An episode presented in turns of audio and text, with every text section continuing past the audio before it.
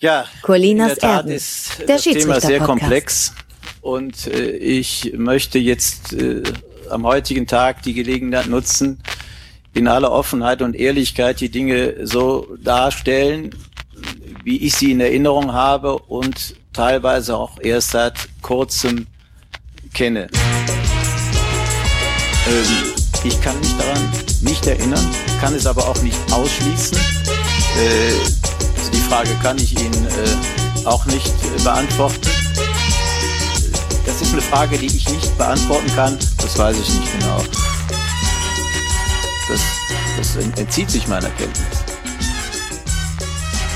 Oder auch unserer Erkenntnis. Und das kann ich mit hundertprozentiger Sicherheit auch nicht sagen. Das, das, das kann ich von meiner Person, von meiner Position aus Ihnen, Ihnen nicht sagen. Auch da bin ich, bin ich überfragt. Ne? Das entzieht sich äh, meiner Kenntnis. Das, das kann, kann nur die FIFA beantworten. Wenn Sie nach meinem äh, exakten äh, Wissen fragen, dann da, da muss ich passen.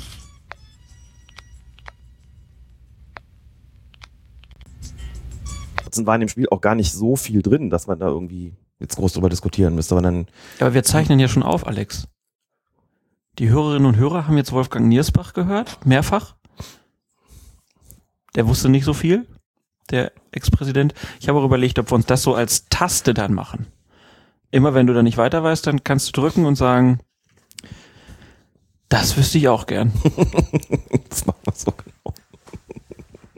In diesem Sinne, hello again. Hier sind Colinas Erben. Mein Name ist Klaas Rehse und ich begrüße ganz herzlich den Mann, der modisch im Jahr 2010 stehen geblieben ist. Alex Feuerherd. Hallo Frechheit, Alex. Frechheit, Frechheit. Eine absolute Frechheit ist das. Das wurde mir äh, so zugespielt von einer ähm, von einer von einer Quelle, die ich hier nicht preisgeben will, ähm, die mir berichtete, dass du ja wieder völlig ohne Trikot bist bei der Verbandsliga-Partie FC Hennef 05 gegen den SV Eilendorf, dass man dir ja wieder ein Trikot mitbringen müsstest, müsste, weil du modisch im Jahr 2010 steck, stecken geblieben seist. Was das betrifft, ist die Kritik vollkommen berechtigt. So, also keine Frechheit, die Entschuldigung ist angenommen. Was ist denn da los, Alex? 2010 war das so ein gutes Jahr, dass du gesagt hast, was Schöneres kann nicht mehr kommen? Ich habe mir irgendwann überlegt, ich muss mal ein neues Trikot beziehungsweise eine neue Kluft, also einen Bekleidungssatz mir zulegen, weil ich davor nämlich im Jahr 2005, glaube ich, stehen geblieben war und da waren die Trikots noch so richtig schlabberig und weit. Ach so, das heißt, du wärst jetzt einfach nur wieder dran. Alle fünf Jahre ist so dein Turnus. Ich könnte jetzt mal wieder, das stimmt. das Problem ist ja dabei, So klassischer Mann, ne? So zack, ins, in den Schuhladen, dreimal dasselbe Paar Schuhe kaufen und dann alle fünf Jahre ein neues Trikot. reicht doch, genau, ist doch alles noch gut, erfüllt doch noch seinen Zweck. Also das Problem ist bei den Schiedsrichterklamotten, die wechseln inzwischen auch mehr oder weniger jedes Jahr. Wir haben das ja schon ein paar Mal hier besprochen. Wenn du dann in einem Gespann unterwegs bist, hast du natürlich ein Problem, denn man muss immer vorher drüber sprechen, immer vorher abgleichen. Im Besitz welcher Trikotkollektion ist der jeweilige Schiedsrichter, der dann Assistent sein soll, denn eigentlich? Und dann ist es am Schiedsrichter oder gegebenenfalls am Assistenten, dafür zu sorgen, dass man da einheitlich auflaufen kann. In dem Fall hat Tobias Althänger gepfiffen, unser Freund Tobias Althänger. Mhm.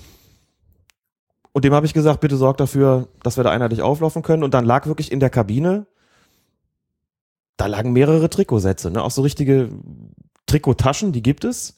Wurden nach, also nebeneinander aufge, aufgebahrt, hätte ich was gesagt. Also du meinst jetzt kleine Ausgeweitet. Trikottaschen für Schiedsrichter. Genau. Also weil, dass es Trikottaschen gibt, ist glaube ich jedem bewusst. Also keine Sporttaschen, sondern solche Etuis gewissermaßen, Uh. ne? solche, solche Trikotsäcke. Werden die dann so getragen wie die Leute, die ihre Anzüge so im ICE durch die Gegend tragen? Nein, ist kein Bügel drin. Das ist tatsächlich zum Liegen. Zum, Okay. um geschützt zu sein in der, in der Sporttasche. Da ist ja noch alles mögliche andere Mhm. drin. Nasse Handtücher, dreckige Schuhe und so weiter. Und dann haben wir das verglichen, was wir denn nur eigentlich haben. Und dann haben wir uns irgendwann für eine Farbe entschieden, nachdem wir auch wussten, in welcher Bekleidung die Mannschaften auflaufen. Aber du bist doch noch Mitglied in einem Verein, dann sag denen doch mal, die sollen dir mal neue Trikots kaufen. Das könnte ich tun. Das werde ich auch tun. Oder müssen wir hier wieder ein Crowdfunding mit den Hörern machen? Ganz sicher nicht. Dafür bin ich immer selbst aufgekommen in Kooperation mit dem Verein. Denn, weiß gar nicht, ob wir darüber schon mal gesprochen haben, grundsätzlich sind die Vereine schon angehalten, den Schiedsrichtern auch ihre Trikots, Hosen, Strümpfe zu bezahlen. Schuhe nicht unbedingt, was damit zusammenhängen mag, dass man die gerne selbst hat, weil man zum Beispiel noch Fußball spielt. Und man kann natürlich von dem Verein auch nicht verlangen, jetzt von der neuen Kollektion gleich vier oder fünf Trikots zu bezahlen, das ist auch klar. Aber man sollte auch schon finanziell deutlich unterstützt werden, damit man nicht so draufzahlen muss. Ja, weil Schiedsrichter ja genauso Vereinsmitglieder sind wie die Fußballspieler der Mannschaften und die Mannschaften kriegen ja auch Trikotsätze, Trainingsanzüge und so weiter und dann werden die Schiedsrichter da ja genauso unterstützt, sind ja genauso wichtig für einen Verein. Mindest, genau. Mindestens genauso wichtig. Bei einigen äh, haben wir ja schon drüber gesprochen, gibt es ja zu wenig Schiedsrichter. Aber wie war es denn? Verbandsliga, Hennef gegen Eilendorf. Das ist ein Klassiker hier im Rheinland. Schön war es mal wieder. SV Eilendorf Tabellenletzter, FC Hennef 05 abgestiegen aus der Regionalliga. Spiel hat auf dem Kunstrasen stattgefunden, weil es an einem Samstagnachmittag war und auf dem Hauptplatz, dem Naturrasenplatz in Hennef, kein Flutlicht existiert. Und klar war, das Spiel wird so gegen 17.20 Uhr beendet sein, dann ist es schon ein bisschen dunkel, also müssen wir einen Flutlichtplatz wählen. Dann ging es auf den Kunstrasen. Und das hat mal wieder großen Spaß gemacht. Dazu muss man sagen, dass ich nach zwei Minuten erstmal schön in die Grütze gegriffen habe. Was hast du gemacht? Langer Ball nach vorne vom FC Hannover 05. Ein Spieler klar im Abseits. Dann habe ich gedacht, warte noch, ob er denn ins Spiel eingreift oder nicht. Und in dem Moment, wo ich dachte, es kann jetzt auch kein anderer mehr eingreifen, habe ich mir also entschlossen, die Fahne zu hoben. Und in dem Moment, wo ich die Fahne gehoben habe, spritzte ein Spieler vom SV Eilendorf dazwischen und köpfte den Ball zu dem abseits stehenden Hennefer Spieler. Also ein klassischer Fall von Deliberate Play. Dumm nur, da war die Fahne schon oben. Das war jetzt keine torgefährliche Situation, das war ein bisschen außen. Aber ich stand da und dachte, ah, wunderbar, ne? Genau den Fehler gemacht, den man anderen ankreidet. Hatte also schon auf meine Fahne gedrückt, auf das Knöpfchen meiner Fahne gedrückt, gab also schon das akustische Signal, parallel zum Hochreißen des Wimpels. Tobias hat auch gepfiffen und hat, glaube ich, in dem Moment genauso gewusst wie ich, dass das falsch gewesen ist. Reaktionen auf die Entscheidung gar keine. Ne, weil die Spieler das einfach selbst immer noch nicht verstanden haben, was das ist. Die Hennefer hätten alles Recht der Welt gehabt zu sagen, Schiri, der kommt doch vom Gegner und hätten damit vollkommen richtig gelegen. Tobi hat gepfiffen und auf dem Gang in die Kabine habe ich gesagt, super, ne? Direkt die erste Entscheidung falsch. So, ja, habe ich auch gemerkt, aber ich wollte dich da nicht stehen lassen, weil es auch eine Situation war. Wie? Also er hat dann nur, er hat absichtlich gepfiffen, obwohl er wusste, ja. dass es falsch ist. Richtig. Ihr seid, ihr seid auch ein Völkchen. Also das ist, das ist, glaube ich, so eine Sache, die ich, vielleicht liegt es einfach daran, dass ich noch nie ein Spiel gepfiffen habe, so, oder mehrere Spiele gepfiffen habe. Das kann ich immer nicht nachvollziehen, dass man dann nicht einfach sagt, nee, das Tor ist doch jetzt, das ist doch viel wichtiger, als dass ich da jetzt selber im, den Assistenten im Regen stehen lasse. Das ist eben so ein bisschen die Frage. Du hast als Schiedsrichter ja, darüber haben wir schon häufig gesprochen, auch eine Taktik. Das ist eher so eine Randentscheidung gewesen. Wie gesagt, das war keine torgefährliche Situation. Wir werden ja noch einige Situationen dann bekommen, denen die Sache anders ausgesehen hat. Das ist nichts gewesen, wo man gesagt hätte, da muss man jetzt zwingend auf Weiterspielen entscheiden, weil man dem der Mannschaft sonst eine dicke Torchance nimmt. Mhm. Vielleicht auch, weil klar ist, da wird es keine großen Proteste geben und vor die Wahl gestellt, den Assistenten gleich mal bei der ersten Entscheidung stehen zu lassen, auch für Unruhe zu sorgen, indem man dann runterwinkt und sagt, weiter geht's. Da fällt vielleicht noch ein Tor, dann hast du direkt nach zwei Minuten Halligalli auf dem Platz. Kann es durchaus taktische Gründe geben zu sagen, ich übernehme jetzt einfach die Entscheidung, treten ja als Team auf, verkaufen das gemeinsam. Hat sich auch keiner beschwert und aus taktischer Sicht war das genau die richtige Entscheidung. Ne? Hm. Niemand ist uns irgendwie gram gewesen, das Spiel ging ganz normal weiter. Alle haben gedacht, gute Zusammenarbeit vom Gespann in der Situation. Nur uns war klar, eigentlich war es nicht richtig und zwar mein Fehler. Bin mir sicher, dass das sowas ist, wo, keine Ahnung, vielleicht 50-50 unserer Hörerschaft, die Hälfte schüttelt mit dem Kopf, die andere Hälfte mhm. sagt, kann ich nachvollziehen. Ist halt nicht, nicht, äh, nicht das, also ist das im, im, im Sinne der Regeln? Ist das der, äh, äh, entspricht das dem Geist der Regeln? Du kannst dadurch argumentieren, dass es darum geht, eine richtige Entscheidung zu treffen, sie auch entsprechend durchzusetzen, unabhängig davon, ob davon dadurch der Assistent im Regen stehen gelassen wird, wie man so sagt, oder nicht. Ne? Und natürlich machst du dir eine, eine Taktik auf als, als Schiedsrichter gespannt und überlegst dir, wie agieren wir dir hier. Und es ist auch vollkommen klar, dass es sich auf den Spielverlauf insgesamt ungünstig auswirken kann, wenn den Spielern und auch den Zuschauern und den Bänken deutlich wird, die haben dann Dissens, das funktioniert irgendwie nicht richtig zusammen. Das ist dazu geeignet, ein Spiel in die falsche Bahn zu lenken. Und deshalb kann es taktisch durchaus auch mal richtig sein, mit Blick auf das gesamte Spiel zu sagen, dann übernehme ich halt mal eine Entscheidung, von der ich eigentlich weiß, dass sie falsch ist. Sozusagen, es gibt natürlich genügend andere Entscheidungen, da weiß es der Schiedsrichter auch nicht besser. Ich hatte definitiv noch eine zweite falsche Abseitsentscheidung drin, auch noch in der ersten Halbzeit. Da stand einer von den Hennefern im Abseits Ich habe geguckt, geht der zum Ball oder nicht, habe dann beschlossen, das tut er nicht und habe in dem Moment schon abgeschaltet, als er dann schließlich doch den Weg zum Ball antrat. Und dann entsteht so eine Situation, die man als Assistent gar nicht mal so selten hat.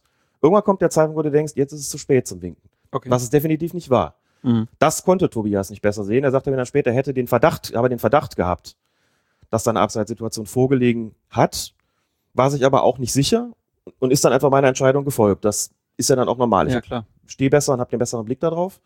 Auch da hat sich niemand beschwert, weil überhaupt niemand damit gerechnet hat, dass da irgendwas abseits war. Die Spieler haben auch schon gedacht, der kommt da irgendwie, aber ob der vorher im Abseits war oder nicht, vor dem Eingriff, das ist denen, glaube ich, gar nicht klar gewesen. Also in beiden Fällen hat es keinerlei Proteste gegeben, ist also auch nichts angebrannt, ist auch kein Tor daraus gefallen. Also keine Situation entstanden, im einen Fall nicht und im anderen Fall auch nicht, dass wir den da irgendwie groß was geklaut hätten, muss man dazu sagen.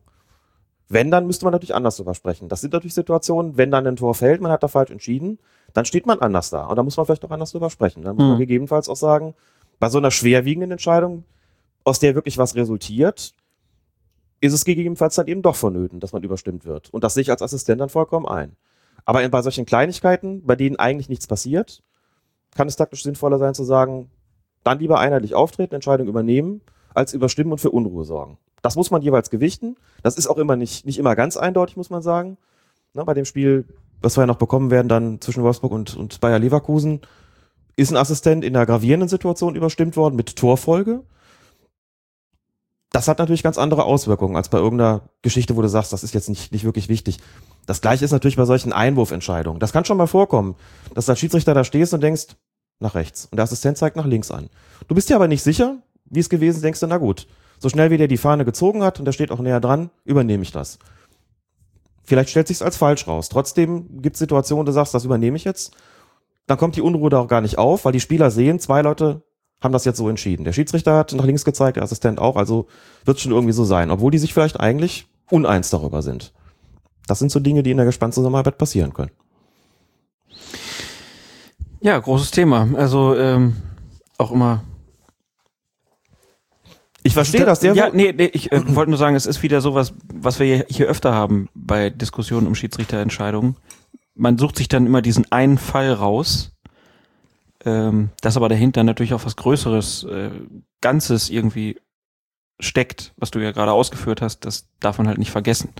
Das merkst du halt dann, wenn du selbst auf dem Platz stehst, dann wird ja plötzlich nämlich sehr klar, dass es nicht immer nur darum geben, gehen kann, ist jetzt die situative Entscheidung richtig oder nicht, sondern dass es immer auch ein bisschen darum geht, was hat das für Auswirkungen aufs Spiel. Ne? Das bedeutet, um das deutlich zu sagen, nicht, dass man unpopuläre Entscheidungen, sogenannte unpopuläre Entscheidungen vermeiden soll, um irgendwie Unruhe zu vermeiden. Das darf natürlich nicht sein. Das, was getan werden muss, muss getan werden. Das ist vollkommen klar.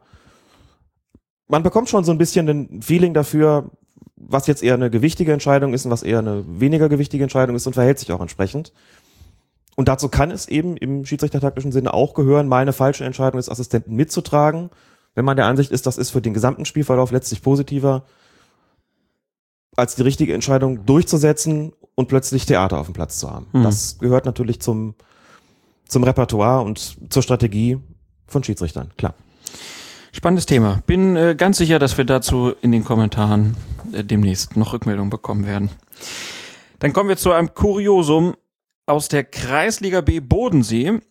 Da sind die Zweitvertretungen des SV Blitzenreute und des SC Michel Winnerden aufeinander getroffen. Und weil der eingeteilte Schiedsrichter nicht erschien, sprang kurzfristig ein verletzter Spieler ein, auf den sich beide Mannschaften zuvor einigen konnten. Gelbe und rote Karte hatte der Aushilfsschiri nicht zur Hand, aber die Not, die macht ja bekanntlich erfinderisch und so hat er sich dann damit beholfen, dass er aus dem Vereinsheim zwei Tütchen geholt hat.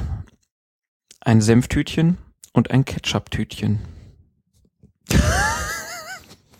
Partie ist dann sehr friedlich äh, verlaufen, ähm, so dass dieser Reservereferie die Disziplinarsoßen gar nicht gebraucht hat. Ist doch toll, was es alles gibt. Führerscheine, Kreditkarten, Personalausweise und nun die Disziplinarsoßen. Ketchup und Senf statt Rot und Gelb. Ja. Ich hätte einfach zu gerne gesehen, wenn der da hätte Gelb zeigen müssen. Warte mal gerade. Ich gebe mal meinen Senf dazu. Oh, oh, oh. ja, nicht schlecht. Herr Toll. Schiedsrichter, Sie bluten am, bluten am Herzen. Oh nee, mir ist der Ketchup ausgelaufen. Ein weiteres Kuriosum, dann von einem Jugendspiel in Italien. Äh, Dort beugte ein Schiedsrichter die Regeln und das auch noch mit der ausdrücklichen Zustimmung beider Trainer. Was war passiert? In der U14-Partie zwischen Ponte Rocca und Persichetto Tja, was ist jetzt 85 auf Italienisch? Man weiß es nicht. Ähm, nee, ich weiß es wirklich nicht. Äh, da stand es auf jeden Fall nach einer Stunde 31 zu 0 für die Gäste, als der Referee die Begegnung nach Rücksprache mit den Übungsleitern abbrach, weil er der unterlegenen Heimmannschaft eine noch größere Demütigung ersparen wollte. Der Fußballverband hielt davon jedoch nicht viel, zwar könne man das Vorgehen des Unparteiischen in moralischer Hinsicht verstehen, erklärte der Fußballverband, doch die vereinbarten Regeln müssten nun einmal ein eingehalten werden.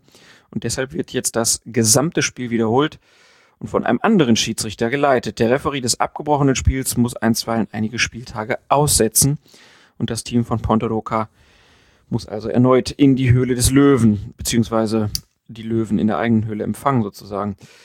31-0 nach 60 Minuten da ist ein Spielabbruch doch eigentlich vollkommen in Ordnung. Ich muss erst mal kurz sagen, ich glaube, es heißt Ottanta Cinque. Ich hatte mal ein Jahr Italienisch. Es ist mir gerade sehr peinlich, dass mir das nicht subito eingefallen ist. Ja, mir auch. Dann habe ich jetzt ein italienisches Wort gesagt. Das war sogar völlig ungewollt. Und habe nochmal versucht zu zählen, während du erzählt hast. Danke, ja. Ottanta Cinque. Ich hoffe, das stimmt, sonst wäre es mir jetzt noch unangenehmer. Also Otto ist auf jeden Fall die 8 und Cinque ist die 5. ja, mein Name ist Otto, das, das, ist italienisch und heißt 8. Ja. ja, hast du schon mal ein Spiel abgebrochen, weil der Spielstand das verlangte? Selbstverständlich nicht.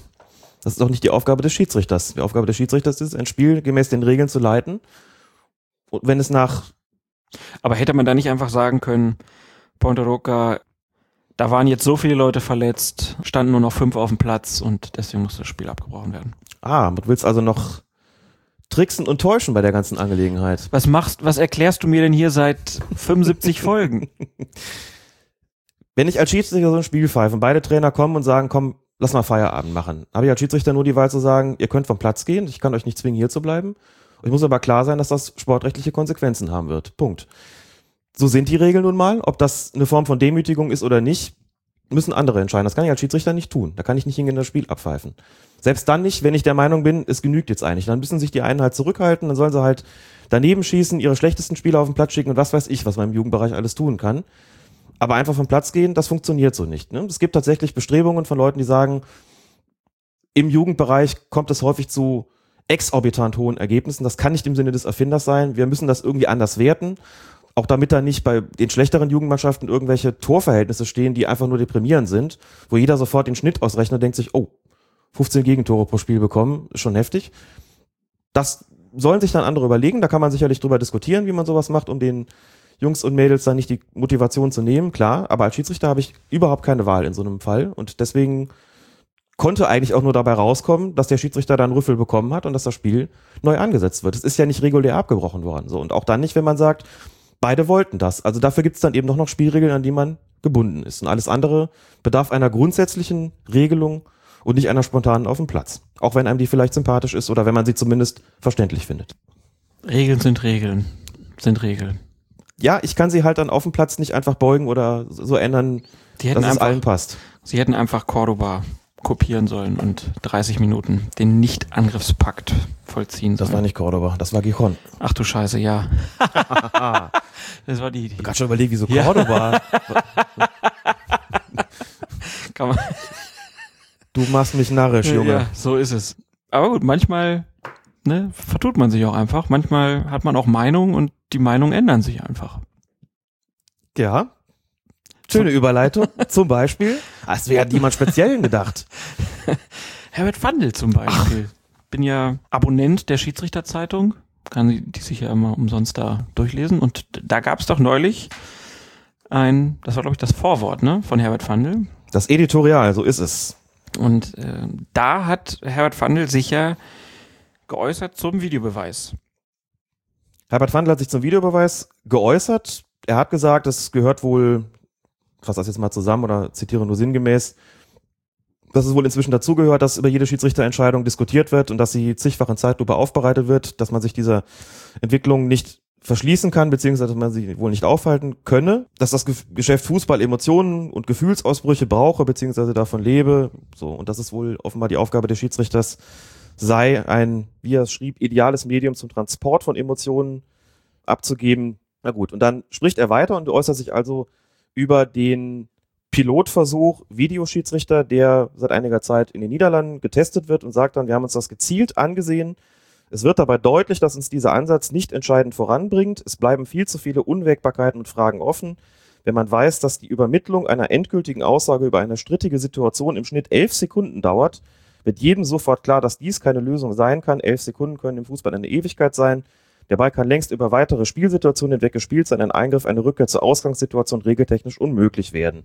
Und ob die Entscheidung eines Videoschiedsrichters dann immer korrekt sein wird, ist mehr als unwahrscheinlich. Er sagt also, uns bringt das nicht entscheidend weiter. Das steht im Editorial der Schiedsrichterzeitung 6 2015, erschienen im Anfang November, beziehungsweise kommt immer schon ein bisschen früher, also bereits im August. Das ist die aktuelle Ausgabe der Schiedsrichterzeitung. Werden wir natürlich auf fokusfußball.de verlinken. Und jetzt, warum sprechen wir darüber? Das ist ja eine altbekannte Meinung. Da hat sich was getan. Denn gegenüber Kicker und bei Sky hat Fandel jetzt gesagt, nachdem es einige Entscheidungen gegeben hat, die durch den Videobeweis hätten geklärt werden können, meine ich, dass wir an der Spitze dieser Entwicklung stehen sollten. Entscheidend sei letztlich die Frage, was ist das Beste für die Schiedsrichter?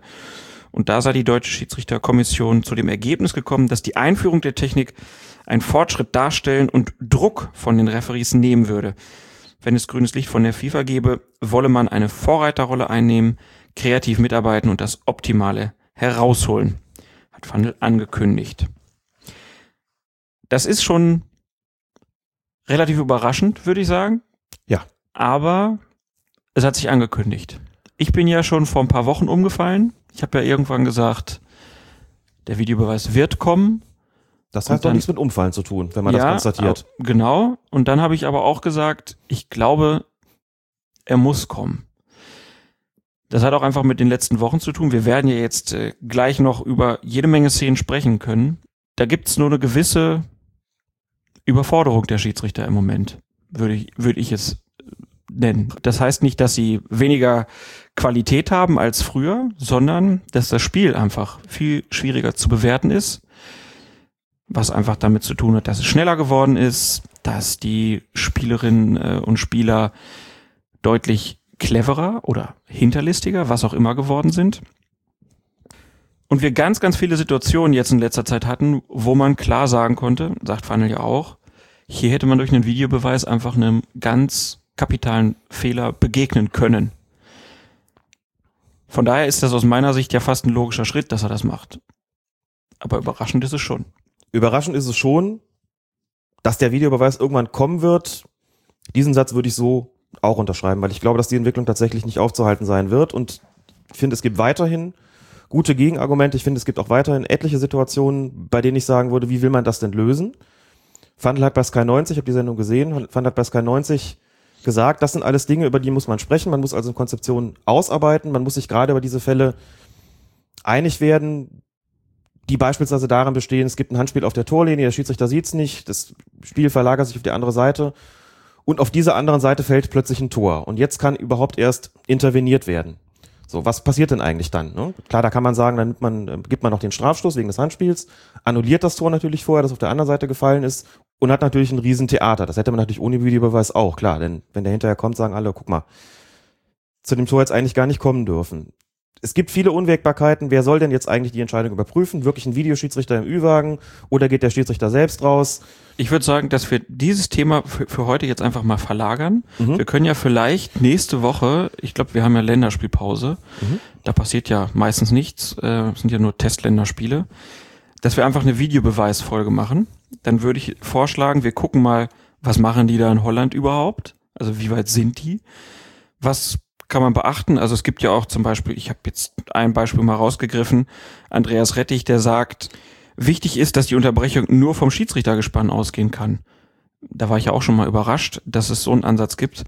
Dann, also da gibt's, du hast es eben auch schon angedeutet, es gibt sehr viele Unwägbarkeiten. Ich denke mal, dass wir da auch mal gucken können, wie machen es andere Sportarten.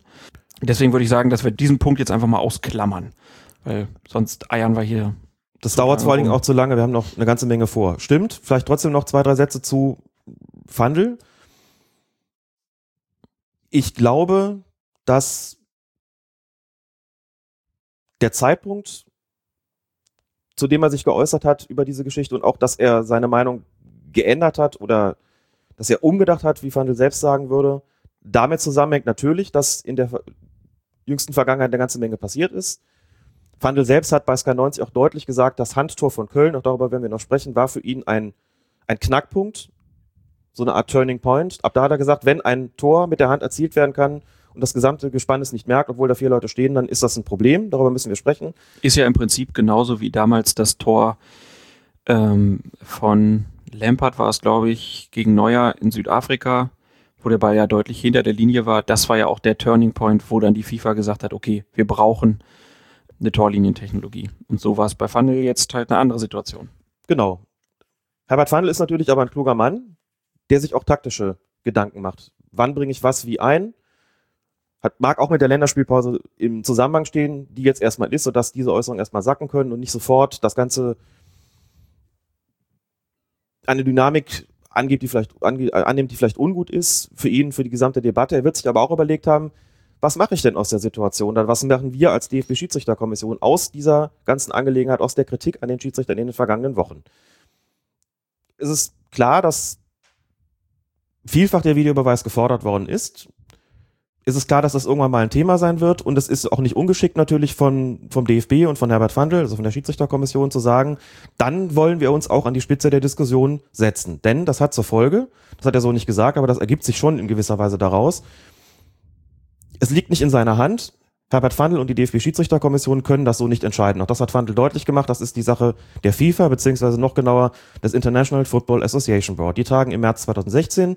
Die müssen letztlich das grüne Licht dafür geben, ob sowas grundsätzlich eingeführt werden kann oder nicht. Wenn es kommt, kann der DFB auch sagen, wir haben irgendwann gesagt, wir sind dafür, wir wollen das Ganze auch mitgestalten, da wird darüber zu reden sein, wie setzt man das konkret um. Ist überhaupt die Frage, wird es dann weltweit einheitlich sein oder gibt es unterschiedliche Modelle, ne, so wie mit Torrichtern und Torrichtern hier und Torlinientechnologie dort. Wenn es nicht kommt, kann Fandel mit vollem Recht sagen, wir sind nicht dagegen gewesen. Wir haben irgendwann gesagt, wir befürworten das und ist dann in gewisser Weise auch aus dem Schneider und die Schiedsrichter auch so ein bisschen, weil man ja sagen kann, gut, wir haben ja unser Platz dazu dafür gegeben. War ja im Prinzip auch in der Torlinientechnologie-Debatte so, dass man damals, genau. als sich die Vereine ja beim ersten Versuch dagegen entschieden haben, hat Fandel ja auch hinterher gesagt, naja, wir waren ja immer dafür. Also wenn jetzt die nächste Szene kommt, darf sich keiner beschweren. Ähm, das kann man jetzt natürlich auch wieder nutzen. Genau, und indem er sagt, wir überlegen ständig, was ist das Beste für die Schiedsrichter, bedeutet das natürlich auch, wie können wir sie in gewisser Weise schützen. Und wenn man dann zu dem Ergebnis kommt, das geht am besten durch den Videobeweis, dann muss man die entsprechenden Konsequenzen daraus ziehen.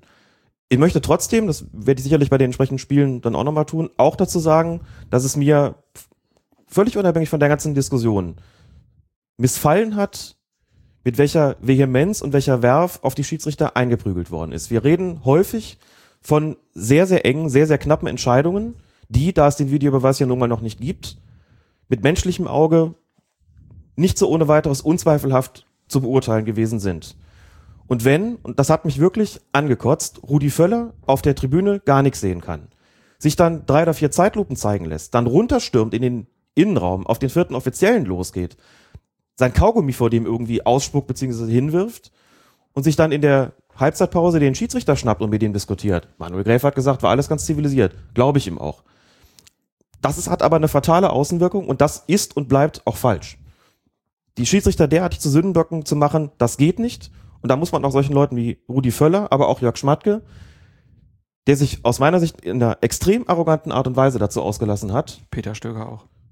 Peter Stöger auch in etwas, etwas schwächerer Form. Das sind Dinge, die gehen nicht, die gehören deutlich kritisiert und die gehen vollkommen unabhängig von irgendeiner Videobeweisdiskussion gar nicht. So geht man nicht miteinander um. Das macht es den Schiedsrichtern noch schwerer. Das müssen die auch wissen.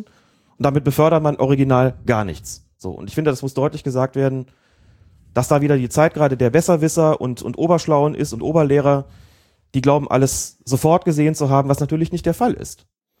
Und da muss man auch mal klar eine Grenze ziehen und sagen, wenn ihr dafür fünf Zeitlupen braucht, dann gibt's hier zumindest keine klare Fehlentscheidung. Und das ist das, was die Schiedsrichter mit menschlichem Auge und eben sofort entscheiden müssen. Und da passieren Fehler, genau wie den Spielern auch. Und das sollte man nicht in Vergessenheit geraten. Das ist mir wichtig bei der ganzen Debatte. Hm. Ja, hast du ja auch bei Facebook, Twitter und so ja auch schon mal niedergeschrieben in einem ganz kurzen Statement und da kann man ja auch einfach nur sagen, dass die Rückmeldung da ja sehr bestätigend war. Fanden, glaube ich, haben viele ähnlich gesehen. Ich glaube gerade, was genannte Personen angeht. Das kann man ja teilweise auch nicht mehr ernst nehmen, wenn da sowas passiert. Und mich hat es auch ein bisschen gewundert, dass zum Beispiel einer wie Herbert Fandel sich da auch nicht klarer vor die Schiedsrichter mal gestellt hat. Ich würde denken, dass Fandel und Krug da auch teilweise die Aufgabe hätten, da sich einfach mal vor ihre Schiedsrichter zu stellen. Das passiert mir dann teilweise ein bisschen zu wenig. Da lässt man sie ein bisschen im Regen stehen und dann gibt es dann die Forderung oder dann wird gesagt, naja, der und der hat ja das Andreasen-Handspiel gemacht äh, und jetzt darf er hier schon wieder äh, fehlerhaft pfeifen. Ähm, ja, finde ich dann ganz schwierig auf jeden Fall. Von daher kann ich das auch gut, du hast es ja gesagt, dass es taktisch sehr klug war, das jetzt vor der Länderspielpause zu machen. So wird das jetzt nicht an so einem Bundesliga-Wochenende episch diskutiert, sondern das wird erstmal sacken gelassen. Samstag ist dann Manuel Gerefe im aktuellen Sportstudio. Ist vielleicht auch kein Zufall. Von daher gibt es da jetzt so eine kleine Offensive der Schiedsrichter und ich glaube, das kann der ganzen Debatte auch ganz gut tun, weil ich auch das Gefühl habe, dass es immer wieder so Phasen gibt, wo Schiedsrichter besonders unter Beobachtung stehen und dann wird halt auch von den Medien ganz detailliert gesucht nach Fehlern und die werden dann auch aufgeblasen und eine Woche später gibt's genau denselben Fehler und das ist dann überhaupt nicht interessant, weil Pep Guardiola seinen Vertrag verlängert hat oder so. Also das ist dann halt auch wirklich die, die Mediensau, die dann immer wieder durchs Dorf getrieben wird und ich denke, deswegen ist es ja auch ganz gut, wenn wir hier einfach auf die Einzelentscheidungen gucken und das ein bisschen nüchterner versuchen. Das sollten wir tun. Das sollten wir tun. Das sollte immer auch das Ziel der ganzen Angelegenheit sein. Ich kenne auch die Zeiten noch, in denen sich Schiedsrichterfunktionäre vor die Kamera gestellt und haben und tatsächlich den Schiedsrichter in den Rücken gestärkt haben. Allerdings manchmal auf eine Art und Weise, dass man das Gefühl hat, die, die Schiedsrichter sind sakrosankt. Das sind sie nicht. Sie müssen sich der Kritik stellen, das ist vollkommen nicht. klar. Insofern muss man da auch Maß halten. Es ist immer richtig, und das tut der DFB natürlich beispielsweise auf seinem Videoblog, bei Fehlern auch zu sagen, warum ist der eigentlich passiert? Hätte er vermieden werden können? Wenn ja, wie? Weshalb war das für den Schiedsrichter schwierig zu erklären? Ich denke, damit kommt man schon einen ganzen Schritt weiter. Einfach weil etwas erklärbar wird. Man muss es ja nicht entschuldigen oder rechtfertigen, aber etwas wird klar. Und es geht auch überhaupt nicht darum zu sagen, die machen keine Fehler, das wäre auch albern, das passiert ja so auch nicht mehr. Rückenstärken heißt dann aber auch gegenüber ungerechtfertigten oder überzogenen Angriffen Stellung zu beziehen, einfach zu sagen, bis hierhin und nicht weiter. Und ich glaube ja auch, dass man weiterhin Schiedsrichtern zugestehen muss, dass sie halt wirklich Fehler machen, die unerklärlich sind. Weil das ja auch Teil des Fußballs ist. Gucken wir uns Torhüter an oder die oder Stürmer, die halt teilweise komplette Aussetzer haben, jeder Spieler hat mal komplette Aussetzer. Und das wird auch bei Schiedsrichtern weiter so bleiben. Und das wird es auch hoffentlich weiter äh, geben, dass sowas vielleicht durch einen Videobeweis mal nicht aufgelöst wird. Das heißt, hoffentlich wird das so bleiben. Nein, man wünscht sich natürlich einen Fehler, ein Spiel ohne Fehler, aber Fehler gehören halt nun mal dazu, auch bei Schiedsrichtern. So sollte das auch bleiben, finde ich, genau. Genau. Dann. Wo wir über Herbert Fandel sprechen. Den Sinnesfandel. Da ist jetzt aber wieder einen rausgehauen. Wir brauchen ja auch mal so ein, so ein Phrasenschwein, glaube ich. Oder so ein Wortspielschwein oder sowas. Vielleicht können wir auch ein anderes Tier nehmen. Ja, die armen Schweine. Die armen Schweine, genau. Herbert Wandel hat sich am Montag telefonisch bei mir gemeldet. Das können wir hier erzählen. Es war wirklich ein nettes Telefonat. Ich war ganz überrascht. Woher denn deine Telefonnummer ja? Das weiß ich nicht. Es wird für ihn nicht das Problem sein, die rauszukriegen. Weil du ja als Lehrwart wahrscheinlich irgendwo beim DFB hinterlegt bist. Das wird dann wohl so sein. Die Nummer ist sicherlich irgendwie rauszukriegen. Meldete sich jedenfalls am Montagmorgen und in einem sehr freundlichen Telefonat bedankte er sich für unsere Arbeit, die er, wie er sagte, sehr gut findet, sehr kompetent findet, sehr von Fachwissen geprägt findet, wie er sich ausdrückte und das, das, das tut dem Schiedsrichterwesen sehr gut, so sinngemäß waren seine Worte. Hat uns beglückwünscht und gesagt, macht so weiter, ich finde das gut, finde das einen, einen echten Gewinn für die Schiedsrichterei und war ganz erfreut und ich natürlich auch. Es ist ja auch nett, so mal so ein Lob zu bekommen. Aus berufenem Munde, wie man so sagt. Und deshalb, ja, ich war, ich war erfreut darüber und äh, wie gesagt, war natürlich auch vollkommen überraschend. Damit rechnet man ja auch nicht unbedingt. Sehr nett. Also würde ich dreierlei sagen auch, sehr nett. Zweitens, ich denke, einem Saisonabschlussinterview könnte dann ja eigentlich nichts mehr im Wege stehen. und drittens, ich glaube, wir sind nicht kritisch genug. Das müsste man selbstkritisch reflektieren. Das ist natürlich richtig. Nein, wir gehen jetzt einfach mal nicht davon aus, dass es ein äh, vergiftetes Lob ist. Das habe ich überhaupt nicht so Ähm, empfunden. so, Kein bisschen. Kein bisschen. Das war auch nicht so gemeint. Ja. Und was das Interview betrifft, natürlich, das, da können wir mal überlegen, ob wir dazu kommen. Klar. Schauen wir mal. Ob das Genau. möglich ist. Gut, dann haben wir jetzt schon wieder über eine halbe Stunde hier Aufzeichnung, ohne dass wir ein einziges Spiel besprochen haben. Und das, obwohl sich gerade die Kölner doch so aufgeregt haben. Ich kann das gar nicht verstehen. Der Kölsch ist doch immer so tolerant. ne? Nur Ja. wenn er drauf ankürt. Gut. Ich glaube, dass in dem Fall, da war eine Toleranzgrenze bei vielen überschritten. Hören wir mal rein. Herr Stöger, dann Herr Fronzek und dann Herr Dankert bei Colinas Erb.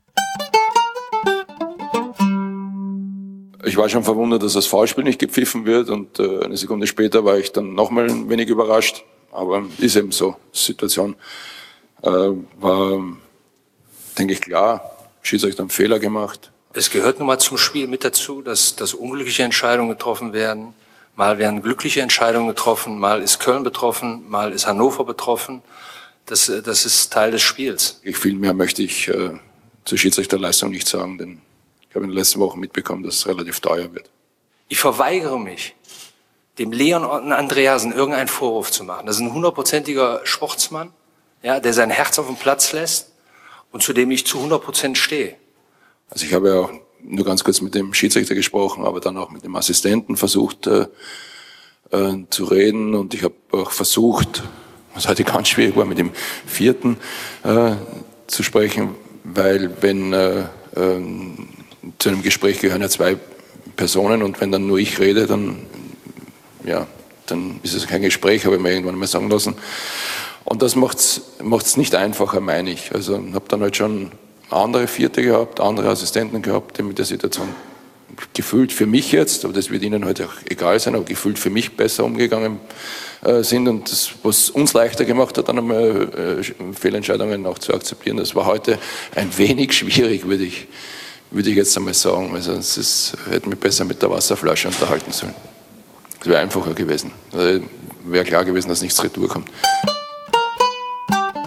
Nach Studium der Bilder kann man eigentlich nur sagen, dass äh, auf diesem Niveau nicht passieren darf, so eine Fehler zu machen. Und leider haben weder der Assistent noch ich dieses Handspiel entdecken können. Und dementsprechend ist es ein irreguläres Tor gewesen. Äh, weil ich in dieser Situation einfach überzeugt war davon, dass der Spieler eben den, den Ball mit, mit dem Bauchbereich äh, ins Tor boxiert hat und nicht mit der Hand. Äh, aber letztendlich äh, ist man äh, vielleicht auch in, in einem eingefahrenen Weg und dann sagt er, nee, für mich war es eben klar, klares Tor und dementsprechend fragt man nicht. Ja, neunter Spieltag der Fußball-Bundesliga der 1. FC Köln gegen Hannover 96. Und es war ein Eckstoß für Hannover von Hiroshi Kiyotake, der den Ball in den Kölner Strafraum schlägt und von Christian Schulz dann an den zweiten Pfosten verlängert wird. Und an diesem zweiten Pfosten, da steht Leon Andreasen und der befördert den Ball ins Tor. Allerdings, ich würde sagen, unzweifelhaft mit dem rechten Arm. Die Hannoveraner haben dann auch relativ zaghaft gejubelt und ich kann nur sagen, ich war im Stadion, stand auf der anderen Seite des Stadions und wir standen auch alle im Block und haben irgendwie gedacht, das zählt? Also es war so ein Jubel mit ein bisschen Pause vorneweg. Das war ganz lustig eigentlich. Ja, und die Hannoveraner haben dann nach ihrem kurzen Jubel Andreasen beobachten können, wie er zur Außenlinie gerannt ist und sich mit seinem Trainer Michael Fronzek besprochen hat. Derweil haben die Kölner dann einige heftiger, einige weniger heftig beim Schiedsrichter Bastian Dankert protestiert, weil der den Treffer trotz des Handspiels gegeben hat. So, aus meiner Sicht oder aus unserer Sicht ergeben sich daraus erstmal drei Fragen. Erste Frage. Wie konnte dem Schiedsrichter gespannt das klare Handspiel entgehen? Dazu muss man sich nochmal anschauen. hatte, hatte das ge- ein, ein, ein langes Einatmen. Also du, du bist ja auch nicht ganz sicher. ich bin mir nicht ganz sicher. Ich kann gewisse Rückschlüsse ziehen aus meinen eigenen Beobachtungen der verschiedenen Wiederholungen und auch Standbilder und dem, was die Beteiligten und auch DFB-Funktionäre geäußert haben. Demnach ist Bastian Dankert die Sicht durch zwei Kölner verstellt gewesen. Dazu muss man sagen, ich glaube Sport 1 war es, die eine so eine Art Animation gebracht haben, die zeigen sollte, nein, er hatte freie Sicht. So eine 3D-Grafik. So eine 3D-Grafik, genau, die das, das Dankert angeblich freie Sicht gehabt habe. Ich bezweifle das trotz dieser technischen Möglichkeiten, Du glaubst dass das der so Technik gewesen nicht? ist. Ne? Du Technikfeind. Ich habe vor allen Dingen selbst mal das Standbild angehalten, mir das angeguckt. Nicht aus der Perspektive, das stimmt, aber ich bin zu einem anderen Ergebnis gekommen. Helmut Krug hat auf dem Videoblog auch gesagt, Bastian Dankert war die Sicht verstellt. Gehen wir mal davon aus, dass er mit dem Schiedsrichter gesprochen hat und dass das Ganze auch stimmt. Es ist ja auch möglich, der Ball ist ja eine Weile im Strafraum unterwegs gewesen. muss dazu sagen, als Schiedsrichter, wenn dir mal kurz vielleicht von irgendjemandem die Sicht verdeckt gewesen ist und du kurz den Ball aus den Augen verlierst, ist es ziemlich schwierig, die dann sozusagen mit den Augen wieder einzufangen. Dass da genügt ein kleiner Moment Irritation und du bist schon nicht mehr ganz auf der Höhe und bist vielleicht einfach weg von der ganzen Geschichte und plötzlich taucht der Ball irgendwie wieder auf oder plötzlich ist der Ball im Tor und du hast in deiner Ablenkung gar nicht wahrgenommen, was ist da eigentlich der Fall gewesen. Das muss also nicht zwingend so gewesen sein, dass, oder nicht nur daran gelegen haben, dass da zwei Kölner Spieler gestanden haben, die ihm unmittelbar die Sicht verdeckt haben. Die ganze, das ganze Gewohle im Strafraum kann dazu einfach geführt haben, dass der kurz mal den Überblick verloren hat. Aber Andreasen stand ja nun relativ frei, ziemlich mhm. blank dann da hinten. Ähm, heißt das, dass Dankert falsch stand? Zunächst mal muss man sagen, dass möglicherweise auch nur die entscheidende Körperpartie, also sprich der, der Arm oder die Hand, verdeckt gewesen sind für Bastian Dankert. Und was das Stellungsspiel betrifft, hat er natürlich faktisch nicht richtig oder nicht optimal in der Situation gestanden. Man sieht auch dann, wenn man sich die Wiederholung anschaut, wie er noch einen weiteren Schritt Richtung Mitte tut. Sinnvoller wäre gewesen, einen Seiteneinblick zu haben. Mhm. Ist also einfach zu weit eingerückt. Das, wir haben schon häufiger darüber gesprochen, über das Thema Stellungsspiel von Schiedsrichtern. Der Trend geht immer mehr in die Richtung, dass die Schiedsrichter zentraler stehen in bestimmten Situationen. Früher hat man deutlich gesagt, geht stärker nach außen, dann habt ihr die Seiteneinsicht. Der Nachteil liegt allerdings auf der Hand, man ist dann oft einen Tick zu weit vom Geschehen entfernt. Wenn man zentraler steht, hat man oft einen kürzeren Weg und auch einen kürzeren Blick. Das ist in vielen Situationen positiv und in manchen eben nicht. Und gerade bei solchen Dingen wie Eckstößen oder eben in Situationen, die sich irgendwo in der Strafraummitte abspielen und bei denen es möglicherweise zur Sichtbehinderung des Schiedsrichters kommen kann, ist eine seitliche Position sinnvoller. Hier wäre es also besser gewesen, nicht den Schritt in die Mitte zu machen, sondern eher den Schritt nach außen. Dann hätte er wahrscheinlich freie Sicht gehabt und hätte das besser sehen können. Dann kann ich dir immer noch nicht garantieren, ob er es wirklich bemerkt hätte, aber die Chancen wären auf jeden Fall gestiegen. Also ihm war da die Sicht blockiert. Reden wir über den Assistenten auf der Seite. Wenn ich das nicht völlig falsch gesehen habe, haben auch dem einige Spieler vor der Linse gestanden. Dazu muss man ja sagen, an Andreasen und Timo Horn, der Kölner Torhüter, waren dann schon relativ alleine vor dem Tor. Allerdings hat auch der Assistent noch einen Schritt zurück gemacht. Der muss ja die Position des vorletzten Abwehrspielers halten, wegen Abseits. Und das ist ja in so einer Situation auch gegeben. Und aus seiner Perspektive hat er möglicherweise auch keine freie Sicht gehabt. Bleiben noch ein vierter Offizieller und der andere Assistent. Bei beiden kann man wohl davon ausgehen, dass die zu weit weg gewesen sind. Es wird ja eine Form von Kommunikation im Gespann gegeben haben. Die haben ein Headset und es ist vollkommen klar, nach einer Torerzielung wird erstmal abgefragt, beziehungsweise darauf gewartet, was die Assistenten sagen. Und wenn da keiner einen Einwand äußert, dann ist so ein Tor regulär. Denn ich muss ja davon ausgehen zunächst mal, dass da alles mit rechten Dingen zugegangen naja, ist. Einschränkend gesagt, aus Sicht des Schiedsrichters regulär. Genau, aus Sicht des Schiedsrichters, so war das gemeint, aber es ist natürlich gut, dass du es nochmal deutlich ergänzt hast. Aus Sicht des Schiedsrichters bzw. seiner Assistenten muss ein Tor korrekt erzielt worden sein. Wenn ich keine Regelübertretung wahrnehmen konnte, dann wird das so gewesen sein. Ne? Protestiert wird oft nach Toren. Wir können jetzt auch an der Stelle den Witz bringen mit dem Reklamieren von Manuel Neuer, der natürlich auch immer bedeutet, da glaubt einer irgendwas gesehen zu haben. Das wird natürlich nicht besser, je öfter ich das mache, denn irgendwann sagt jeder Schiedsrichter, den Arm kennen wir schon. Da muss man nichts, müssen wir nichts drauf geben. Ja, die, die Leute müssen einfach mal diese Kinderserien sehen. Da wird immer wieder gezeigt, dass äh, irgendwelche kleinen Tierchen oder so immer schreien, Feuer, Feuer oder so und dann beim dritten Mal brennt es wirklich und kommt keiner mehr. Dann kommt keiner mehr, genau. Und das, das könnte man vielleicht ja bei den Bundesligisten vor der Saison auch mal zeigen. Ja, natürlich, denn wir werden gleich an den Punkt noch kommen, was ist überhaupt mit der Befragung der Spieler. Deswegen stelle ich denn das jetzt nochmal zurück für diesen Moment. Also es wird auf jeden Fall eine Kommunikation im Gespann stattgefunden haben. Vier Leute sagen, wir haben nichts gesehen oder für uns war der Treffer regulär. Und dann denkst du, das sind vier Leute, die dafür da sind, sowas zu beurteilen dann ist das Tor regulär erstmal. Punkt. Mhm. So. Soweit. Genau. Also Dankert hat dann seine Assistenten also auf jeden Fall konsultiert, davon ist auszugehen. Dann die zweite Frage, die sich stellt, ja, hätte Dankert dann nicht ausnahmsweise Andreasen befragen müssen? Ich meine, A, warum hat das nicht getan? Und B, hätte nicht Andreasen vielleicht sogar selbstständig zu Dankert gehen müssen? Ich glaube, die zweite Frage kann ich schon mal mit Nein beantworten. Man kann ja keinen Spieler dazu verpflichten. Auch wenn es im Sinne des Fair Play vielleicht natürlich wünschenswert ist. Aber ich würde sogar fast sagen, ich glaube, Andreasen war sich sogar nicht ganz sicher, ob er mit der Hand gespielt hat oder nicht. Das ist jetzt alles nur eine Vermutung. Aber in der Situation und dann auch, weil keiner pfeift und so. Vielleicht hat er gedacht, das war sogar noch, es war jetzt schon Richtung Hand, aber vielleicht war es nicht ganz Hand. Das ist natürlich jetzt alles nur eine Tüte gesprochen, ne? Aber ja, man kann keinen dazu zwingen. Genau, man kann es höchstens erhoffen. Mehr aber nicht. Das ist vollkommen klar. Die Hat ja das DFB-Sportgericht auch hinterher dann klar gemacht. Die haben ja dann ermittelt und haben dann ziemlich schnell gesagt, nee, dafür wird Andreasen nicht gesperrt. genau, und damit ist das auch festgeschrieben. Dazu kommen wir dann ja auch noch. Mhm. Was die umgekehrte Befragung des durch den Schiedsrichter betrifft, kann man natürlich klar sagen, ja, das hätte er tun sollen. Der Protest ist ungewöhnlich heftig gewesen. Auch eine Form von Protest, den man so nicht erlernen und nicht spielen kann. Es wird einfach nie so sein, dass elf Spieler nach einer vollkommen regulären Torerzielung plötzlich auf den Schiedsrichter einstürmen und ihn versuchen davon zu überzeugen, dass da irgendwas nicht gestimmt hat. Also da hat schon eine Form von Protest stattgefunden, wo man sagen muss, das ist schon nicht mehr normal. Da muss es irgendwie klingeln, zumindest nur einem aus dem Gespann, der muss sagen, hier ist irgendwas nicht richtig, hier muss irgendwas gleich passieren. Dankert hat im Interview gesagt, offen und ehrlich, vielleicht sind da unsere Pfade auch schon so ein bisschen ausgetreten, also der Weg der Entscheidungsfindung. Vielleicht ist die Situation, in der man Spieler befragen könnte, vielleicht auch befragen sollte, einfach so selten, dass man im entscheidenden Moment dann nicht darauf kommt. Ich glaube, dass zwei Dinge eine wesentliche Rolle gespielt haben. Punkt eins, wenn du zu viert bist in so einem Gespann und alle anderen Assistenten dir sagen, wir haben keinen Regelverstoß be beobachten können, dann nimmst du das erstmal als Expertise, von der du sagst, dann wird das wohl auch so sein. Das wiegt im Zweifelsfalle schwerer als der Protest einer gesamten Fußballmannschaft. Zu der muss man auch noch sagen, es ist ja nun nicht so, dass in den vergangenen Monaten und Jahren der Protest gegen Schiedsrichterentscheidungen weniger gewesen, geworden wäre. Ganz im Gegenteil, haben wir diese Saison schon mehrfach darüber gesprochen. Diese Rudelbildungen sind wieder on vogue. Genau.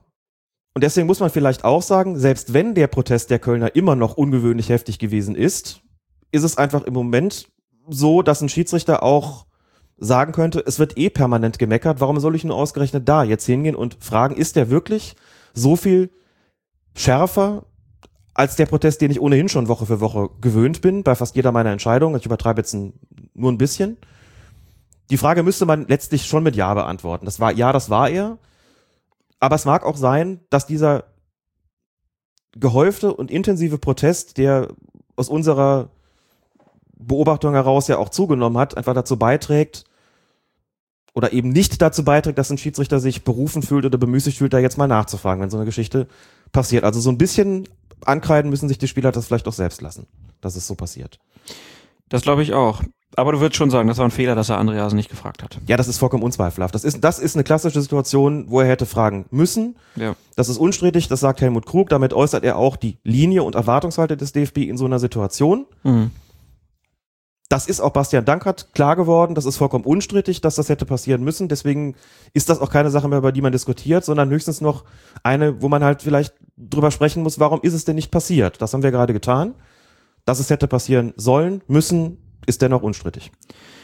Ja, dann lass uns noch als dritte und abschließende Frage kurz besprechen. Hätte man von Andreasen erwarten können, beziehungsweise sollen, beziehungsweise müssen, dass er sein Handspiel selbst zur Anzeige bringt? Also ich habe ja eben schon gesagt, dass ich mir gar nicht sicher bin, ob er sich so klar darüber war, dass er dann zu Fronzek rennt äh, und mit ihm da was diskutiert, was angeblich taktisch war. Ähm, da spricht er dafür, dass er schon genau wusste, dass es ein Handspiel war. Ich weiß es nicht. Ich weiß es auch nicht. Interessant ist zum Beispiel auch, was wäre gewesen, wenn Dankert ihn befragt hätte und er hätte die Auskunft verweigert. Auch so Fragen sind gestellt worden. Das ist übrigens ein ganz interessanter Graubereich. Heinz Kampke hat gefragt, sind Spieler eigentlich auskunftspflichtig gegenüber dem Schiedsrichter? Hm. So ganz grundsätzlich. Ich habe die Frage erstmal verneint, habe gesagt, Vor allen Dingen, Andreasen belastet sich dann ja selbst. Und das ist ja Ja. juristisch, da muss man ja nicht Auskunft geben, wenn Genau. man sich selbst be be belastet. wenn man so eine Juristerei da zugrunde legt und sagt, niemand ist gezwungen, sich selbst zu belasten, es besteht das Recht auf Aussageverweigerung, im erweiterten Sinne dann vielleicht auch für die Mitspieler, die ja quasi Teil der, der Familie sind, nennen Ja. wir es einfach mal so, und dementsprechend auch nicht dazu gezwungen werden können, auszusagen. Gezwungen werden können, können sie auch tatsächlich nicht. Das ist vollkommen richtig, aber besteht grundsätzlich so eine Auskunftspflicht. Ich habe erstmal gesagt, ich glaube nicht oder ich bin überzeugt, dass nicht. Ich habe mit einem Sportrechtler darüber gesprochen, der gesagt hat, "Hm, so eine Parallelisierung ist schwierig, denn der Fußball basiert nicht zuletzt auf einem Fairplay-Gedanken. Die Rolle des Schiedsrichters ist auch nochmal eine andere. Insofern, das ist rechtlich gesehen in einer gewissen Grauzone. aber mit einer deutlich gesteigerten Erwartungshaltung bezüglich des Verhaltens der Spieler verbunden. Das heißt, eine Pflicht existiert vielleicht nicht, aber schon eine Erwartung, dann auch wenn man befragt wird, eine Antwort zu geben und dann auch noch Möglichkeit, die Wahrheit zu sagen. Denn wenn du nicht die Wahrheit sagst, wirst du dafür verurteilt wegen der Unsportlichkeit. Ne? Wenn du Beschuldigter bist, kannst du die Unwahrheit sagen. Das ist dann nichts, was dir zum Vorteil gereicht. Das ist vollkommen klar. Aber das Gericht muss dir nachweisen, dass du gelogen hast. Das ist bei einem Beschuldigten im Fußball durchaus anders. Wenn der befragt wird und sagt, da war nichts, dann wird er gesperrt. Dann wird gesagt, das ist eine Unsportlichkeit. Und insofern heißt das umgekehrt für die Auskunftspflicht auch, wie gesagt, rechtliche Grauzone, da sieht die Sache möglicherweise ein bisschen anders aus, als sie das in der zivilen Juristerei, als das in der zivilen Juristerei der Fall ist. Hm. Aber das Ja. werden wir noch klären. Wir werden ja, ich sag's jetzt nochmal, wir werden ja dann auch Mitglied des DFB-Kontrollausschusses irgendwann mal in die Sendung einbeziehen. Genau, wenn es die- in der Winterpause, wie auch immer. Wenn die können wir Technik solche- endlich mal funktioniert. Genau. Und mit dem können wir solche Sachen dann auch diskutieren. Den können wir auch fragen, wie wird das eigentlich gesehen? Gibt es Ja. dazu eine, eine, eine Meinung? Also, wir wünschen uns, dass Schiedsrichter nach so einem heftigen Protest die Betroffenen fragen. Wir wünschen uns aber auch Spieler, die, wenn sie solche Tore erzielen, dann nochmal sagen, ah, Schiri, das war nicht korrekt. Ist denn schon Weihnachten? Ja, aber wünschen dürfen wir uns doch mal was. Ne? Wir sind ja bei Colinas Erben nicht bei Wünsch dir was. ja, aber wenn du schon den, den, den ehemaligen Kaiser parodierst, Wieso ehemalig? also ich habe das Gefühl, der Thron wackelt. Aber gut, das wird die Zukunft zeigen. Ja, der DFB-Kontrollausschuss äh, hat ja gegen Andreasen, habe schon eben angesprochen, Ermittlungen wegen des Verdachts auf krass sportwidriges Verhalten eingeleitet. In einem vergleichbaren Fall war das schon mal passiert, 2004, nach einem Handtor von Oliver Neuville im Spiel zwischen Gladbach und Kaiserslautern.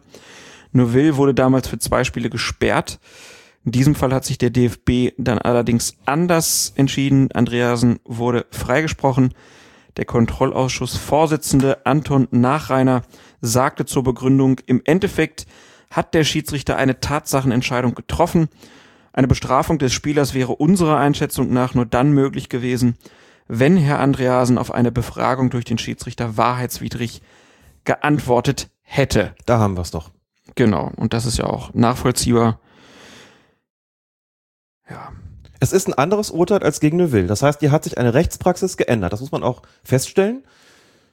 Ich habe in dem Moment gedacht, wenn wir diesen Fall Neuville zugrunde legen, müsste eine Verurteilung von Andreasen rauskommen. Dass das nicht geschehen ist, zeigt, dass sich da was geändert hat. Ich finde das richtig. Mhm. Auch da setzt sich der Trend zur Liberalisierung in der Rechtsprechung des DFB fort und ich finde das korrekt, das an dieser Stelle so entschieden zu haben und auch von der Begründung her, wie du auch schon gesagt hast, vollkommen nachvollziehbar. Hätte ihn befragt, hätte eine falsche Antwort gegeben, dann hätten wir gesperrt. So wie es gelaufen ist, aber nicht, denn man kann von dem Spieler das nicht verlangen. Man muss ja auch dazu sagen, im Spiel selbst hätte es für diese Aktion eine Verwarnung, also eine gelbe Karte gegeben, wenn der Schiedsrichter das gesehen hätte. Auch da ist es ja so, wenn man dann im Nachhinein sperrt, muss man sagen, ja gut, auf dem Platz es dafür auch nicht rot gegeben. Das ist schon so ein bisschen in einem Missverhältnis. Und deshalb finde ich das so, wie es jetzt dekretiert worden ist, vollkommen in Ordnung und nachvollziehbar. Ja. Leon Andreasen an dieser Stelle gute Besserung. Der hat sich ja beim Paketöffnen in die Hand geschnitten und einige haben schon In die gedacht, Hand. Das wäre der Spruch der Fußballgötter gewesen. Richtig übel wohl. Irgendwie musste operiert werden. Am Ende bleibt die Situation auf jeden Fall für die Kölner sehr unbefriedigend, denn durch so, so ein Tor zu verlieren, das ist ziemlich unbefriedigend auf jeden Fall. Äh, Fand es aber auch wieder schön, dass hinterher viele gesagt haben, das hat jeder im Stadion gesehen, nur der Schiedsrichter nicht. Und das natürlich totaler Blödsinn. Das stimmt so natürlich nicht. Aber man kann vielleicht auch sagen, dass vielleicht viele von der Südtribüne einen besseren Blick auf die Situation hatten als Schiedsrichter Dankert. Gewiss. Und in der Situation fragst du dich natürlich dann auch, wie konnte dem das entgehen, wenn ich das so klar gesehen habe? Genau. Das war nicht das ganze Stadion, okay, klar, aber dass man da so ein bisschen überzeichnet bei einer wirklich gravierenden Fehlentscheidung, kann ich ehrlich gesagt schon noch nachvollziehen. Da würde Ja, ich jetzt auch keine. Wortglauberei betreiben. Nee, nee, aber ähm, ich, also ich fand es auch ganz spannend, mal zu sehen dann, das ging sehr schnell, dass die Leute ihre Handys gezückt haben und hatten die Szene dann direkt auch auf dem Handy, so als kurzen Schnipsel irgendwie als Wein oder bei Twitter irgendwie kleine Videos oder bei WhatsApp kamen die Videos rumgeschickt, äh, so dass das auch jeder wusste. Äh, und das ist übrigens auch wieder noch was, was mittlerweile so ein bisschen für den Videobeweis spricht, also was halt auch die Offiziellen da in einen gewissen Zugzwang bringt, weil es im Moment dazu führt, so wie es aktuell ist, dass der Schiedsrichter weniger weiß als alle drumrum. Ne? Ja, was in dem Fall nicht hätte passieren müssen. Er hat letztlich gesagt, aus Videobeweis hin, Videobeweis her, im Interview hat Dankert gesagt, das darf auf dem Niveau nicht passieren. Ja. Das ist eine klare Selbstkritik, die ist so auch begrüßenswert, das stimmt auch. Unter Schiedsrichtern sagt man in so einer Situation immer, wir sind hier zu dritt, beziehungsweise zu viert mit vierten Offiziellen, einer von uns muss es gesehen haben. Und da kann man viel erklären, wer da wo gestanden hat. Dann muss man daran halt was ändern. Das ist ja, wie gesagt, immer auch nur eine Erklärung, keine Entschuldigung. Aber alles andere, Dank hat, wie gesagt, bereits gesagt, das darf dann auch wirklich nicht passieren und das ist auch eine klare Ansage. Punkt. Gut. Dann schließen wir das Spiel hier ab und kommen zur Partie Werder Bremen gegen den FC Bayern. Dort gab es auch einen großen Aufreger. Aber zunächst in der 13. Minute eine Flanke in den Bremer Strafraum. Dort eilt Robert Lewandowski der Kugel entgegen. Doch Alejandro Galvez hält und zieht ein wenig. Lewandowski fällt und fordert einen Strafstoß. Schiedsrichter Christian Dingert lässt jedoch weiterspielen. Aus deiner Sicht, zu Recht? Eine ganz ätzende Situation. Warum? Für Schiedsrichter, denn wenn so eine Flanke in den Strafraum kommt, plötzlich liegt da einer. Zwei gehen hin, plötzlich liegt einer. Dann musst du immer überlegen, hat er sich jetzt fallen lassen oder ist er gezogen worden? Das, wenn du nicht hundertprozentig genau im Bilde bist, ist sowas ganz schwer zu beurteilen. Lässt er natürlich im Zweifelsfalle weiterlaufen, wenn du es nicht klar gesehen hast. Hier gab es wirklich einen ganz kurzen Griff gegen Lewandowski, der einerseits genügt haben dürfte, um ihn so aus dem Tritt zu bringen, dass er nicht mehr zum Ball gekommen ist. Mhm. Zum anderen, klar, ist das auch so, dass Lewandowski in dem Moment dann merkt, so, ich habe nicht die allergünstigste Position, ich habe eine Chance, den Ball zu bekommen, ist aber auch nicht die perfekte Torchance. Da bemüht man sich dann auch nicht mehr wirklich auf den Beinen zu bleiben. Also das ist schon im Graubereich die ganze Sache mit Tendenz dazu zu sagen, da kann man schon einen Strafstoß geben. Schwer zu sehen, aber den kann man schon auch, kann man tatsächlich schon auch geben. Ist dann auch mit Konsequenzen verbunden, weil man sich dann überlegen muss, wie ist das mit dem Thema Ballkontrolle? Die hat er ja noch nicht gehabt, aber ist das so, dass er den auf jeden Fall erreicht hätte? Müssen wir also schon über eine Notbremse sprechen? Auch eine schwierige Situation, da kommt ganz viel zusammen. Das wegen einer Kleinigkeit, auch da sind die Verteidiger natürlich geschickt, die halten auch nicht länger als unbedingt nötig und die Stürmer merken das und tun auch nicht mehr als nötig, auf den Beinen zu bleiben und dann steht so eine ätzende Situation, du sagst, boah, soll ich oder soll ich nicht? Also eher ja als nein. Ich finde das ja auch mittlerweile so schwer zu bewerten. Man hat, wir haben ja schon oft auch über die Zeitlupen gesprochen, dass man wirklich sehr genau sieht, okay, da gab es eine Berührung unten am Fuß, da gab es ein kurzes Ziehen und so. Aber so richtig weiß ja keiner von uns, der jetzt nicht so schnell ist, wie diese Leute, die da auf dem Platz stehen, wie doll behindert einen das wirklich? Wie sehr merke ich das wirklich? Also, ja, da habe ich auch nicht das Gefühl, dass da sich alle jetzt so ganz ehrlich zu äußern. Ähm, aber ich glaube halt schon, dass es Situationen gibt, wo halt schon so ein ganz kleiner Griff halt dazu führen kann, dass man halt fällt. Das sieht manchmal vielleicht auch komisch aus, weil man das so ein bisschen verzögert macht. Aber da, ja, muss der Fußball sich dann halt auch immer wieder entscheiden, reicht es für einen Elfmeter oder reicht es nicht. Aber ich würde jetzt in der Situation auch sagen, da war Galvez halt einfach so viel langsamer als Lewandowski und ähm, der ist durch diesen kurzen Zupfer halt auch um eine klare Torschance ähm, betrogen worden. Mhm. Und du sagst auch schon zu Recht, wir müssen das Tempo von Aktionen auch berücksichtigen. In einem großen Tempo reichen oft Kleinigkeiten und dann bleibt man auch nicht auf den Beinen. So ist das einfach. Wir sagen ja immer, bei der Frage, genügt irgendwas für einen Strafstoß beispielsweise, da sagen wir auch immer, ist denn die, ist der Kontakt denn ursächlich gewesen für das Fallen? Das finde ich wirklich ein gutes Kriterium. Ja. Das kann man nicht immer zweifelsfrei beantworten. Du kannst auch einen Tritt vors Schienenbein bekommen und gar nicht unbedingt umfallen müssen. Sowas gibt es. Wir hatten kürzlich bei dem Spiel da zwischen Bayern München und Dortmund den Tritt von Vegetarian gegen Thiago im Strafraum, der dann fiel.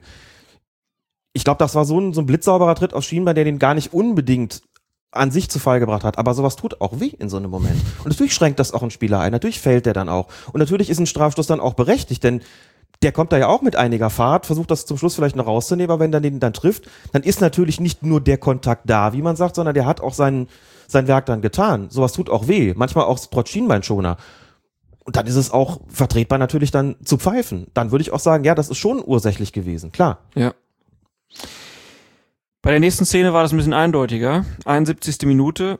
Weiter Pass von Jerome Boateng und Lewandowski ist es wieder, der im Bremer Strafraum an den Ball kommt. Und wer das Torhüter Felix Wiedwald kommt aus seinem Kasten geeilt und trifft den Bayern-Stürmer mit gestreckten Beinen und den Stollen voraus am Oberschenkel.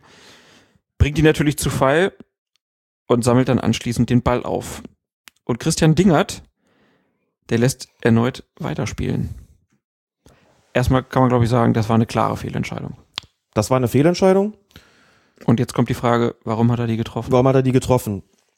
Es ist immer sinnvoll, nochmal darauf zu achten, wo steht der Schiedsrichter und welchen Blick hat er auf das Geschehen. Wie gesagt, nochmal nicht zur Entschuldigung, zur Erklärung. Er guckt frontal auf die Situation drauf, auch aus einer gewissen Entfernung, weil der Angriff ziemlich schnell vorgetragen gewesen ist von den Bayern. Aus dieser frontalen Perspektive verdeckt ihn im Grunde genommen Lewandowski selbst ein bisschen die Sicht und er sieht gar nicht so sehr, was, gar nicht so richtig, was macht Wiedwalter eigentlich. Kommt noch dazu, dass dieser ganze Bewegungsablauf sehr schnell vonstatten gegangen ist. Ich habe am Fernsehen auch gedacht, da war eigentlich nichts. Auch deshalb, weil Lewandowski plötzlich fällt, der Ball bei Wiedwald vor den Füßen liegt und er den sich einfach schnappt. Und ich habe gedacht, ich glaube, der hat den sich fair erobert. Da kommt die Zeitlupe und da siehst du schon recht eindeutig, nein, das war ein, ein Tritt gegen Lewandowski.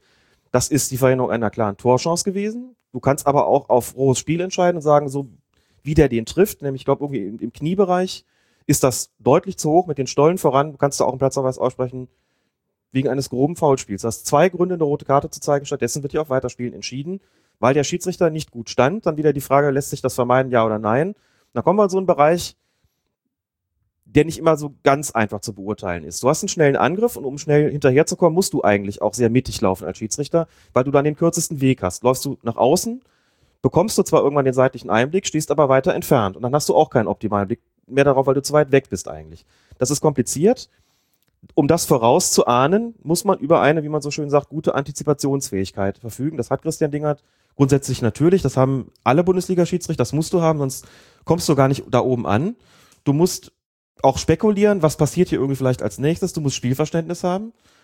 Das erleichtert dir auf jeden Fall die Spielleitung dahingehend, dass du vielleicht manchmal schon so ein bisschen eben ahnst oder vielleicht sogar weißt, eine Vorstellung davon hast, was passiert möglicherweise als nächstes. Und dann positionierst du dich vielleicht auch entsprechend. Das kann nicht immer hundertprozentig klappen, das ist vollkommen klar.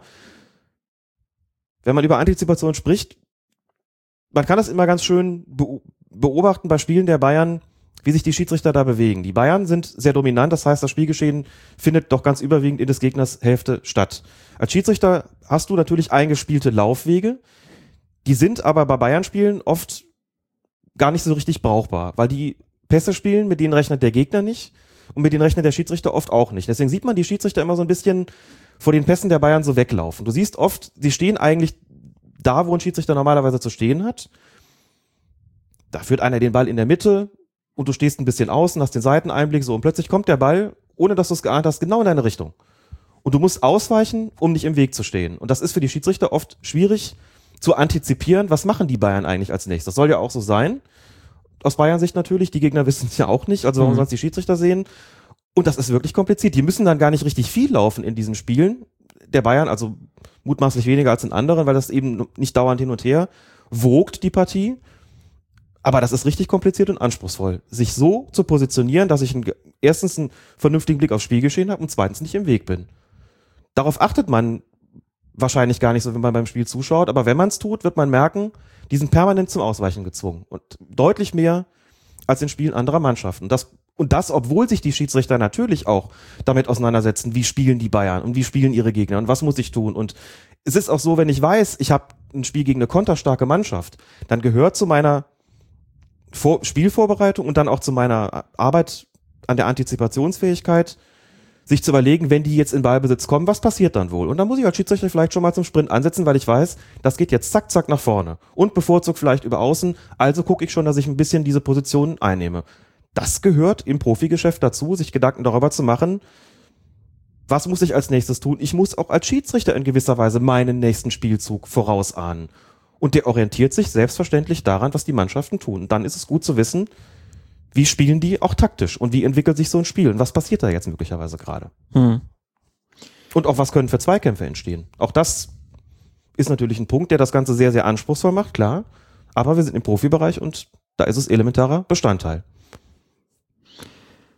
Also beim nächsten Bayern-Spiel, wenn es mal wieder langweilig wird, mal ein bisschen auf den Schiedsrichter gucken. Mhm. Empfehle ich dringend. Ist wirklich manchmal sogar richtig lustig. ja, es sieht wirklich lustig aus. Ich, also spreche aus der gewisserweise selber aus, aus der Erfahrung, das habe ich auch im Amateurbereich oft gehabt, dass eine dominante Mannschaft Und weißt du, ich werde den anderen Strafraum in dieser zweiten Halbzeit jetzt kaum sehen, aber dafür muss ich permanent irgendwie darauf bedacht sein, denen da nicht im Weg zu stehen. Und das ist nicht immer einfach. Also um die Situation hier Ja, abzuschließen, wollte ich gerade sagen. Also Platzer weiß, entweder wegen Verhinderung einer klaren Torchance oder wegen hohen Spiels, sucht er was aus, wäre angemessen gewesen, plus Strafstoß. Das ist dann schon, man kann es wie gesagt erklären, aber schon auch ein nicht mehr ganz leichter Fehler, der nur deshalb nicht wirklich ins Gewicht gefallen ist, weil die Bayern das Spiel gewonnen haben. Also kein spielentscheidender Fehler wie beim Spiel Köln gegen Hannover. ich fand es ganz schön krass, dass der Lewandowski weiterspielen konnte. Wenn man die Strieben gesehen hat, Der muss schon sehr gut durchtrainiert sein. Ich glaube, sind ja auch. wenn, ja, das ist ein Vorteil dann in dem Fall, ne? Also Mhm. wenn da mehr Muskeln als Fett sind, ich glaube, wenn ein Amateurspieler so getroffen wird, Da geht er raus. da spielst du eine Zeit lang nicht mehr. Dann kommen wir zur nächsten Partie. VfL Wolfsburg gegen 1899 Hoffenheim.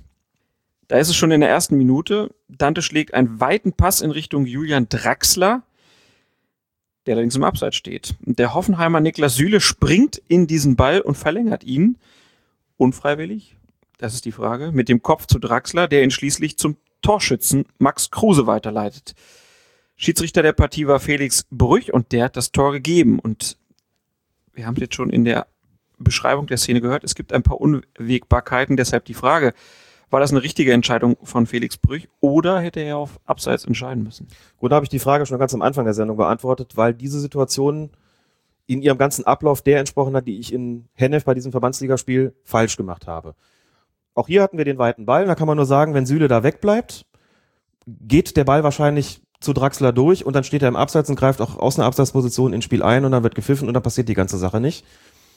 Indem er aber den Ball gespielt hat, na klar war das unfreiwillig, aber die Frage ist nicht freiwillig oder nicht, die Frage ist, ist es ein absichtliches Spielen des Balles gewesen, Genau. also was wir ins Englische mit Deliberate Play übersetzen, beziehungsweise umgekehrt, was von Deliberate Play dann ins Deutsche mit absichtliches Spielen des Balles übersetzt wird, ja oder nein. Und klar, das ist genau das gewesen. Der hat also nicht den Ball einfach nur unglücklich abgefälscht, sondern der ist da gezielt und bewusst hingegangen. Das ist wichtig, das bewusste Hingehen, um den Ball zu spielen. Das hat er getan. Und ob das dann ihm gelingt, den Ball wegzuköpfen oder ob er den eben genau in den Lauf des im Abseits stehenden Spielers köpft, spielt keine Rolle. Hier ist die Abseitssituation dann eben nicht wirksam. Und deshalb war der Treffer korrekt. Und anders als ich in dem Verbandsligaspiel hat hier eben der Kollege den Entscheidenden mit länger gewartet und gesagt, okay, das hier darf ich nicht zurückwinken. Das ist dann auch ein schwerer Fehler, wenn man es tut, ne, Mhm. wie ich es getan habe.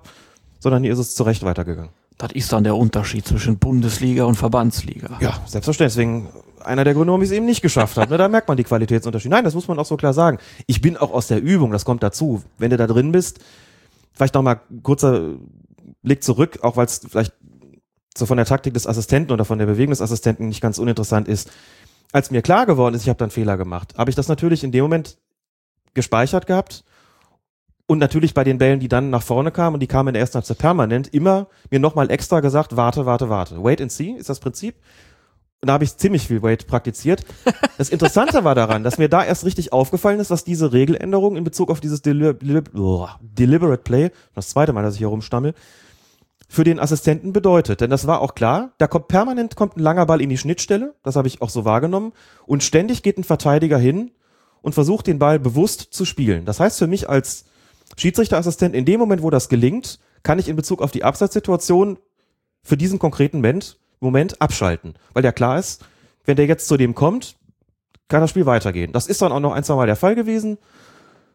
Auch da hat sich lustigerweise keiner beschwert, aber wahrscheinlich deshalb, weil die gar nicht wahrgenommen haben, dass da jemand eigentlich im Abseits stand und jetzt, dass es durch das Deliberate Play aufgehoben worden ist. Das war für den Assistenten aber eigentlich, also für mich gar nicht so unbequem. So, ich musste nur darauf achten, wenn der jetzt nicht dran geht oder nicht drankommt, wenn er also den Ball verfehlt, dann muss ich entscheiden, hat er im Abseits gestanden vorher, ja oder nein, und muss ich die Fahne heben, wenn er eben eingreift, aus meiner Sicht so. Aber das war eigentlich gar nicht so schwer. Man muss es einfach nur ständig im Kopf haben, dass es so ist. Und dann, wenn man diese Spielweise der Mannschaft kapiert hat, dass die mit diesen langen Bällen in die Schnittstelle operieren, also da habe ich mir sozusagen dann auf dem Platz Gedanken gemacht, wie spielen die eigentlich? Wusste ich vorher nicht. Klar. Gibt kein Videomaterial von der Verbandsliga, jedenfalls nicht Ja. so, dass es für meine Vorbereitung Ja. gereicht hätte. Dann ist man da auf der Höhe. Und das hätte ich besser mal von Anfang an so gemacht. Und wie, aber mit dem Fehler, ne, es wird ja dann auch gesagt, ne, es gibt ja eine Konzessionsentscheidung und so.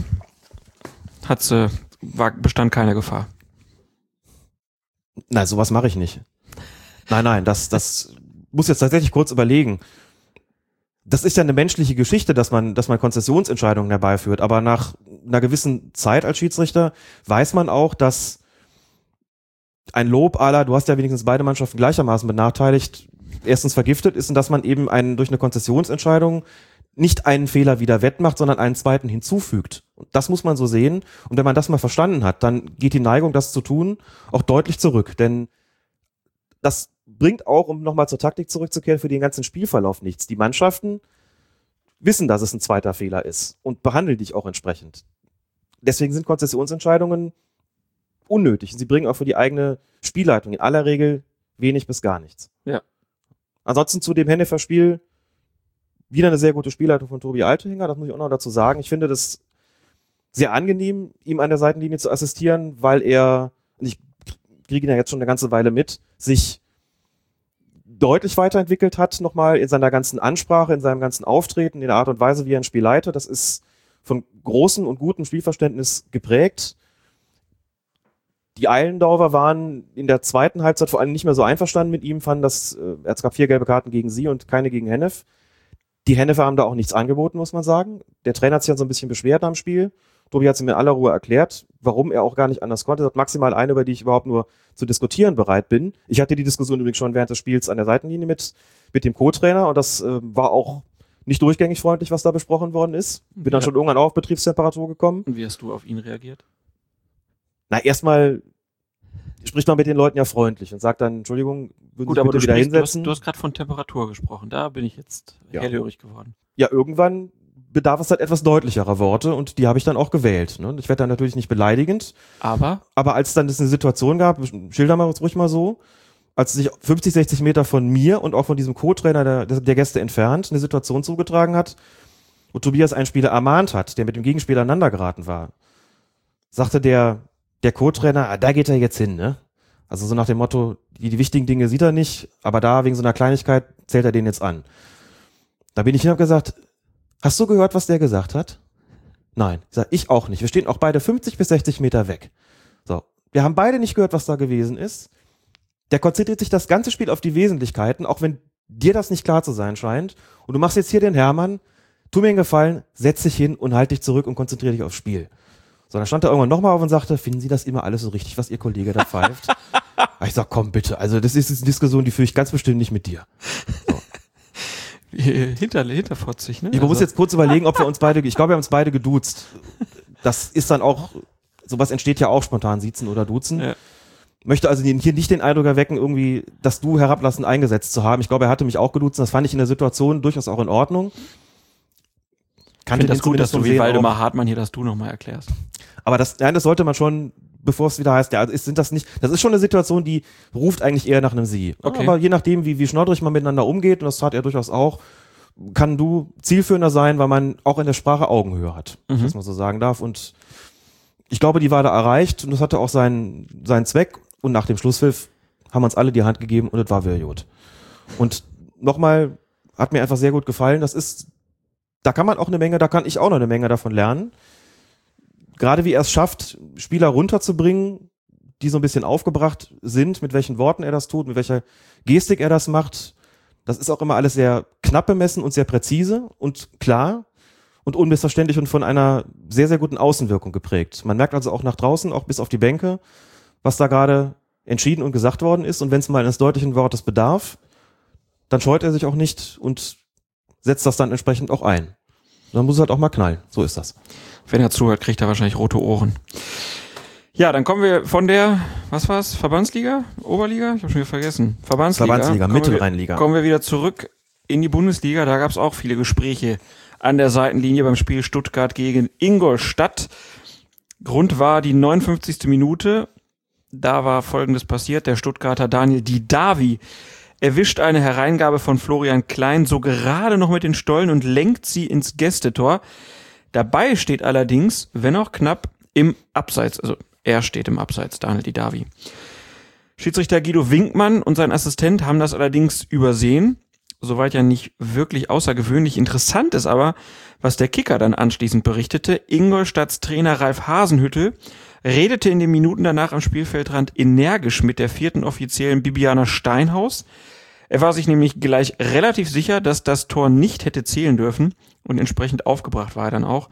Mit einer Nacht Abstand wirkte der Ingolstädter Coach am Montag, so schreibt der Kicker, wieder ganz entspannt, als er das Gespräch mit der vierten Offiziellen im Rückblick als amüsant beschrieb. Es sei eigentlich eine geile Strategie, alle Fehler sofort zuzugeben. Dann kannst du als Trainer nichts mehr sagen, nur es ändert nichts an der Tatsache, dass der Fehler passierte. Steinhaus habe jedenfalls schnell gewusst, dass das Tor irregulär war, berichtet Hasenhüttel. Ich kann mir schon vorstellen, was da auch dass da auch irgendwas geflüstert wird. Dazu eine Frage unseres Hörers Hendrik Schulz. Er schreibt, haltet ihr es für sinnvoll, wenn ein vierter Offizieller oder eine vierte Offizielle wirklich während des Spiels zu Fehlentscheidungen Stellung nimmt? Wir haben ja schon viel über die Position der vierten Offiziellen geredet, dass die irgendwann mal eingeführt wurden, um an der Seitenlinie, vor allem bei den Trainern, so ein bisschen den Prellbock zu spielen, sage ich mal. Aber das ist ja schon eine ganz interessante Situation, dass Steinhaus scheinbar relativ früh wusste, dass da ein Fehler passiert ist.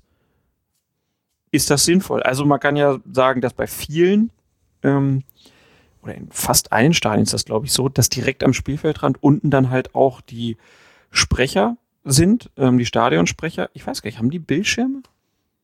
Da sind schon Monitore aufgebaut, Ja, ne? zumindest bei den Kameras. Klar, da Minimum, aber ich meine, ob die dann wirklich auch noch, weil das ist ja auch so, die, die kriegen dann ja auch mitgeteilt, wenn Wechsel oder so passieren, ist das ja der kürzeste Weg, den geht zum Stadionsprecher.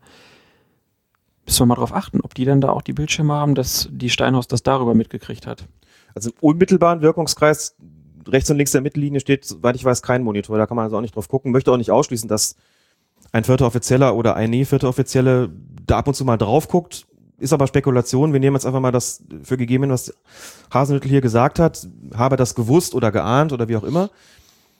Und dass es entsprechend geflüstert worden sei. Und die Hauptfrage lautet ja, ist es sinnvoll, wegen, zu einer Fehlentscheidung Stellung zu beziehen? Ich glaube, man kann das nicht grundsätzlich beantworten. Hat ja gerade eben das Beispiel aus dieser Verbandsliga, wenn der mich so in so einem schnippischen Ton fragt, sind Sie eigentlich immer der Meinung, dass der Schiedsrichter alles richtig macht? Das war vom ganzen Ton her und auch von der Art und Weise und, und mit dem, was er da beabsichtigt hat, war das definitiv keine Situation, in der eine Antwort gewesen, richtig gewesen ist nach dem Motto, hey, wir sind schon mal unterschiedlicher Meinung, aber mein Gott, das kommt halt vor, wir Menschen machen auch Fehler.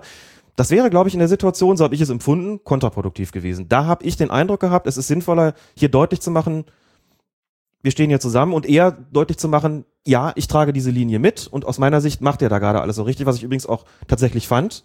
Insofern auch, auch allerbesten Gewissens dem sagen konnte, ja klar, ich finde, er leitet dieses Spiel hervorragend, Sie meinen das nicht, aber ich finde diese Entscheidung vollkommen richtig und stehe dahinter und kann Ihnen das auch auseinandersetzen. Ne? Gesagt habe ich ja dann äh, faktisch irgendwie, jetzt ist gut, setz dich wieder hin. So, aber es kann auch Situationen geben, je nachdem, wie man angesprochen wird, wo das tatsächlich strategisch sinnvoll ist zu sagen, wir haben nur den ersten schnellen Blick drauf, wir müssen in Sekundenbruchteilen entscheiden, wenn sich rausstellt, dass es falsch ist, sind wir die Ersten, denen das wirklich leid tut.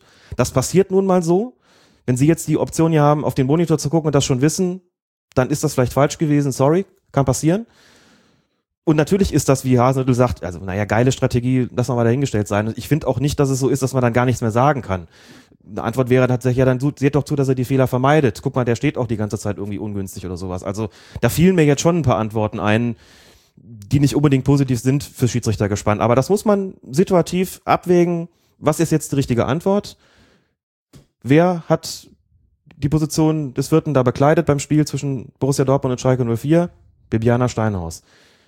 Die Frau hat schon eine gute Strategie, damit umzugehen und zu der gehört es aufgrund ihrer langjährigen Erfahrung dann mit Sicherheit auch einfach mal zu überlegen, was könnte jetzt das Beste sein, um die Emotionen hier einzufangen oder eben auch gar nicht erst aufkommen zu lassen. Und wenn dazu gehört zu sagen, wir haben irgendwie mitbekommen, da ist wohl ein Fehler passiert, sorry, tut uns leid, wenn das die richtige Strategie für den Moment ist, dann ist es auch sinnvoll, sie einzusetzen. Und es gibt andere Situationen, da ist sie das nicht. Bibiana Steinhaus wird nach ihrer Karriere wahrscheinlich Vorträge zum Thema Konfliktmanagement geben. Dafür wäre sie mit Sicherheit hervorragend geeignet. was die sich wahrscheinlich schon alles anhören durfte. Na gut, dann kommen wir zum zehnten Spieltag. Da spielten Borussia Mönchengladbach und Schalke 04 gegeneinander. Schiedsrichter war Wolfgang Stark und in der 31. Minute hat der Gladbacher Julian Korb ähm, den Ball und zieht damit in den Strafraum und legt ihn dann an Dennis Aogo vorbei. Der versucht zweimal vergeblich die Kugel wegzuspitzeln. Beim zweiten Mal kommt es dann zu einem Kontakt mit Korb, der daraufhin fällt. Jetzt natürlich wie immer die Frage, hat dieser Kontakt für den Strafstoß genügt, den Schiedsrichter Wolfgang Stark auf Intervention seines Assistenten Mike Pickel gegeben hat? Oder war das zu wenig? Ich habe mir das x-mal angeguckt und aus der oder in der Originalgeschwindigkeit hatte ich den Eindruck, so richtig viel war das nicht. Dann sieht man eine Zeitlupe, die ist natürlich immer so ein bisschen verzerrt und wo der das zweite Mal hingeht, trifft er ihn. Und je öfter ich mir das angeschaut habe, desto mehr war ich der Meinung, ja, ich glaube, das genügt hat ihn schon ordentlich getroffen, nicht, nicht schwerwiegend, aber so, dass man da mal fallen kann, dass er das halt auch gerne tut, das sei sicherlich zugestanden. Also auch hier eine Grauzone, ein Graubereich, in dem man sagen kann, ich glaube, es wären beide Entscheidungen möglich gewesen. Der Elfmeter ist verschiedentlich oder die Elfmeterentscheidung ist verschiedentlich als vollkommen absurd dargestellt worden. Das kann ich nicht nachvollziehen. Ich bin schon der Meinung, den kann man geben. Und den kann man vielleicht gerade dann geben, wenn man insgesamt eine etwas kleinlichere Spielleitung hat und schon mal eher bei solchen Kontakten sagt, dann pfeife ich schon mal. Mhm. Das gilt es ja immer auch zu berücksichtigen, dass man eine Linie hat bei den Zweikämpfen. Und wenn die eher kleinlich ist, dann lässt sich das an der Stelle auch so entscheiden. Also ich fand den zumindest nicht absurd, sondern, wie man so schön sagt, vertretbar und glaube auch, dass das Fallen schon auch was mit der entsprechenden Berührung, mit dem entsprechenden Kontakt zu tun hatte. Aber so tendenziell vielleicht dann doch war es eher zu wenig für 5 Meter. Höre ich das da richtig raus? Nee. Nee. Ich finde den vertretbar. Doch, vertretbar. Okay, ja. war jetzt nicht ganz Dann habe ich mich da nicht richtig ausgedrückt. Ich finde den vertretbar. Vielleicht habe ich nicht richtig zugehört. Das glaube ich nicht. Du doch nicht. Dann kommen wir zur 69. Minute. Ibrahima Traoré geht kurz vor dem Schalker Strafraum nach einem minimalen Kontakt mit Joel Matip theatralisch zu Boden und bekommt von Wolfgang Stark den Freistoß. Raphael verwandelt zum 2-1 für die Gladbacher. Tja, und du hast eben schon gesagt, selbst bei einer kleinlichen Linie, ähm, da muss man dann auch pfeifen, äh, oder muss man enger pfeifen vielleicht, bei mehr Berührung auch einen Freistoß geben. Aber selbst bei einer kleinlichsten Linie hätte das doch nicht gepfiffen werden dürfen, oder? Nein. Und wenn ich jetzt sage, dass der geschickt gefallen ist, möchte ich das nicht als Plädoyer oder als, als Anerkennung für unsportliches Verhalten verstanden wissen, war aber auch ganz lustig, ne? Traoré sehr klein, Martip sehr groß. Ähm, das irgendwie wirkt das dann ja auch schon so, als ob der Größere den Kleinen immer gleich weglatschen würde, so. Also ich glaube, das ist irgendwas, also zumindest bei mir so, das wirkt immer eher so, naja, klar, der hat ihn getroffen. Ja, hast du vollkommen recht. Wenn starke Größenunterschiede bestehen zwischen zwei Spielern, ist das für einen Schiedsrichter immer ätzend. Das gehörte zu den Bereichen, die ich am, immer am blödesten fand, weil natürlich der kleinere und leichtere oft schnell fällt. Der große, aber umgekehrt gibt es vielleicht einen kleinen Verteidiger und einen großen Stürmer, so und dann sagt er, der ist so groß, der muss doch so schnell nicht fallen. Das irgendwie so ins Gleichgewicht zu bringen, ist schon schwierig. Aber es gibt dann auch Situationen, bei denen man schon sagen muss, nee, da war einfach nichts. Eigentlich hat Stark relativ gut gestanden, aber das ist, glaube ich, eine Entscheidung gewesen, da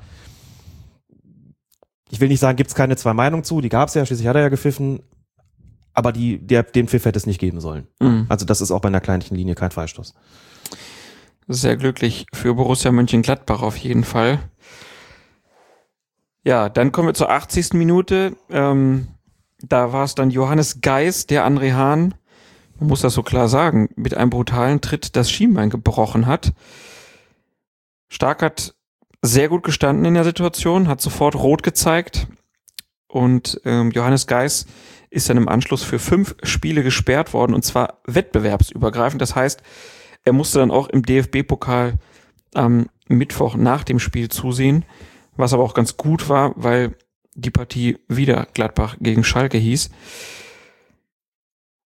Also ich glaube, über die Situation braucht man nicht weiter sprechen, dass das komplett richtig war, eine rote Karte da zu geben. Ja. Ähm, es gab ja dann auch wieder Leute, die sagten, naja, äh, der hat ihn ja gar nicht gesehen, das war niemals Absicht, alles scheißegal, rote Karte. Keine Diskussion. Ja, man kann allenfalls noch darüber diskutieren, ob er das wirklich auch so wollte. Daran habe ich meine Zweifel, aber das spielt, also wollen im Sinne von, war die Aktion wirklich so gegen das Schienbein geplant? Glaube ich nicht, spielt aber letztlich für die Entscheidung keine Rolle. Es ist und bleibt ein brutaler Tritt, der mit der roten Karte selbstverständlich richtig sanktioniert war. Ich glaube, man kann weder Punkt. von Absicht oder von Nicht-Absicht Ja. sprechen. Ja. Kann einfach nicht in den Kopf gucken. Nein. Man kann hinterher nur die Reaktion von Johannes Geis lesen, dass es ihm sehr leid tut. Das glaube ich ihm jetzt einfach mal. Ja. Hoffe, ähm, dass keiner den anderen verletzen möchte. Ähm, ja, also er musste dann zugucken, im DFB-Pokal auch. So eine wettbewerbsübergreifende Sperre ist ja relativ selten und auch nur für besondere Fälle reserviert. Ähm, Hans E. Lorenz, der Vorsitzende des DFB Sportgerichts, hat diese Entscheidung damit begründet, dass beide Mannschaften sofort wieder aufeinander trafen. Er sagte, dadurch wollen wir einige Emotionen aus dem Spiel nehmen. Ich denke, das ist auch im, im Interesse aller Beteiligten. Also kann man sagen, hätte es das DFB-Pokalspiel der beiden nicht gegeben, wäre Geist zwar auch für fünf Spiele gesperrt worden, allerdings dann nur für die Bundesliga? Ja, das hat Lorenz auch so gesagt. Die Länge der Sperre stand für sie fest mit fünf Spielen. Es ging nur darum, beziehen wir das DFB-Pokalspiel ein, ja oder nein? Insofern, die, ja, hätte es das nicht gegeben, dann wären es in der Bundesliga fünf Spiele gewesen. Ich war überrascht über die Begründung. ich finde das, ja, finde ich auch sehr, sehr merkwürdig, dass man das dann daran knüpft, gegen wen gespielt wird, weil das ist ja eigentlich. Also entweder macht man das, es- eigentlich muss man das dann, entweder macht man es immer oder man macht es nie. Das ist natürlich ein sehr weicher Faktor. Wir sind gleich nach dem Platzerweis gefragt worden auf Twitter, ob die Sperre denn jetzt auch wettbewerbsübergreifend gelten wird. Und habe ich wahrheitsgemäß geantwortet, das gilt für besonders schwere Fälle. Ob ein solcher Fall vorliegt oder nicht, wird sich das Sportgericht sicherlich überlegen. Dann wurde gefragt von einigen Hörern bzw. Lesern, ob denn dabei auch eine Rolle spiele, dass Gladbach direkt wieder auf Schalke treffe. Und meine Annahme war, nein Ja. die Paarung spielt keine Rolle, denn wenn der da nicht spielen soll, weil das irgendwie noch emotional zu aufgeladen ist nach der Aktion, dann kann der Trainer ihn draußen lassen. Das wurde allgemein vermutet, wird wahrscheinlich nicht eingesetzt werden, genau deshalb. Aber ich war mir sicher, das wird für das DFB Sportgericht keine Rolle spielen, weil das ja quasi ein Eingriff wäre dann in die Aufstellung von Schalke 04. Ja, aber halt auch in den Wettbewerb. Also man muss ja einfach Wettbewerb? sagen, dass der DFB-Pokal mit seinen wenigen Partien bis zum Pokalfinale in Berlin, wenn, wenn dann so ein, vielleicht halt auch ein sehr guter Spieler, ne, also Geist ist für Schalke jetzt nicht unwichtig, wenn der dann rausgenommen wird, in Anführungszeichen, nur weil die wieder gegen dieselbe Mannschaft spielen, kann man das auch kritisch sehen. Kann man auch kritisch sehen. Möglicherweise würde das Sportgericht das auch so begründet haben, indem es sagt, die Schwere legitimiert ja die wettbewerbsübergreifende Sperre. Ich denke, das ist auch Ja, eine Voraussetzung. Da, ja, klar. Also da, da besteht ja kein Zweifel.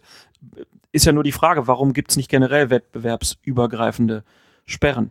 Weil man sagt, es sind getrennte Wettbewerbe. Ne? Genau. Aber in dem Fall wird dann wieder gesagt, ist besonders schwer, dann, machen, dann ist es doch wieder was anderes. Gut, ist natürlich jetzt so, hätte Geist, sagen wir mal, wegen zweimal Meckern eine Gelb-Rot gekriegt und wäre deshalb dann im DFB-Pokal gesperrt, würde jeder sagen, das ist ja Quatsch.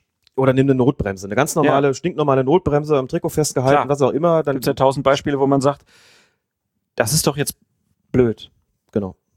Also schon komisch, auch diese Begründung, aber gut. Äh, auch darüber können wir dann ja demnächst mal sprechen mit dem Herrn, der sich mit der Sportgerichtsbarkeit auseinandersetzt. Wir haben dann noch eine Frage unseres Hörers Frankfurter Löwe bekommen. Der hat nämlich gefragt, kann in der Theorie ein DFB-Sportgericht einen Spieler auch für internationale Partien sperren? Ich habe nachgeschaut. Erst habe ich angenommen, es ist nicht so. Dann habe ich nachgeschaut, festgestellt, es ist durchaus so. Auch in besonders schweren Fällen oder wenn es entsprechende internationale Richtlinien so vorsehen bzw. gestatten, ist das möglich.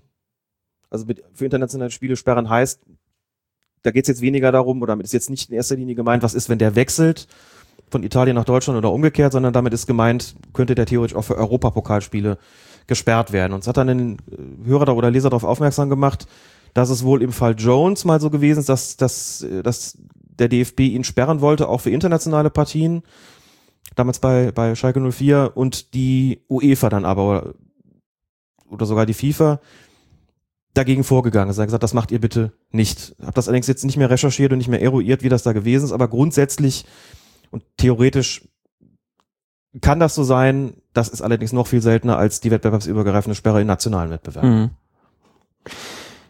Ja, mir wird jetzt spontan auch nichts einfallen, aber ich könnte mir vorstellen, dass auch so, also wenn du jetzt so Sperren hast, vielleicht auch auf Amateurniveau, dass jemand da für ein halbes Jahr gesperrt ist, dass der dann nicht einfach ins Nachbarland umziehen und dort kicken darf, oder? Weiß ich jetzt gar nicht. Sowas zum Beispiel. Das dürfte dann schon schwierig sein und manchmal wird da auch nachgefragt, was ist denn mit dem? Ne? Ja. Wenn du also jetzt im, in Aachen wohnst und bist da eben ein halbes Jahr gesperrt, du dann so irgendwie dann einfach mal nach Holland gehst, ich glaube, das funktioniert so auch nicht. Nicht in jedem Fall jedenfalls. Wer dazu was weiß, kann sich ja nochmal bei uns melden. Gut, dann würde ich sagen, schließen wir den zehnten Spieltag ab und kommen zum elften Spieltag. Und ähm, bevor wir über die Partie Wolfsburg gegen Bayer Leverkusen sprechen, würde ich sagen, wir hören einfach mal rein, was die beteiligten Akteure beziehungsweise die Funktionäre um das Spiel herum denn zu dieser Partie zu sagen hatten. Ist ein schönes Potpourri.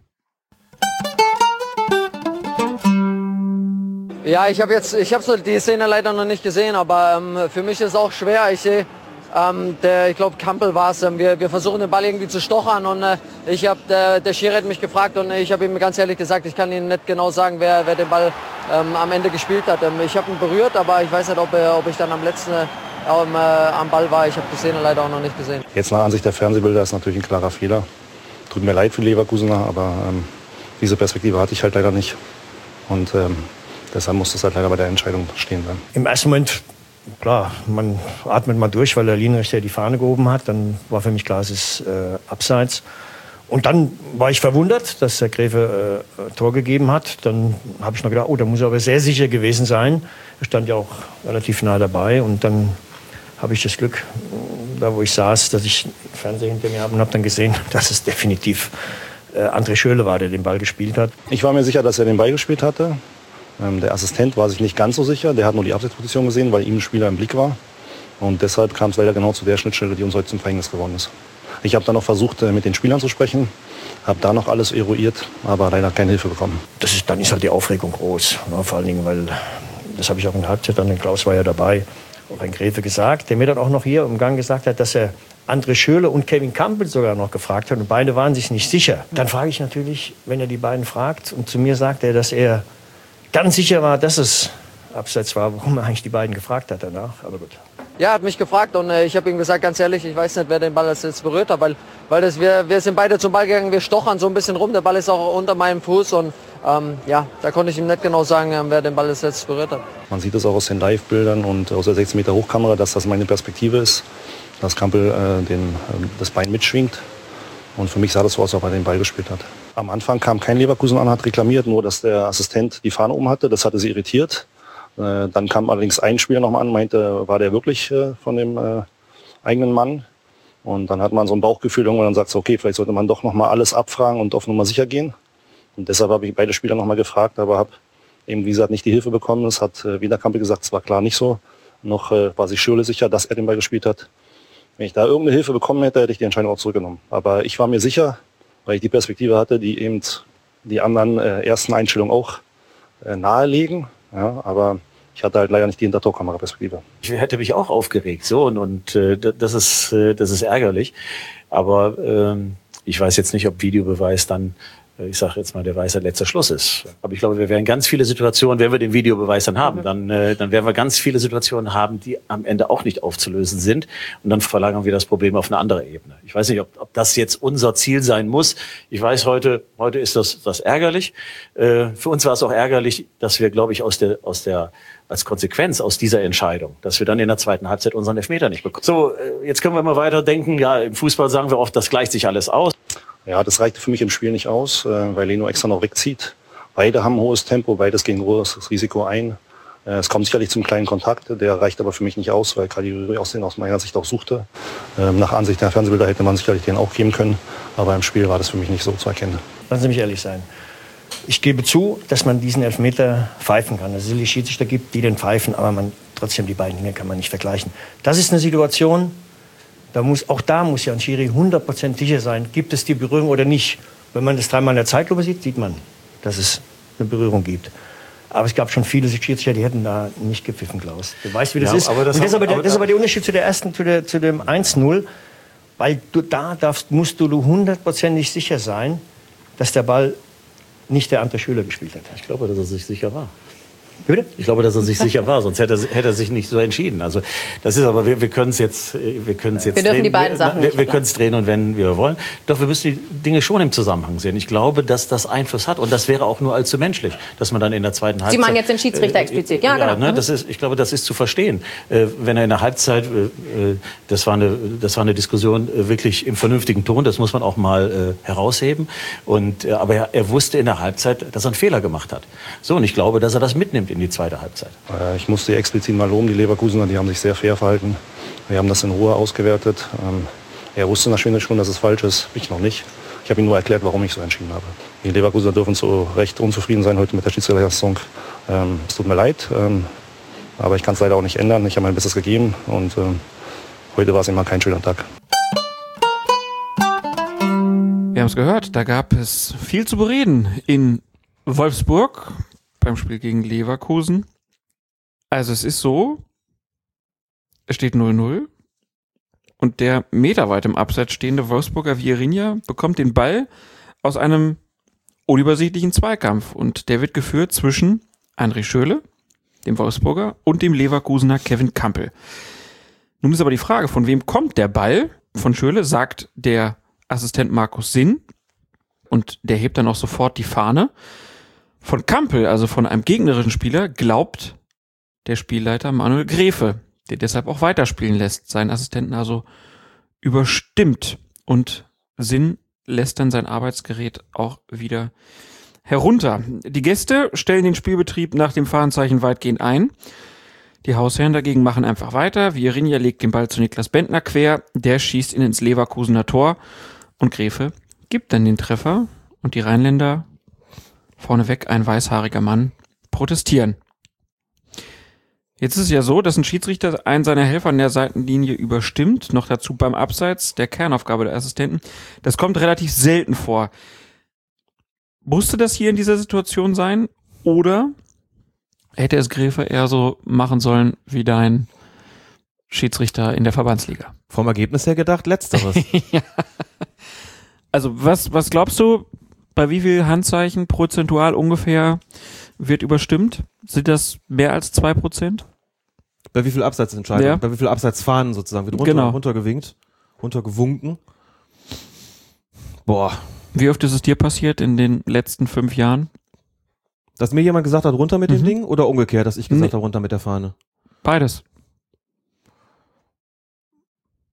Ja, extrem selten auf jeden Fall. Ja, also extrem ich selten. sagen. Also ich kann, kann da jetzt keinen Prozentsatz nennen. Ich, wenn ich jetzt sage zwei, also der Klassiker ist beim Abseits, wenn der Schiedsrichter sagt runter mit der Fahne, eigentlich eher der, weil sich daraus irgendeine Form von Vorteilssituation entwickelt. Ne? Also die am häufigsten kommen, beim, wahrscheinlich am häufigsten vorkommende Situation ist die, der Assistent hebt die Fahne wegen Abseits und der Torwart kann den Ball ungehindert aufnehmen in die Hände und kann den Ball dann abschlagen. Mit dem Abschlag kommst du ja relativ weit, dass man dann sagt, komm, das müssen wir jetzt nicht unterbrechen. Der hat den Ball sicher in den Händen, hat jetzt diverse Möglichkeiten, was er damit anstellen kann. Das ist besser als ein Freistoß. Wir lassen jetzt laufen. Das passiert schon mal. Dann nimmt er die Fahne runter, kommt das Handzeichen, alles klar, haben wir gesehen und weiter geht's. Und kein Mensch regt sich auf. Die Entscheidung zu sagen, entweder das war gar kein Abseits. Also das gibt's ohnehin fast nie, denn du stehst als Schiedsrichter nicht so gut, dass du es besser siehst als der Assistent, ob jemand im Abseits steht, sich befindet also. Der zweite Punkt ist ja die Geschichte mit dem, greift er ein? Mhm. Gut, dazu muss ich sagen, zu, zu meiner wirklich aktiven Zeit als Schiedsrichter ist diese Eingriffsfrage auch nochmal anders geregelt gewesen. Ne? Da hat man wesentlich schneller die Fahne gehoben und da war auch ein Eingriff wesentlich schneller gegeben. Also Stichwort Beeinflussung des Gegenspielers war wesentlich schneller gegeben, als es heute der Fall ist, wo man eben wesentlich länger warten muss, was passiert denn da? Die Situation aus, aus Hennef hatte ich ja schon geschildert. Also das kommt sehr selten vor, kommt sicherlich jetzt mal häufiger vor, dass man sagt, da ist aus meiner Sicht kein Eingriff geschehen. Es gibt auch, gab auch Bundesliga-Spiele, wo das Gespann sich untereinander uneins war oder vielleicht erstmal, wenn das möglich war, abgewartet hat, bis zur nächsten Spielunterbrechung, bis zur endgültigen Klärung, was man natürlich tun kann. Wenn der Ball ins Tor geht, dann kann man nochmal, dann ist das Spiel unterbrochen, dann kann man nochmal drüber sprechen, was war da jetzt eigentlich? Umgekehrt ist natürlich schwierig, wenn du schon auf Abseits entschieden hast und es stellt sich dann im Gespräch heraus, das war gar keins, dann kannst du natürlich die Torchance nicht wieder aufnehmen. Das ist das Problem. Insofern ist die Entscheidung, muss man zunächst mal sagen, laufen zu lassen, gar nicht verkehrt, wenn man Zweifel daran hat, ob da jetzt ein Spieleingriff stattgefunden hat oder nicht, beziehungsweise hier ging es ja nicht um den Spieleingriff, hier ging es ja darum, von wem kam der Ball eigentlich? Kam der vom Mitspieler, kam der vom Gegner? Dann ist es nicht falsch laufen zu lassen grundsätzlich. Das wäre auch ein Punkt, den ich fürs Entscheidungsmanagement anzumerken hätte. Ohne dem Assistenten da einen Vorwurf machen zu wollen, denn wenn der eine Abseitssituation wahrnimmt, ist die und ein Spieleingriff vor allen Dingen, ist die natürliche Reaktion, die Fahne hochzureißen. Jetzt kann man sagen, auf dem Niveau muss man dann vielleicht in der Lage sein, noch einen Moment zu zögern, einfach zu sagen, ich bin mir nicht ganz sicher.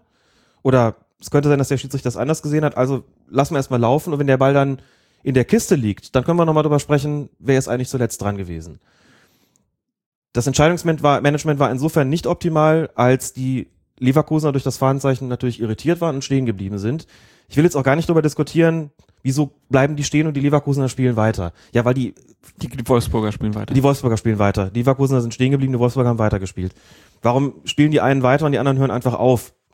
Weil das eigentlich fast immer so ist bei einer bei einem Abseits bei einer Abseitsfahne des Assistenten, dass die Mannschaft die davon profitiert, dann den Spielbetrieb einstellt. So natürlich. Bentner hat gesagt, Jugendtrainer hat ihm gesagt, immer weiter spielen, bis der Schiedsrichter pfeift. Richtig.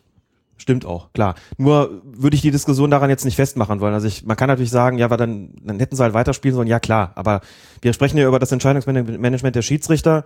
Und da ist es eben nicht optimal, wenn die Fahne so früh hochgeht. Wenn dann eben, wenn kein Abseits vorliegt, logischerweise, klar. Hier haben wir eben die vertragte Situation, dass es so gewesen ist, dass der Assistent es so gesehen hat. Manuel Gräfer hat gesagt, er war sich nicht ganz sicher gewesen, weil seine Sicht leicht behindert worden sei durch den Spieler oder der hat zumindest keine völlig freie Sicht darauf gehabt. Manuel Gräfe steht sehr gut in der Situation, hat freien Blick darauf. Aber es ist natürlich, das muss man dazu sagen, in so einem Gestocher extrem schwer auszumachen, zumal wenn es sehr, sehr schnell geht, wer hat zuletzt den Ball berührt. Und dann, das muss man auch dazu sagen, geht es eben nicht nur darum, als Schiedsrichter und auch nicht nur darum, als Assistent zu gucken, wer war da zuletzt dran, dann beziehst du in deine Beobachtung andere Faktoren mit ein, wie beispielsweise die Bewegung der Spieler. Ne, der Manuel Gräfe sprach da auch von so einem, das Bein hat da ausgependelt oder aus, da gab so einen Schwung von Kampel genau in diese Richtung. Mhm. Du guckst auch, wohin läuft der Ball. Das sind Punkte. Du kannst nicht immer nur, du kannst nicht immer exakt den Punkt erfassen, wie bei einer Zeitlupe, wo du dann noch ein Standbild einfrieren kannst, wo du siehst, ah, hier sieht man genau die Bewegung, sondern du musst in der schnellen Bewegung immer auch andere Faktoren Richtung des Balles, Bewegungsrichtung der Spieler etc. mit berücksichtigen, um in deinem Kopf ein Bild zusammenzusetzen, das dir Aufschluss darüber gibt, was ist da eigentlich genau passiert. Das hat Manuel Gräfe getan. Das ist auch normal für Schiedsrichter, dass man einfach das als Faktoren mitnimmt und in die Entscheidungsfindung mit einbezieht. Und da kann ich das vollkommen nachvollziehen. Und er sagt ja selbst aus der, ich glaube, er hat 60, kurioserweise 60 Meter Hochkamera genannt. Also die Position der, der, der, der Kamera aus der Totalen. Ist das wirklich 60 Meter? Habe ich noch nie, keine Ahnung, glaube ich nicht. Habe noch nie gehört den Begriff, ist egal. Ich habe ja bei den ersten beiden Wiederholungen auch gedacht, Donnerwetter, der liegt richtig. Und das muss man ja auch dazu sagen, wenn das gestimmt hätte, die Entscheidung, dann wäre der ja der Held gewesen. Ja, klar. Dann hätte jeder gesagt, so, so, so schmal ist der Grad zwischen Held und Depp. Stimmt die Entscheidung, sagen alle Wahnsinn. Der Assistent, der fürs Absatz zuständig ist, hebt die Fahne, der Schiedsrichter sieht, das, der Ball kommt vom Gegner, lässt weiterlaufen, es fällt ein Tor. Shame on the assistant. Nein, so, so schlimm natürlich nicht, aber alle würden sagen, wow, großartiges Auge, sowas gesehen zu haben in so einer extrem schweren Situation. Ja, aber dann wäre das Geschrei auf den Assistenten groß gewesen. Was hebt der da die Fahne? Klar, natürlich hätten alle gesagt, aber dann hätte man gesagt, die Entscheidung wäre korrekt gewesen. Klar. Und das ist das Wichtigste und dann hätten vielleicht auch ein paar Leute gesagt, ja, Leverkusen, ihr müsst doch nicht stehen bleiben. Mhm. Ne? So, ganz einfach und Umgekehrt ist es natürlich so, da ist er jetzt der Depp. Das heißt, wie kann der seinen Assistenten überstimmen? Weil er sich eben ganz sicher gewesen ist. Das hat er auch gesagt. Das ist natürlich die Voraussetzung. Sonst überstimmt der den auch nicht. Und die haben wir eine Situation, da geht es auch um eine gute Chance und letztlich um eine Torfolge. Das ist also nicht einfach so ein harmloses Ding irgendwo außen, wo du sagst, ich lasse den Assistenten da jetzt nicht draußen stehen und da entsteht in der Totenzone eh nichts draus. Das hier ist von einer anderen Qualität. Und insofern, Helmut Krug hat im Videoblog gesagt, das darf man in so einer Situation eigentlich nicht tun. Ich weiß, dass er schon auch auf so gewisse Gepflogenheiten da anspielt, würde aber einfach sagen, wenn er sich da absolut sicher ist, dann muss er das sogar tun. Er will jetzt zu einer richtigen Entscheidung kommen. Und gerade bei der Frage, dann, die zum Absatz oder nicht, wenn es zum Tor führt, ist das schon wirklich sehr bedeutsam. Also aber wenn, aber, das, aber wenn, aber wenn Gräfe sich so sicher war, warum hat er dann Schöle und Kampel befragt? Na, er hat es ja selbst gesagt. Er wollte halt absolut sicher gehen. Kann es sein, dass es was mit Andreasen zu tun hat? Darauf wollte ich hinaus, selbstverständlich. Ich bin mir ziemlich sicher, dass es diese Rückfrage nicht gegeben hätte, wenn es vorher nicht zu dem Handtor von Andreasen gekommen wäre. Hätte er nicht gefragt, hätte Rudi Völler sich übrigens auch aufgeregt. Es, er hätte, glaube ich, nicht viel tun können, damit Rudi Völler, und es gibt zum Glück nur einen Rudi Völler, sich nicht echauffiert hätte. Ich habe kürzlich in so einem netten Kommentar gelesen, da lautete der letzte Satz, es gibt nur einen Rudi Völler und das ist auch gut so. ich schließe mich an. Ja. Nein, der hätte sich natürlich auch so, sich so oder so aufgeregt, aber muss man ja überhaupt nicht diskutieren. Und klar hat er gefragt, weil er das von der Woche davor noch im Kopf hatte. Ne? Und das ist natürlich überhaupt keine klassische Situation zum Nachfragen, denn während du einen Spieler fragen kannst, waren sie mit der Hand dran. Das ist ja eine, da reden wir über Absicht oder nicht. Und klar weiß der Spieler das. Aber in so einem Gestocher zu fragen, wer von euch beiden hatten den zuletzt gespielt? Ich bin mir ziemlich sicher, dass der Schöle da auch nicht irgendwie geflunkert hat oder sowas. Ich glaube, der wusste das selber nicht. Wie willst du das denn auch wissen? Da gehen beide hin, da wird ein bisschen gestochert, ein bisschen geht das hin und her in einem rasanten Tempo. Das wissen die Spieler nicht mehr. Das glaube ich auch. Da kannst du mit keiner verlässlichen Auskunft rechnen. Aber es ist auch klar, dass Gräfer da sagt, dann wäre ich aus dem Schneider gewesen. Wenn einer von denen klar gesagt hätte, ich war's, dann ist die Auskunft der Spieler die Grundlage zu sagen, okay, daran bemesse ich jetzt die Entscheidung. Und wenn, hätte ja auch sein können, dass der Kampel sagt, schwierig, weiß es nicht, aber kann schon sein, dass ich zuletzt dran war. Möchte es nicht ausschließen und, und Schürle sagt, ich weiß es überhaupt nicht, dann sagst du vielleicht, ja gut. Im Grunde ist das nach der Aussage so, dass der Kampel eigentlich, also dass die Wahrscheinlichkeit steigt, dass Kampel zuletzt dran gewesen ist. Gleich wie, das hat er getan, um hundertprozentig sicher zu gehen, so wenn es die Frage von, von Völler auch äh, spitzfindig. Ne? Die Woche davor haben alle gesagt, wieso fragt er nicht nach? Jetzt fragt er nach, sagen, wieso fragt er nach, wenn er sich doch sicher ist? Ja. Sicher waren sie sich vielleicht in beiden Situationen. Meine Güte, da muss ich nie nachfragen. Also das kann so natürlich irgendwie auch nicht sein. Da geht die Diskussion schon irgendwie auch, auch in die falsche Richtung. Willst du zu Rudi noch was sagen, oder? Nö, hab ich vorhin schon gemacht.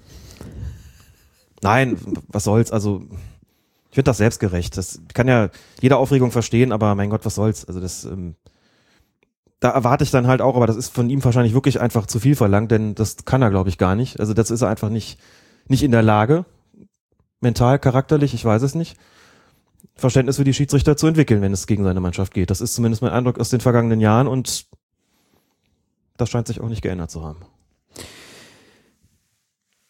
Hast du denn das Gefühl, dass sich diese falsche Entscheidung hätte vermeiden lassen? Oder haben die eigentlich alles richtig gemacht und das war einfach nur eine blöde Situation? Naja, vermeiden lassen hätte sie sich können, wenn Manu Gräf aus seinen Assistenten gehört hätte was sich nicht vermeiden lässt in so einer Situation, ist, dass man unterschiedliche Sichtweisen der ganzen Angelegenheit hat. Wenn so ein Gestocher stattfindet und der Ball zu einem Spieler kommt, der Meter bei dem Abseits steht, ist der Reflex, die Fahne ist eben ohnehin groß, denn du siehst ja, der steht derartig dick da drin, dass du natürlich in dem Moment auch denkst, boah, wenn der jetzt von einem Gegner gekommen ist, dann sehe ich ja ganz alt aus. Aber mhm. gehen wir mal davon aus, dass irgendwie die Spielrichtung, ja, die zum, zum Leverkusener Tor war, und dann gehen wir mal davon aus, dass diese Spielrichtung eher von einem offensiven Spieler eingenommen wird als von dem defensiven. Also warum sollte der so einen Pass vollziehen wollen? Gerade wenn er eben als Kevin Campbell sieht, da steht eigentlich ein Gegenspieler, der den Ball erreichen kann. Also wieso geht er überhaupt da so hin? Das erhöht die Wahrscheinlichkeit, dass es von einem Angreifer kommt, aber letzten Endes weiß man es halt nicht genau. Und wenn Schiedsrichter und Assistent das unterschiedlich wahrnehmen aus ihrer jeweiligen Position und Perspektive heraus, dann lässt es sich dann eben nicht immer vermeiden, dass sie unterschiedlicher Ansicht sind. Und dann geht es eben darum, welche Ansicht bleibt hier letzten Endes bestehen. Sage ich als Schiedsrichter, ich glaube dem Assistenten, das ist sein Kerngeschäft und im Zweifelsfalle hat er das auch besser gesehen als ich oder sage ich als Schiedsrichter, ich habe so vorzüglich gestanden und so den idealen Blick drauf gehabt, dass ich sicher bin, der Assistent draußen irrt sich. Und dann ist es meine Aufgabe als Schiedsrichter, ihn zu überstimmen. Dann hat er da auch alles richtig gemacht. Insofern haben wir hier eine Situation, die schwer zu vermeiden gewesen wäre. Mhm. Das ist eben manchmal so. Und wir haben eine Situation, in dem man eben nicht so ohne weiteres sagen kann, ach, ich lasse den nicht da draußen stehen. Vom Grundsatz her. Ne? Wie gesagt, immer vor dem Hintergrund, der, der Grad zwischen Held und Depp in der Situation ist eben sehr schmal. Kritik hat Manuel Gräfe dann auch noch dafür geerntet, dass er den Wolfsburger nach der Pause einen Strafstoß verweigerte. Haben wir ja eben auch schon gehört von Klaus Allofs, als Daniel Caligiuri nach einem Kontakt mit Leverkusens Torwart Bernd Leno im Strafraum der Gäste fiel. Gastgeber haben dann eine Konzessionsentscheidung gewittert, weil Gräfe natürlich in der Halbzeit dann wusste, dass er da eine Fehlentscheidung getroffen hatte. Also aus deiner Sicht gab er dann auch die Diskussion zwischen äh, Völler und äh, Alofs, die da uneins war, ob es ein Elfmeter war oder nicht. Wem würdest du beipflichten? War es ein Elfmeter oder war es keiner? wir können ja Manuel Gräfe selbst dazu befragen, beziehungsweise brauchen wir nichts tun, weil er es getan hat. Er hat gesagt, aus der Situation im Spiel heraus war für mich die ganze Sache nicht klar genug. Da lag vielleicht ein Kontakt vor, aber keiner, der für mich genügt hätte, um auf Strafstoß zu entscheiden, zumal Leno noch so ein bisschen die Hände hebt, wie als wenn er zurückziehen möchte oder Mhm. als wenn er zurückzöge. Da hat Gräfe übrigens auch von seiner Körpersprache her angedeutet und sagt, wenn ich jetzt die Bilder so sehe, dann kann ich sagen, da hätte man durchaus einen Strafstoß für geben können. Also geben die Bilder eher einen Elfmeter her, als ein Weiterspielen lassen. Das heißt aber, wir sind hier in einem Graubereich, wenn die Situation vorher nicht stattgefunden hätte, würden wir da, glaube ich, gar nicht großartig drüber reden. Wenn wir sagen, ja gut, das ist halt so ein, so ein Ding, das kannst du pfeifen, das musst du nicht zwingend pfeifen. Und so richtig Gewicht hat das Ganze dadurch bekommen, dass auf der anderen Seite eben eine falsche Entscheidung getroffen hatte, sodass viele gesagt haben, da hat er doch einen Ausgleich herbeigeführt. Ich finde Manuel Gräfe, der sich übrigens extrem gut verkauft hat in dem Interview, Ja. hat hinreichend deutlich gemacht, dass er, hat doch an anderer Stelle, ich glaube nicht in dem Interview, aber an anderer Stelle auch gesagt, ich bin jetzt seit, ich glaube 13 Jahren in der Bundesliga dabei. Da hat man sich abgewöhnt, Konzessionsentscheidungen zu treffen. Ich habe ja vorhin auch schon begründet, warum man das nicht tut und das wird bei ihm auch so sein. Abgewöhnt. Ja, abgewöhnt hat er dann vielleicht nicht gesagt.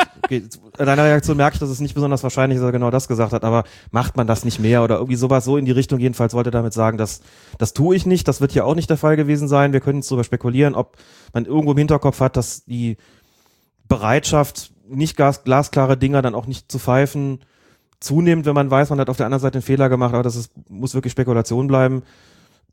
Ich kann ihn aus seiner Perspektive heraus verstehen, hier nicht gepfiffen zu haben. Wenn ich die Bilder sehe, komme ich zum selben Ergebnis wie er auch. Hätte man wohl eher pfeifen sollen, ja, aber im Grunde genommen keine große Sache. So, und nochmal, dass er sich da hinstellt, dass er in Ruhe die Erklärung, äh, Entscheidung erläutert, dass er sein Entscheidungsmanagement nochmal klar macht, dass er um, um Verzeihung bittet, dass er sagt, die Leverkusen haben ein, ein Recht darauf, mit der Schiedsrichterleistung unzufrieden zu sein.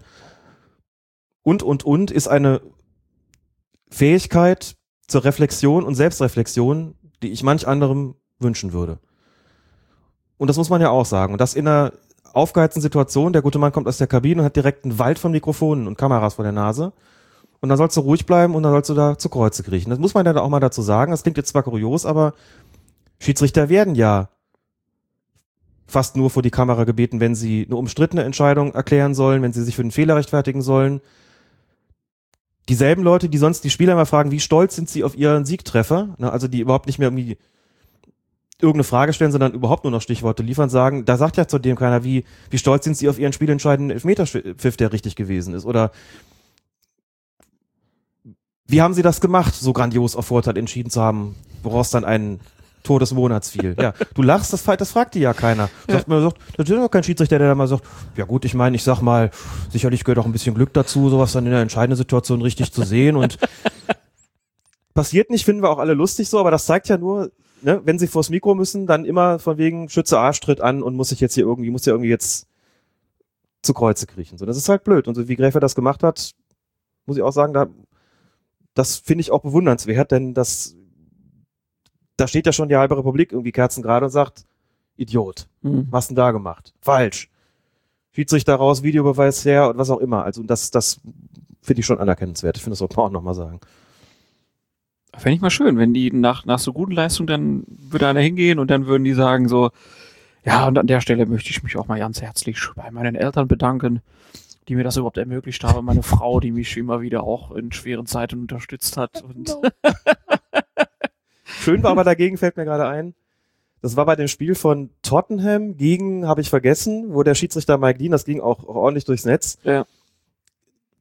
wo der Schiedsrichter auf Vorteil entscheidet und schon so die, und beide Arme schon so in die, in die, in die Hände hebt, so, das ist die beide Vorteilsanzeige. Arme in die Hände hebt. In die, Beide Arme in die Hände hebt, genau. Oh Gott, oh Gott, ja. die Hände zum Himmel. Morgen ist Karneval. Scheint natürlich nicht. Ja, die Hände zum Himmel. Das ist es, Klaas, genau, deswegen. Beide Hände zum Himmel hebt, beide Arme in die Höhe hebt, um den Vorteil zu signalisieren und in dieser Position verharrt und anschließend fällt aus diesem Vorteil das Tor und er bleibt mit diesen Armen in der Höhe und dreht, dreht ab Richtung Mittellinie und es sieht wirklich so aus, als ob er irgendwie da gerade das Tor feiert. Hat er natürlich nicht getan, aber er hat mit sehr ausladender Gestik so ein bisschen, glaube ich, seinen eigenen Vorteil gerade gefeiert. Und das fand ich eine wirklich lustige Situation. Mike Dean ist auch keiner, der, soll man sagen, kein, also kein ganz unbekannter Schiedsrichter in England. Sag mal, das ist doch noch einer, bei dem man jetzt nicht sagt, irgendwie so, bildet der sich eigentlich ein, sondern, also war, ich fand das großartig, sah super aus. Einfach so Vorteil, Vorteil, Tor, ja. Auch nochmal anzeigen, habt ihr gesehen? Ich habe den Vorteil gegeben, ich habe den Vorteil gegeben, daraus ist ein Tor resultiert. Ah. Ach, schön. ich fand das auch irgendwie toll. Schreibt mir einen Assist auf. Genau. das bleibt, glaube ich, solchen Fanradios wie beim BVB vorbehalten, die dann auch mal sagen, ah, und Knut Kircher erzielt das 2 zu 1 für Bayern München. auch schon gehört. Apropos Bayern München. Die spielten bei Eintracht Frankfurt und dann wurden schon nach 14 Sekunden Rafinha von Stefan Eigner umgegrätscht und wird dafür dann gleich von Daniel Siebert mit der gelben Karte belohnt. Das war eine ziemlich frühe Verwarnung, aber die war auch ohne Alternative. Ja, da müssen wir nochmal drüber sprechen, was das für einen Schiedsrichter bedeutet, erstens eine Taktik zu haben und zweitens auch von Spielbeginn an wirklich hellwach zu sein. Denn oftmals plätschert ein Spiel halt erstmal vor sich hin. In der ersten Viertelstunde guckst du dir die Sache vielleicht nochmal besonders genau an. Also, oder sagen wir mal so, du suchst auch ein bisschen nach der Linie für das Spiel. Besonders genau angucken ist jetzt nicht besonders glücklich formuliert, weil es so klingt, als ob man es danach nicht mehr täte. Überlegt sich auch, welche Aktion muss denn passieren, damit hier vielleicht die erste Verwarnung kommt? Also wie steige ich in die persönlichen Strafen ein? Und dass einer nach 14 Sekunden so hingeht, dass du so früh ziehst und dich natürlich damit in gewisser Weise auch unter Zugzwang setzt. Also die, die Neigung, gerade in so einem, zu einem frühen Zeitpunkt des Spiels, eher zu sagen, ich lass noch mal stecken und versuch's noch mal mit einer Ermahnung, ist durchaus nicht gering, aber dann eben so wach zu sein, dass man quasi direkt nach dem Anschluss sagt, das ist so ein Ding gewesen, da muss ich sofort gelb zeigen ist dann schon auch eine beachtliche Leistung. Denn wenn er da hingesagt, jetzt ermahnt er nochmal, jetzt hier so, wo man nicht spielen, liebe Leute, dann siehst du die Zeitlupe und denkst dir, Entschuldigung, aber das ist eine gelbe Karte. Und wenn 14 Sekunden gespielt sind, egal. Mhm. Das hat der gemacht. Super starker Einstieg und damit auch das berühmte Zeichen gesetzt, denn da war erstmal klar, so geht's nicht weiter hier. Und egal wie früh wir, wie, wie, dass wir erst ein paar Sekunden gespielt haben, Eigner, du bist jetzt direkt mal angezählt hier mit Gelb. Ja, gut. Stark. Also, da hat er sich nicht auf den falschen Fuß erwischen lassen und das so selbstverständlich das erstmal scheint. Wenn man weiß, wie es ist, da auf dem Platz zu stehen, ist das schon auch eine Sache, wo man sagen muss, richtig gut gemacht. War auf jeden Fall direkt in Frankfurt alle auf Betriebstemperatur. 15. Minute dann, Eckstoß für die Bayern und Slobodan Medojevic zieht kurz, aber deutlich und effektiv am Trikot von Javi Martinez. Anschließend kommt es dann zu einem Kopfballduell, bei dem Martinez die Kugel nicht mehr erreicht. Jetzt natürlich die Frage, lag das am Textilvergehen oder ist das ohnehin egal, weil es hier auf jeden Fall einen Strafstoß hätte geben sollen? Und natürlich die alles entscheidende Frage, war das überhaupt strafstoßverdächtig? Über die Situation haben anschließend nicht mal, die, nicht mal mehr die Bayern gesprochen. Es gab einen kurzen Protest und damit war die Sache eigentlich auch erledigt. Ich glaube, Philipp Lahm ist noch gefragt, wenn er dann irgendwie auch die Situation gesehen hat. So wirkte, als ob er sie das erste Mal so wahrnimmt und er sagt, dann will ich jetzt nicht drüber reden. Über diese Schiedsrichterentscheidung. Da gehe ich mit. Man neigt natürlich dazu zu sagen, das hat jeder im Grunde gesehen, der zupft da an diesem Trikot, das Trikot, also sieht auch, wie es sich sozusagen verformt.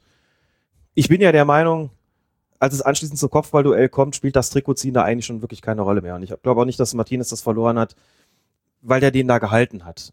Und deswegen ist das für mich trotz des kurzen und klaren Zupfers am Trikot keine Aktion, von der ich sagen würde, da muss man auf jeden Fall einen Strafstoß geben. Ich würde sagen, es ist vollkommen in Ordnung, hier laufen zu lassen. Bin mir relativ sicher, dass Sieber das gesehen hat und einfach gesagt hat, nee, komm, für das kurze Ding, da war der Ball noch nicht in der Nähe. Gut, das ist natürlich nicht das entscheidende Kriterium, aber zu sagen, jeder Griff ans Trikot, der irgendwie so klar aussieht, muss unabhängig davon, ob es irgendjemand beeinflusst oder nicht, einen Strafstoß zur Folge haben, da gehe ich nicht mit. Da sage ich auch klar, das hat hier niemanden wirklich entscheidend eingeschränkt und deswegen ist das auch keine Situation, bei der man auf Strafstoß entscheiden muss. Ich fand das okay, hier weiterspielen zu lassen. Also ein bisschen Textilvergehen ist okay. Ja. Kommt drauf an. Also, es, ist, es wird, wird ja immer viel gehalten und natürlich auch ein bisschen am Trikot gezupft. Und da muss man halt, also klar, es ist in aller Regel so, dass man, dass man dann pfeift, aber der zupft da kurz mal dran, dann geht's irgendwie weiter und die steigen hoch und Martinez kriegt den Ball nicht. Mir hat das damit nicht mehr viel zu tun gehabt. Deswegen da ja auch nicht auf den Punkt gezeigt. Das fand ich in Ordnung, es nicht zu machen. 70 Minuten später, in der 85. Minute, zeigt Siebert dann Arjen Robbengelb wegen einer Schwalbe. Nach 89 Minuten annulliert er dann ein Tor von Robert Lewandowski wegen Abseits. Etwas später fällt Thomas Müller im Strafraum, bekommt aber ebenfalls keinen Strafstoß. Und in den ganzen Diskussionen über die Fehler der Schiedsrichter ging hier ja auch ein bisschen unter, dass ein Unparteiischer, nämlich Daniel Siebert, einen ziemlich guten Job gemacht hat. Fand ich auch. Das war das Freitagabendspiel, also der Auftakt des Spieltags. Der steigt mit einer gelben Karte nach 14 Sekunden ein und hat dann ganz am Ende mehrere Entscheidungen, die nicht zugunsten von Bayern ausgefallen sind, die ja drückend überlegen waren, sich dann auch beschwert haben, da keine Strafstöße bekommen zu haben und das Absetztor, was übrigens auch extrem gut gesehen war, es war nämlich ziemlich knapp. Da hat der Assistent auf der Seite extrem gut aufgepasst, gab auch vorher ein paar Abseitssituationen, die nicht so einfach zu beurteilen waren. Ich fand das ganze Auftreten von Daniel Siebert sehr wohltuend, der war sehr klar in seiner Körpersprache, selbstbewusst im Umgang mit den Spielern und hat das Ganze wirklich auch von der ganzen Zweikampfbeurteilung, von seiner Linie her exzellent geleitet, muss man sagen. Und in der Tat ist das an dem Spieltag untergegangen, deswegen finde ich, sollte man es auch mal sagen. Der hatte ein paar schwierige Entscheidungen da drin und hat das alles richtig gemacht, auch ohne Videobeweis richtig gemacht und ist dann immer auch bestätigt worden und in solchen Graubereichen wie dem der eben besprochenen Situation mit Martinez, ich einfach sagen, da bin ich vollkommen seiner Meinung und auch, auch absolut bereit, die Entscheidung zu akzeptieren. Finde ich vertretbar, finde ich, geben die Regeln auch her, das entsprechend auszulegen. Wenn ihr irgendwelche seltsamen Geräusche im Hintergrund ist, ist die Katze, die sich gerade in einer Fußmatte, die unter dem Home-Trainer liegt, zu schaffen macht. Und jetzt überlegt sie gerade, ob sie nicht vielleicht auf den Trainer springen soll und mal eine kleine Runde drehen. Man muss ja. Ja, miau. Du mich auch. Muss ja. Muss ja. Ja, ähm, Entschuldigung. Also ja. Lob für Daniel Siebert auf jeden Fall. Ähm, diese Schwalbe von Arjen Robben, ähm, also beliebtes GIF mittlerweile ja, äh, wenn so Leute dann einfach mal irgendwo hinfallen. Warum macht er das? Das weiß ich nicht, weil er einen Elfmeter haben will. Das ist ja klar, Warum legt man sich dahin, weil es 0 zu 0 steht, man merkt, der kommt, geht so wahrscheinlich nicht rein, wenn wir nicht irgendeine Standardsituation bekommen. Es gibt genügend Situationen, in denen ein Raum auch tatsächlich gefault wird. Hier, darum geht's jetzt nicht. Das- aber Ah, hier wurde ah, er ja ja. nur wirklich gar nicht gefault. Nein, hier wurde er gar nicht gefault. und Deswegen ist hier auch nicht einfach auf Weiterspielen entschieden worden, nach dem Motto nicht gefault und nicht geschwalbt, sondern irgendwas dazwischen. Sondern hier hat ein Schiedsrichter klar festgestellt, das war der unsportliche Versuch, einen Strafstoß zu schinden. Und das ist dementsprechend, wenn er sich sicher ist, mit einer Verwarnung zu ahnden. Das hat Daniel Siebert getan und das war genau richtig so. Und das ist doch gar nicht so einfach, das zu sehen, ne? Dass da wirklich gar nichts war. Finde ich nämlich. Also ich habe klar, in der Zeitlupe sieht man, Mhm. der hebt voll ab. Ja. Aber in der Realgeschwindigkeit hat man natürlich einen Verdacht, weil es Arjen Robben ist. Aber Mhm. das fand ich schon bemerkenswert gut. Weil wir haben auch in letzter Zeit immer mal wieder Szenen gehabt, wo dann auch Leute gefallen sind. Es gab halt keine gelben Karten, weil sich die Schiedsrichter nicht hundertprozentig sicher waren. Gab es da überhaupt gar keinen Kontakt oder war da vielleicht ein bisschen Kontakt? Von daher, das Ja. fand ich bemerkenswert gut. Einfach. Unbedingt. Gerade die spielentscheidenden Situationen wirklich alle richtig gemacht. Das ist immer besonders wichtig, klar. Und auch mit dem Mut zur Konsequenz, muss man sagen. Vom, von der buchstäblich ersten bis zur letzten Minute. Ja. Klasse. Ja gut, Arjen Robben hat ja ein bisschen an Ansehen verloren, die sind ja nicht mehr bei Europameisterschaft dabei. Kommen wir zum Augsburger Spiel gegen Mainz, 42. Minute. Da ist es der Augsburger Paul Verheeg, der zieht von der Strafraumgrenze ab und der in unmittelbarer Nähe stehende Pablo de Blasis wirft sich mit dem Rücken zum Tor in den Schuss, den er in die Hand bekommt. Für Referee Marco Fritz ein Elfmeter und de Blasis sieht sogar die gelbe Karte eine Entscheidung, die du nachvollziehen kannst, vor allen Dingen die gelbe Karte? Die gelbe Karte ist deswegen zwingend, weil es ein Torschuss war. Mhm. Wenn der Schiedsrichter sagt, das Handspiel war absichtlich, muss er auch gelb zeigen, weil eben der Torschuss blockiert worden ist. Das ist also zwangsläufig. Das sah irgendwie komisch aus. Die Entfernung Total. war ziemlich gering. Wir sind es ja auch gewöhnt, wenn sich Spieler in den Schuss werfen, tun sie das eigentlich mit dem Gesicht zum Ball, weil sie ja sehen wollen, was da kommt und wie sie es irgendwie gegebenenfalls abwehren können, dass jemand sich praktisch umdreht, sich mit dem Rücken da reinwirft und irgendwie der Arm ja auch eher nach unten gehalten ist als nach oben. Sieht ziemlich kurios aus oder sah ziemlich kurios aus und mag auch, weil der Bewegungsablauf so ungewöhnlich gewesen ist, möglicherweise Marco Fritz dann zu der Entscheidung gebracht haben, das kommt mir ja alles sehr unnatürlich vor, was da gerade geschieht und deswegen unterstelle ich regeltechnische Absicht. Inzwischen ist, glaube ich, die Lehrmeinung vom DFB da auch durchgesickert, es hätte keinen geben sollen. Begründung, der sieht den Ball dann im letzten Moment gar nicht mehr kommen, also der dreht sich quasi unmittelbar vor dem Schuss weg, kann ihn also gar nicht ansehen. Dann sagt man ohnehin, wenn er den Schuss nicht kommen sieht, geht man nicht von der regeltechnischen Absicht aus. Die Armhaltung ist zwar irgendwie seltsam, aber Vergrößerung der Körperfläche nach unten irgendwie, puh, gerade wenn er den Schuss nicht kommen sieht, ist eigentlich auch seltsam. Also eigentlich dreht der sich hier weg. Mhm. Der dreht sich hier weg und wenn man sagt, der dreht sich vor dem Schuss weg, ist auch das in Kombination mit der kurzen Distanz dann ein Kriterium dafür zu sagen, hier liegt keine regeltechnische Absicht vor, also hätte es diesen Strafstoß nicht geben sollen. Also nachvollziehen kann ich, um auf deine Ursprungsfrage zurückzukommen, insoweit, als es irgendwie komisch aussah und situativ dann den Verdacht genährt haben mag, hier wollte einer, dass es so kommt, aber natürlich mit den Mitteln der verlangsamten Wiederholung und der Setzierung dieser Szene muss man sagen, es war dann doch nicht die richtige Entscheidung. Pech für Mainz. Dann kommen wir zum Spiel Köln gegen Hoffenheim. 58. Minute. Marcel Risse flankt genau auf den Kopf von Anthony Modest. Der Hoffenheimer Tobias Strobel fälscht den Kopfball mit dem ausgestreckten Arm auf Kopfhöhe leicht ab, ehe Torwart Oliver Baumann die Kugel dann zur Ecke abwehrt. Kaum jemand im Stadion scheint dieses Handspiel bemerkt zu haben. Der Sky Reporter hat es auch nach drei Zeitlupen noch nicht gesehen. Und von den Kölnern protestiert auch nur Kevin Vogt ein bisschen. Kann man also anschließend sogar fragen, war das hier ein strafbares Handspiel oder nicht? Aufgrund der Armhaltung von Strobel muss man trotz der kurzen Distanz sagen, es war strafbar. Der Arm ist ziemlich weit oben und auch dazu geeignet, den Ball abzulenken. Also strafbar ja. Mhm. Ich bin ja bei dieser Geschichte mit der kurzen Distanz immer noch so ein bisschen gegen die Auslegung eingenommen, weil ich die Auslegung, wie sie früher gewesen ist, je kürzer die Distanz, desto geringer die Wahrscheinlichkeit, dass Absicht vorliegt, eigentlich sehr praktikabel fand. Das war einfach für die Schiedsrichter sehr viel leichter, einfach zu sagen, wenn der Ball aus einem halben Meter kommt, der hat praktisch keine Reaktionszeit. Und selbst wenn die Arme weit oben sind, er konnte so nicht darauf reagieren. Gut, haben wir aber nicht, sondern wir haben inzwischen andere Regel ausliegen, weil man den Spieler unterstellt, sie sind auch in kürzester Zeit und bei kürzester Distanz dazu in der Lage, strafbar zu handeln in Bezug auf das Handspiel. Also müssen wir es entsprechend so auslegen. Und wenn man das zugrunde legt, die langatmige Vorrede jetzt abzuschließen, muss man davon ausgehen, dass es hier strafbar gewesen ist. Du hast aber eben schon gesagt, und das finde ich einfach wichtig, gerade an diesem Spieltag ist nach dem, also im Zuge auch der Partie von Manuel Gräfe ja so getan worden, als ob die Schiedsrichter einfach lauter, lauter Blinde seien. Da hatte fast niemand einen Handspielverdacht. Ne? Also gerade wenn man sich die Übertragung im Fernsehen angeguckt hat, ich habe es da mehrfach, da kommt Zeitlupe auf Zeitlupe, der begreift das einfach nicht, dass da ein Handspiel äh, stattgefunden hat gerade.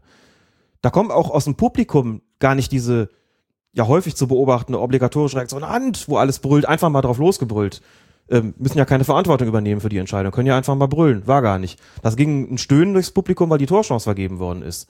So, und dann siehst du dann irgendwann mal, das war ein Handspiel. Das rechtfertigt aber dann auch keine Reaktion wie von Jörg Schmatke, der mit dann der x-ten Zeitlupe dann irgendwann auch mal begriffen hat, da ist der Ball mit der Hand gespielt worden und zwar so, dass es strafbar war und dann sich hinstellt und im Prinzip auch den Perl da als, als Dummkopf verkauft und, und sagt, wie kann man sowas nicht sehen? Es gibt ziemlich viele Gründe, das nicht zu sehen. Es gibt ziemlich viele Gründe, in der Situation auf dem Platz nicht auf Strafstoß zu entscheiden. Also einfach die Situation nicht so wahrzunehmen, als ob sie strafbar gewesen wäre, was sie dann ja auch, auch war. Und das, da verwahre ich mich dann einfach auch gegen solche Attacken, bei denen so getan wird, als ob hier quasi eine Neuauflage stattgefunden hätte von dem Handtor von Andreasen. Und das war nicht so.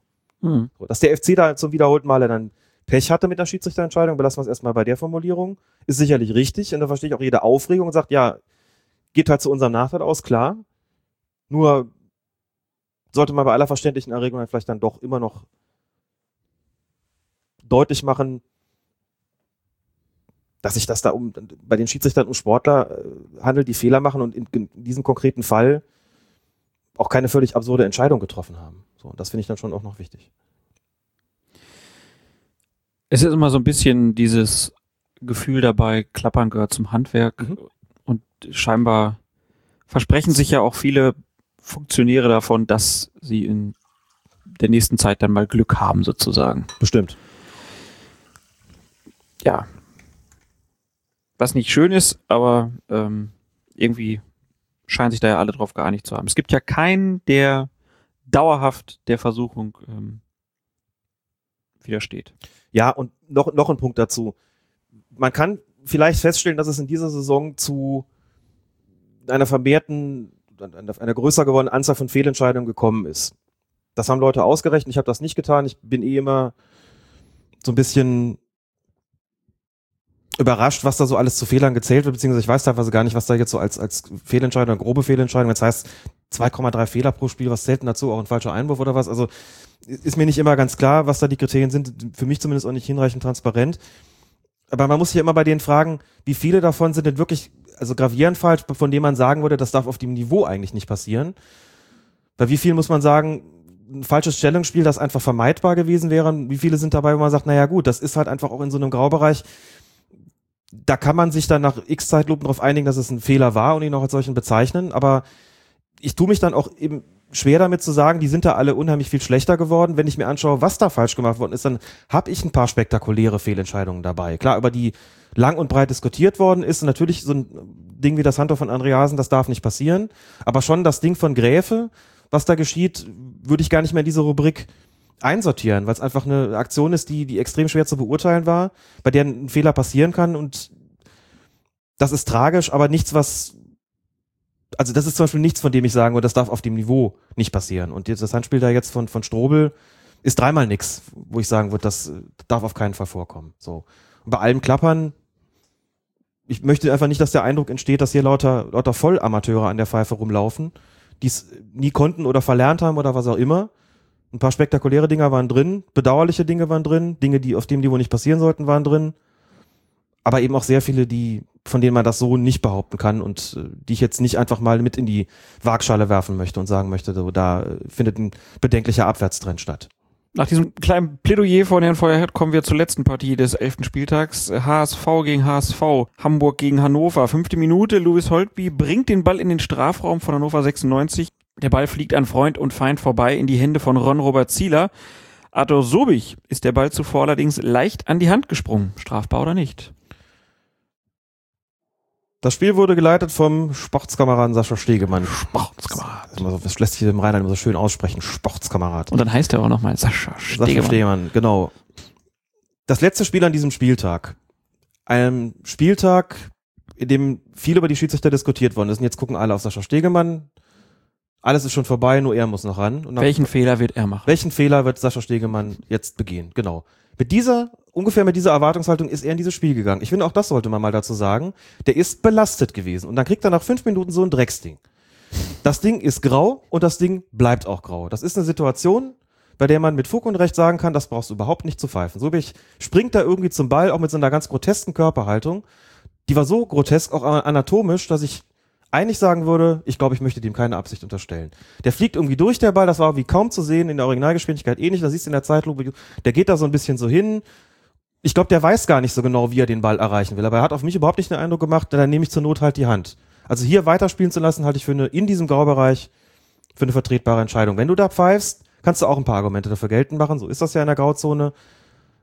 Aber dann gibt's halt einige, und ich glaube, Marcel Reif hat auch dazu gehört, wenn ich es nicht völlig falsch im Kopf habe, die das daraus halt einen Fehler machen wollten. Da war der Zug schon sozusagen nicht nur abgefahren, hat schon ein hohes Tempo aufgenommen.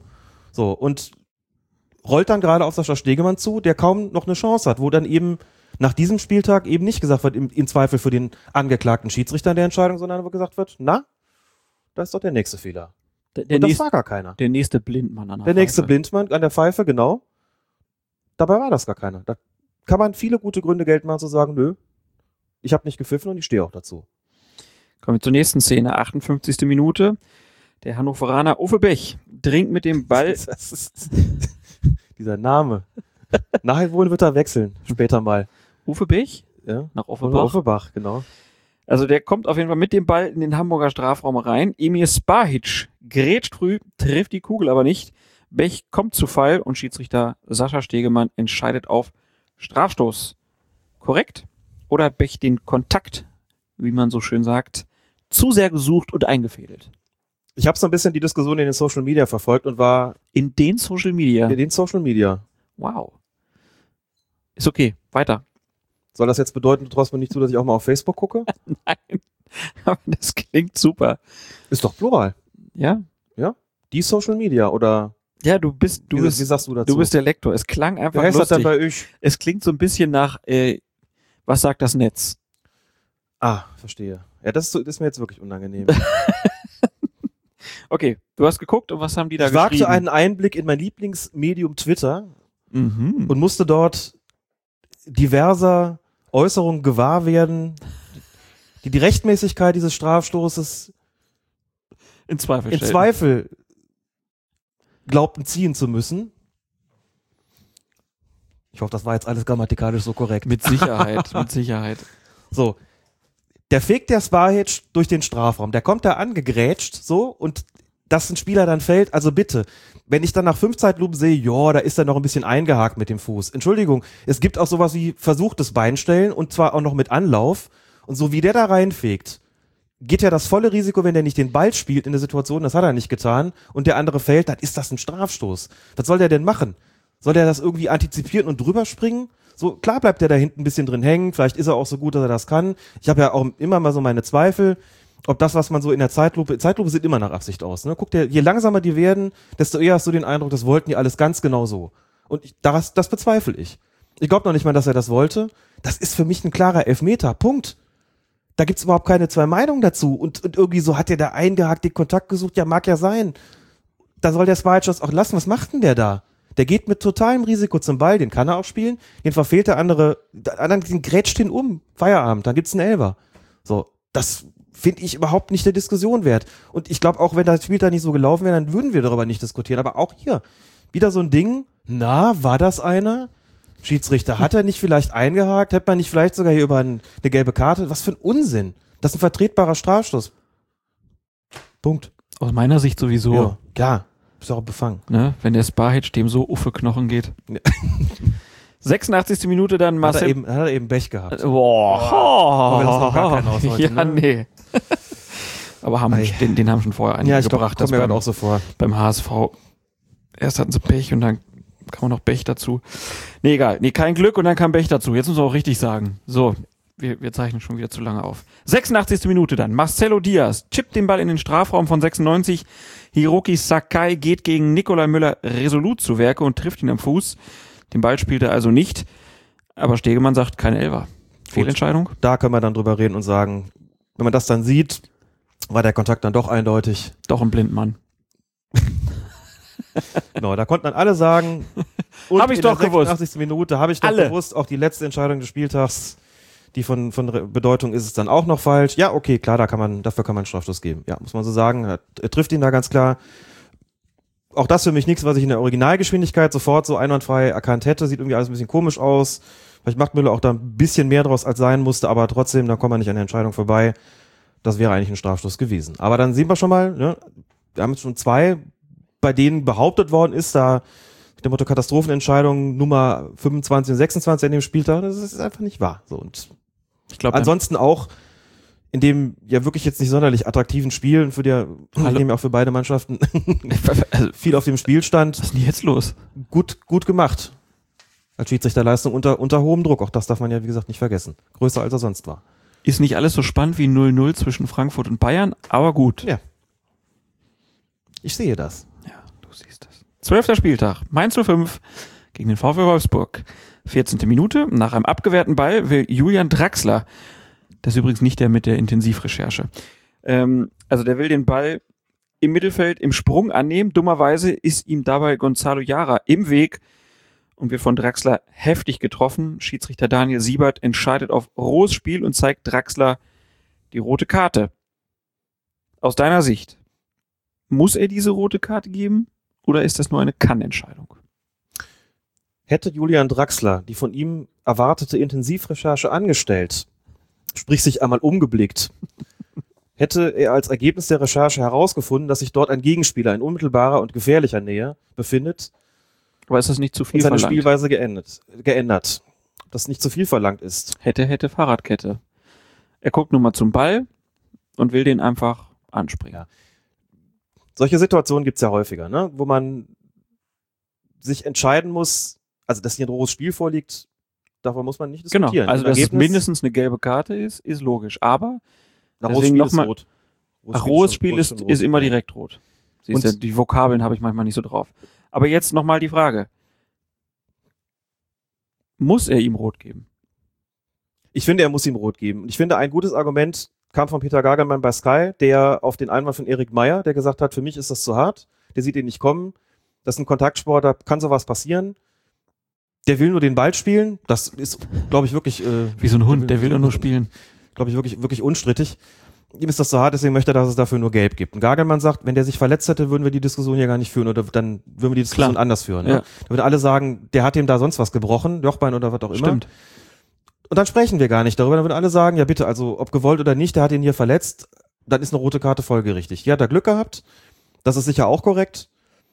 Aber da bleibe ich auch dabei, wenn ein Spieler einen Ball auf der Höhe, auf einer unnatürlichen Höhe spielt, wo andere Leute ihren Kopf haben, dann muss er sich schon sicher sein können, dass das nicht passiert. Draxler hat übrigens, auch das sollte man vielleicht nicht, nicht vergessen in der Situation, wirklich extrem sportlich auch reagiert. Der hat sich erschrocken, also wirklich Mhm. glaubwürdig auch erschrocken, ist sofort zum Gegenspieler, hat auch gar nicht irgendwie lamentiert über die rote Karte, er hat nur geguckt, er hat es kurz wahrgenommen, hat sich um den Gegenspieler gekümmert, oh scheiße, tut mir leid, ist rausgegangen, hat auch gar nicht, wie gesagt, kein, keinerlei Protest von sich gegeben und hat das einfach akzeptiert. Ich finde, das ist in Zeiten, wo selbst klarste Entscheidungen angefochten werden, so ich doch nicht, was soll ich denn gemacht haben und der hat aber doch und so weiter, doch bemerkenswert, dass ein Spieler das dann auch schafft, bei einem Platzverweis, den andere für umstritten gehalten haben, einfach ganz sportlich zu weisen und zu sagen, oh, sorry, tut mir leid, gut, dass nicht mehr passiert ist, ich gehe ja schon. So.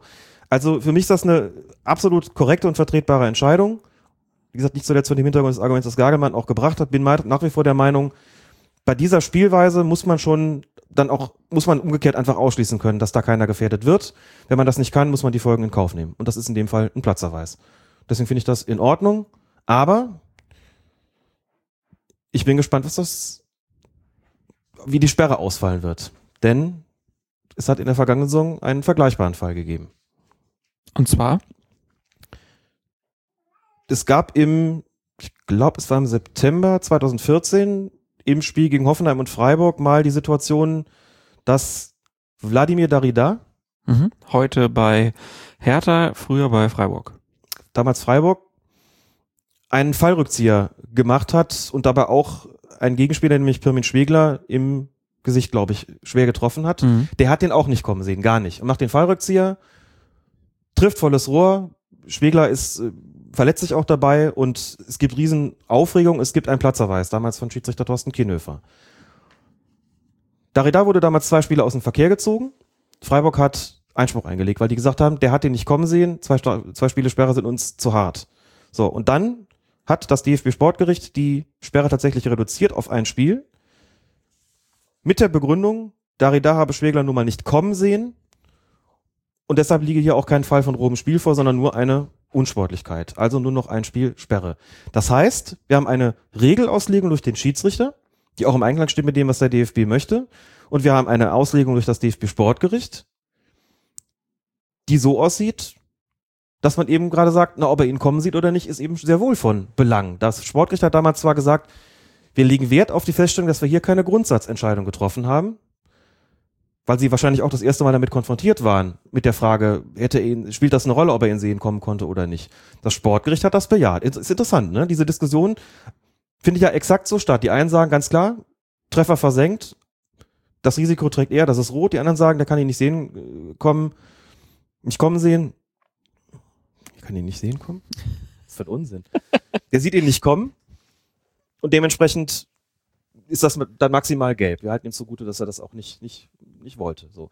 Ich glaube, dass es auf dem Platz gerade auch sehr, sehr schwierig ist für einen Schiedsrichter, überhaupt zu beurteilen, was ein Spieler wollte, was ein Spieler kommen sehen konnte. Das ist, manchmal geht das, manchmal geht's halt nicht. Deswegen glaube ich, dass man ihn, dass man auch gut daran tut, ihnen da wirklich eine klare Richtlinie an die Hand zu geben und einfach auch zu sagen, wenn es so einen Treffer gibt, der mindestens potenziell gesundheitsgefährdend ist, dann ist dafür ein Platzerweis auszusprechen.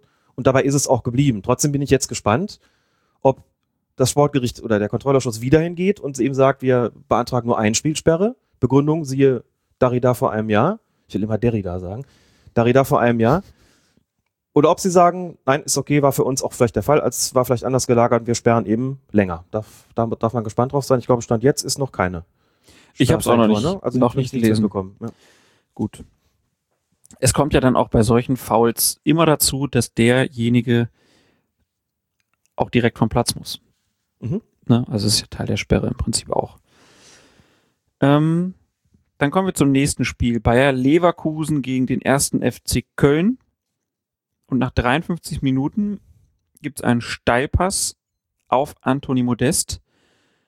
Der kommt im Ballbesitz und hat Freibahn zum Tor. Bei der Annahme des Passes verspringt ihm der Ball allerdings ein wenig. Gleichzeitig hält ihn Kyriakos Papadopoulos kurz an der Schulter fest. Modest fällt und Schiedsrichter Felix Zweier stellt Papadopoulos wegen einer sogenannten Notbremse vom Platz. dass das ein Foul war, ist, glaube ich, wieder unstrittig. Die Frage ist nur, wurde hier eine klare Torchance verhindert? Also der Leverkusener Torwart Bernd Leno hätte diesen Ball ja eventuell auch ohne dieses Ziehen bekommen können. Ja, vielleicht. Also ob das Foul unstrittig war oder nicht, weiß ich nicht. Also für mich ist es Der unstrittig. letzte Okay. Kollege, geschätzte Kollege Oliver Fritsch, der ma- manchmal auch etwas, etwas arg schiedsrichterkritisch ist, sagt, Modest ist schon ein ziemlicher Trumm. Ob der wirklich fallen muss bei der kurzen Berührung, das, ähm, da sei sich nicht so sicher. Naja, aber das ist halt auch wieder eine Situation, wo der jetzt nicht ähm, über den Platz spaziert, sondern Nein. der rennt. Ja. Ne? Und dann kann man auch wieder sagen, naja, der nimmt das an. Ja, aber Papadopoulos probiert's halt auch. Ja, er probiert es auch und man muss sich da ja auch so ein bisschen die Frage stellen, was hat er denn eigentlich davon, an der Stelle äh, zu fallen, um für den Gegner eine rote Karte zu provozieren? Das Ding ist 30 Meter vor der Kiste, Ja. da entsteht ja auch keine Torchance. Ne? Wenn der durch ist, Modest, dann hat er eine wirklich, dann hat er wirklich eine sehr gute Torchance. Das denke ich auch. Selbst wenn er ihm ein bisschen verspringt, das kann man sich fünf, sechs Mal angucken und sich die Frage stellen, versuchen auszurechnen, wenn er jetzt durchgelaufen wäre, das ist ja dann immer auch im Konjunktiv, hätte er den Ball dann, der ihm ein bisschen versprungen ist, vor Leno erreicht. Ich würde das bejahen. Herbert Fandl hat es auch bejaht bei Sky 90. Lothar Matthäus, der ja da auch da saß in der Runde, in der Diskussion, hat gesagt, für ihn nicht. Das heißt, da streiten sich zwei und Wandels Auslegung ist dann, der steht, steht natürlich maßgeblich für die Schiedsrichter, Er sagt, wenn ich das so sehe, ganz klar, der hätte den Ball vor Leno bekommen. Damit ist es eine klare Torchance, die Leno verhindert, äh, die, die, die, ähm, Papadopoulos verhindert hat. Hätte den Ball vor Leno bekommen, Papadopoulos hat die Torchance verhindert. Ballkontrolle war natürlich gegeben. Er war im Ballbesitz und auch wenn er ihm ein bisschen versprungen ist, ist das kein Argument zu sagen, die hatte er da nicht, denn der verspringt ihm nicht so, dass er erstmal einen Umweg laufen muss, um den Ball zurückzuerobern oder was auch immer, sondern, oder dass der irgendwie hoch versprungen ist und dass er den erstmal wieder richtig unter Kontrolle hätte bringen äh, müssen. Das hätte er geschafft, wenn er da Mhm. weiter, weitergelaufen wäre. Da bin ich überzeugt. Insofern ist das für mich ein Platzverweis, der absolut in Ordnung geht. Ich glaube nicht, dass er den, dass Leno den Ball vorher bekommen hätte. Aber wir sehen auch wieder da, fünf Zeitlupen, und immer noch sind sich die Gelehrten uneins. Das ist so ein Fall, der wäre durch einen Videobeweis nicht zweifelsfrei aufzuklären gewesen, beispielsweise. Ja, dann kommt wahrscheinlich, wenn wir den Videobeweis haben, gibt's dann den 3D-Beweis noch und dann kann man errechnen, wie die Geschwindigkeit Ballgeschwindigkeit, Leno-Geschwindigkeit, Genau, haben alle- vermutete Geschwindigkeit des Angreifers Ja. und dann wird in Sekunden schneller ausgerechnet. Wind, Gegenwind und so Wind, weiter. und Gegenwind, so nicht zu vergessen, genau, Ja. genau das, ja. Motivation. Vollmond, Ja. Ernährung des Spielers. Ja. Ja, das ist doch alles Punkt, das weiß man nicht. Also, Du bist albern. warum? Das ist alles, gilt es, ich meine, bitte, wir argumentieren rein, rein streng wissenschaftlich. Ähm, sexuelle Aktivitäten im Vorfeld des Spiels, das sind alles Dinge, die man einbeziehen muss. Trink mal einen Schluck Wasser. Ja. Ich erzähle so weiter, dass äh, wir jetzt zur Partie Augsburg gegen Werder Bremen kommen. Und da gab's Diskutables in der 90. Minute. Nach einer Flanke spielt der Bremer Ulysses Garcia den Ball an der eigenen Strafraumgrenze mit der Hand. Die große Frage war dann innerhalb oder außerhalb. Und Schiedsrichterassistent Sascha Thielert ist sich sicher, auf der Strafraumlinie oder knapp innerhalb. Schiedsrichter Tobias Stieler gibt deshalb einen Strafstoß. Und da muss man sagen, mit Blick auf die Zeitlupe, beachtlich, das richtig gesehen zu haben. Ja, geile Entscheidung, oder? Adlerauge, ey. Ich meine, guck mal, der steht ja auch nicht irgendwie, der hat ja auch nicht die Kameraperspektive, der steht da, hat freie Sicht drauf. Geile Entscheidung, ey. Aber ja, wirklich. Ich hab da echt gesessen und dachte, Strike, Mann. Also, Fanboy Feuerhead. Ja, klar. Du hättest mit, mit den Fäusten voran. Yes, natürlich. Da gestanden dachte, wow, was ein, was ein absolutes, das ist mal ein Hawkeye. ja, fleischgewordenes Hawkeye, Sascha Thielert. Fantastisch, das von da gesehen zu haben. Sascha Thielert. Assistenten Gott. genau. Haben wir noch gar nicht gesungen, Klaas. also das war schon, war schon großartig, zumal das dadurch erschwert wurde, dass Ulysses Garcia, ich finde ja schon das großartig, die muss die Szene schon deswegen besprechen, weil der Mann so heißt. Ulysses. Ulysses, genau, ja. Der steht mit dem Großteil seines Körpers außerhalb des Strafraums und der Kontakt findet aber auf der Strafraumlinie oder innerhalb statt. Wow. Dann das so gesehen zu haben oder eingeschätzt zu haben, wie auch immer, und die korrekte Entscheidung da veranlasst zu haben, fand ich ja bemerkenswert. Wunderbar, dann kommen wir zu Bayern gegen Stuttgart. 18. Minute bei einem Zuspiel der Bayern an der Seitenlinie gehen gleich drei Münchner zum Ball, nämlich Arjen Robben, Robert Lewandowski und Thomas Müller. Robben und Lewandowski befinden sich dabei klar im Abseits, berühren den Ball aber nicht. Müller ist wohl ebenfalls knapp im Abseits, aber tun wir für den Moment mal so, als sei das nicht der Fall. Jedenfalls übernimmt er den Ball und bringt sie nach innen. Dort ist Douglas Costa, er zielt das 2 zu 0 und alle sind sich einig, hier ist dem Assistenten ein dicker Patzer unterlaufen, aber nun die entscheidende Frage. War das, was Lewandowski und Robben veranstaltet haben, tatsächlich im regeltechnischen Sinne ein strafbares Abseits? Denn sie haben ja weder den Ball berührt, noch einen Gegenspieler im Kampf um den Ball angegriffen. Genau, also nochmal, wir tun so, als ob Müller nicht im Abseits gestanden hätte, was wohl eben knapp der Fall gewesen ist. Genau, also es ist, kann man festhalten, erstmal eine Fehlentscheidung. Ja, das muss man so sagen. Regeltechnisch interessant ist es aber insbesondere vor dem Hintergrund, was ist denn, wenn Müller nicht im Abseits steht? Was ist mit den anderen beiden? Was ist mit Lewandowski und mit Robben? Du hast ja schon gesagt, was könnte denn hier greifen? Sie gehen zum Ball, das ist richtig. Sie berühren den Ball aber nicht. Das muss man auch klar feststellen. Und sie greifen keinen Gegenspieler im Kampf um den Ball an. Ist nämlich keiner in der Nähe. Mhm. So.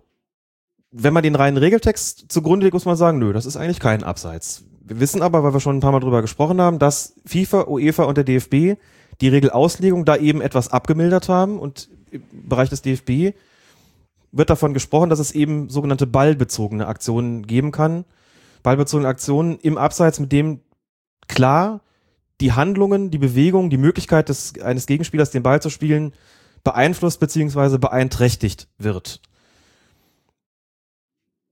Falls ja, ist auf Abseits zu entscheiden, auch wenn das nicht hundertprozentig mit dem eigentlichen Regeltext konform geht. Ist aber Mhm. so entsprechend entschieden worden, weil die Auslegung zu heftig gewesen. Müsste man hier fragen, war denn das hier der Fall? Also hat so eine ballbezogene Aktion stattgefunden?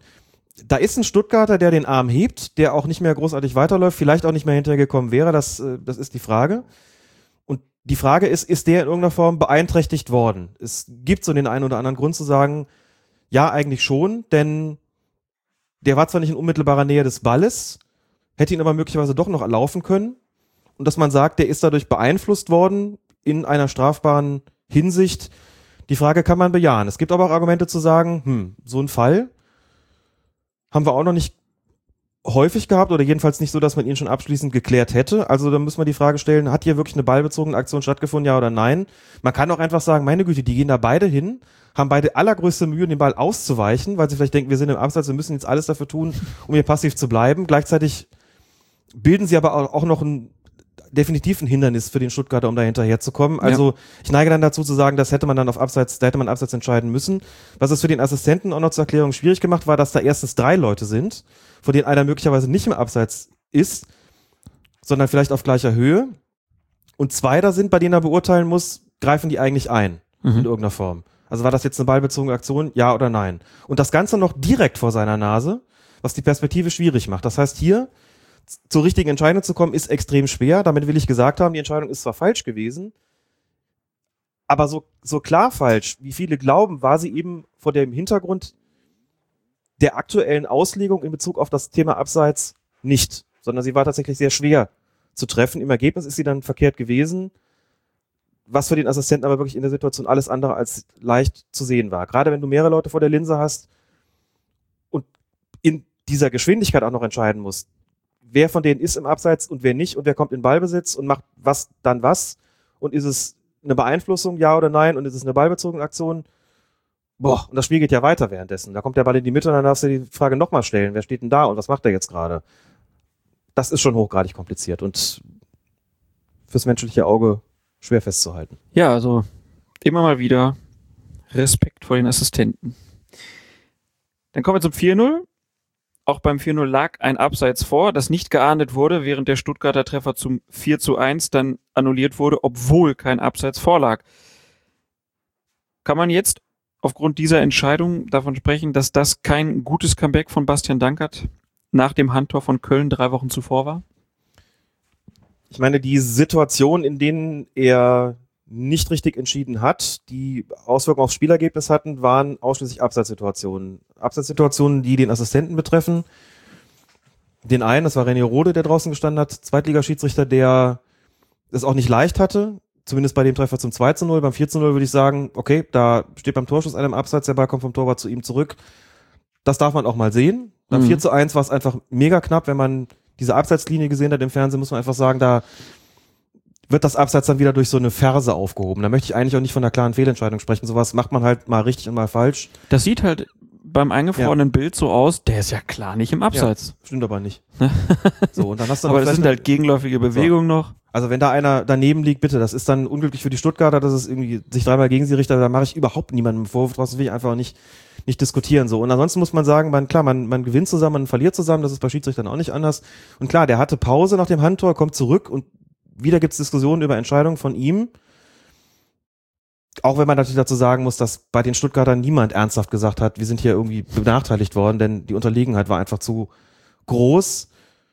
Und insofern schwer, das irgendwie so zu konstatieren. Ansonsten hat er mit dem Spiel überhaupt keine Mühe gehabt und hat das souverän gemanagt und ich fand auch nicht, dass er in irgendeiner Form angespannt wirkte oder besonders angespannt wirkte, so nach dem Motto, mein erstes Spiel nach diesem unglücklichen Ding da bei, Hannover, bei, bei Köln gegen Hannover, sondern dass er das eigentlich, er schien mir recht unbelastet davon zu pfeifen, hat das eigentlich gewohnt gut gemacht, dass dann so drei Situationen kommen, wo du hinterher sagst, ja Mist, drei Fehler mit Torfolge drin gewesen, aber wie gesagt, wenn man das Ganze mal seziert, muss man sagen, übrig bleibt einer, wo ich dem Assistenten tatsächlich ankreiden würde. Junge, das musst du sehen. Bei den anderen beiden kompliziert. Wirklich kompliziert. Und eigentlich nicht so, dass man sagen musste, hey, ähm, da ist ja wohl voll in die Gurze gegriffen. Dann, das dann irgendwie auch nicht. Denke ich auch nicht. Ich fand's ganz lustig, irgendein Stuttgarter, ich glaube es war der Marcel Ed Hirngabel, der schrieb, ach, gegen Bayern 2-1 zu verlieren ist doch gar nicht so schlecht. Fand ich ganz witzig. Ja. Gut, ich würde dann sagen, weil wir jetzt schon zweieinhalb Stunden Aufzeichnung haben, ui, dass wir den Rest, den wir jetzt hier noch haben, an Hörerfragen und an besonderen Auffälligkeiten, äh, dass wir das einfach nächste Woche machen, in unserer Videobeweisfolge. Da würde ich einfach auch dazu aufrufen, was habt ihr für Fragen? Was habt ihr für Anregungen? Was habt ihr für Tipps? Habt ihr vielleicht auch irgendwie Erfahrungen in anderen Sportarten? Haut uns das in die Kommentare oder schreibt uns eine Mail. Nehmen wir gerne alles auf und versuchen dann mal so eine gebündelte Folge zu machen. Wer vielleicht des Holländischen mächtig ist, der kann ja mal gucken, ob es da im Moment aktuelle Artikel gibt, die er für uns dann mal übersetzen kann. Würden wir uns sehr freuen. Wir müssen aber noch zwei Sachen diskutieren. Zum einen hat der Übersteiger, St. Pauli Fan Magazin, über einen Twitter-Account, ich glaube, es war ein Landesliga-Schiedsrichter, gelbes Trikot, schwarze Hose, weiße Schuhe. Tja. Würde von mir einen Rüffel geben in der Kabine. Ich glaube, damit ist auch alles gesagt. Weiße Schuhe gehen natürlich nicht. Andersfarbige Schuhe gehen, gehen nicht, aber das ist auch, haben wir ja nun auch oft genug. Ja, aber wenn so ein aktueller Fall auftaucht, man muss es vielleicht nochmal sagen, dass das dann noch jeder mitkriegt. Man muss natürlich auch noch Folgendes dazu sagen, jetzt mal zur Ehrenrettung der ganzen Angelegenheit. Ähm, Schiedsrichter und Schiedsrichterassistenten insbesondere in den Amateurklassen sind häufig noch Spieler. Es hat auch einfach nicht jeder das Geld, um sich mehrere Fußballschuhe, mehrere Paar Fußballschuhe zu leisten. Jetzt kannst du natürlich sagen, ja, dann sollen sie halt ein Paar kaufen, dann ist das halt schwarz, klar. Gar nicht so einfach, schwarze Schuhe zu kriegen. Das ist aber inzwischen gar nicht mehr so einfach, schwarze Schuhe zu kriegen, das stimmt. Insofern kaufen die Leute dann halt eben die andersfarbigen Schuhe und meine Güte, dann sind sie halt am Sonntag dann, nachdem sie vielleicht Samstag noch selbst gespielt haben, sonntags auf dem Fußballplatz als Schiedsrichter oder Schiedsrichterassistenten und haben halt nur dieses eine Paar Schuhe, dann ist das halt weiß. Ich finde insgesamt, wenn ich Schiedsrichter sehe, ist immer noch eigentlich erstaunlich häufig so, dass die Schuhe schwarz sind oder sie wirklich mehrere Paar Schuhe haben, aber da muss man einschränkend schon dazu sagen, ist auch ein teurer Spaß, ne? So Schuhe kosten schon richtig dick Geld. Aber ich habe es gesehen, es ist halt immer auch fürs Auge noch ungewöhnlich. Wenn man so einen Schiedsrichterassistenten sieht, denkt, uh, die Schuhe. Viel schöner fand ich neulich, kam über elf Freunde, glaube ich, so ein Bild von einem Schiedsrichter, der hatte so Lackschuhe an. Ja. Wo ich dann auch so Schwarze dachte, naja, Hauptsache schwarz. Ist auch kein Spaß damit zu laufen auf dem Platz. Nee, wahrscheinlich nicht. Gerade jetzt so im Herbst und Winter nicht. Dann sind wir ja einem Hoax aufgesessen. Die Brigade Hartmut Strampe ist ein Medienprojekt der Elf Freunde gewesen. Ist das so? Ja. Haben sie sich da. Haben ich, hörte, sich- ich hörte davon, dass sie sich quasi geoutet haben. Genau. Also ich hatte äh, der Autor Alex Raag, Mhm. äh, die haben ja da auch so eine Videorubrik, den hatte ich da schon erkannt, habe das aber nicht in eine Beziehung dazu gesetzt, dass das vielleicht jetzt ein von elf Freunde ausgedachtes Projekt ist, sondern habe halt einfach gedacht, neu, der ist dabei ne, und will sich deshalb nicht so in den Vordergrund spielen. Aber er hat halt jetzt gesagt, kommt von denen. Ist es dann ein Hoax? Auf eine Weise natürlich schon. Ja. Aber er schreibt ja auch selber, also die haben in der aktuellen Ausgabe von der Elf Freunde haben sie das aufgelöst und da schreibt er dann im Epilog, also hat dann das alles mal aufgedröselt, wo die überall waren, was sie sich gedacht haben, wie das entstanden ist und so. Und dann schreibt er im Epilog, was ist das nun, die Brigade Hartmut Strampe? Eine Graswurzelbewegung? Nur ein Strohfeuer, entzündet von einer zynischen Zeitschriftenredaktion? Oder doch der Beginn von etwas ganz Großem? Das werden erst nachfolgende Ultragenerationen beurteilen können. Aus der aktuellen Szene ist die Brigade jedenfalls nicht mehr wegzudenken. Und verdient haben die oft gescholtenen Referees den kräftigen Support allemal. Wer weiß, vielleicht hat die Fußballlandschaft sogar auf uns Schiedsrichterfans gewartet. Wir wollen das nicht beurteilen, sondern bleiben unparteiisch. Denn auch hier gilt unser Leitspruch, unsere Qualität, Neutralität. Ich bin versöhnt. Ich auch. Ich habe gerade einen Hals gehabt, als du das gesagt hast. Ich habe das nur so Gerüchte halber mitbekommen, mich da nicht drum gekümmert. Irgendwann war es mir offen gestanden ein bisschen zu viel. Jetzt, also schon deutlich vor dem, vor dem Artikel, ich gedacht, okay, jetzt, äh, und wenn uns das gefällt, dann kommen wir nochmal drauf zurück. Aber es war dann so, ich hatte mich da auch noch so ein bisschen satt gesehen für den Moment. Das wirklich einfach breit besprochen. Man dachte, das müssen wir jetzt nicht weiter uns, uns drum kümmern und habe auch selbst gemerkt, wie ich dann irgendwann auch aufgehört habe, noch den, den 15. Artikel oder 16. Artikel dazu zu lesen. Deswegen ist mir auch das mit Freunde durchgegangen, offen gestanden. Ähm, hatte das dann Gerüchte halber gehört, dachte ich, ah, müsste ich auch mal drum kümmern. Habe ich nicht getan, jetzt hast du es getan. Dann gerade so beim, beim erst habe ich gedacht, so, äh, ist ja schon irgendwie auch, irgendwie ist es auch schade. Klar, wenn man es jetzt weiß, kann man sagen, da sind schon so ein paar Elemente dabei, die auch stark nach Elf Freunde riechen. Nicht, wobei man natürlich auch sagen kann, ja gut, wenn sie es jetzt nicht gewesen wären, dann sind es vielleicht Leute, die, die gerne Elf Freunde lesen und natürlich auch so ein bisschen den, den Duktus und die Ideen mitnehmen in ihre Aktivitäten. Kann ja dann sein. Es ist ja schon auch eine gelungene Persiflage natürlich auch auf, auf zwei, auf zwei Gruppen im Fußball, die ja allgemein als besonders humorlos gelten. Schiedsrichter und Ultras. Das haben sie miteinander vereint und das ist und bleibt natürlich trotzdem eine gute und lustige Idee. Und alles andere hast du jetzt zitiert und von mir aus können wir es für den Moment auch dabei belassen. Also ich muss ja sagen, dass ich, ich finde die Grundidee halt einfach. Und sie haben uns zum Singen gebracht. Genau, das, ne, deswegen, also ich finde die Grundidee auch weiterhin einfach gut. Und so wie er das jetzt schreibt, haben sie ja halt auch dann gemerkt, in dem, was sie da taten und was es dann an Feedback gab, dass das vielleicht gar kein Hoax ist, sondern es ist vielleicht was Größeres. Deswegen kann man ja nur dazu aufrufen, in allen Städten, gründet euch. Macht eure eigenen Sektionen auf und bildet Banden. Bildet Banden. Nein, ich finde, ich fand es auch einfach diese diese grafische Auflösung, diese Schals und diese Assistentenfahren und so, das war einfach wunderbar gemacht. Hartmut Strampe dann auch zu wählen, ja, fantastisch. Also von daher Hut ab und ich warte immer noch auf den Mitgliedsantrag, dass äh, der dann jetzt hier irgendwann mal aufschlägt. Endlich. Beste Grüße nach Berlin. Ja, zum Abschluss dieser 74. Episode würde ich sagen, hast du noch eine Widmung offen? Dann widmen wir diese Folge doch allen, die uns bei iTunes abonnieren. Nee, rezensieren hatten wir gesagt, du Ei. Super, auch, ne? Schluss, Schluss versaut. Das ist dann was.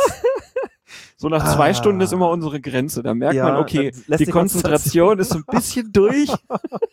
lässt auch die Blick, jetzt denken die Leute, die meinen das mit ihren Widmungen gar nicht ernst. Die lernen da irgendwas auswendig, was machen wir denn heute? So, und das, es ist gar nicht so, es ist alles ganz anders, als ihr denkt. Nee, nee, ist schon, schon wichtig. Klar, also dann ist das was, was ich selber iTunes. Ich besitze ja noch nicht mal ein solches, solches Gerät. Ah, ja, das tut mir jetzt voll versemmelt. Ne? In, in, das ist aber okay. so. Hennef die erste Absatzentscheidung versaut, im Podcast die Widmung in Sand gesetzt. Aber zwischendrin war schön, oder?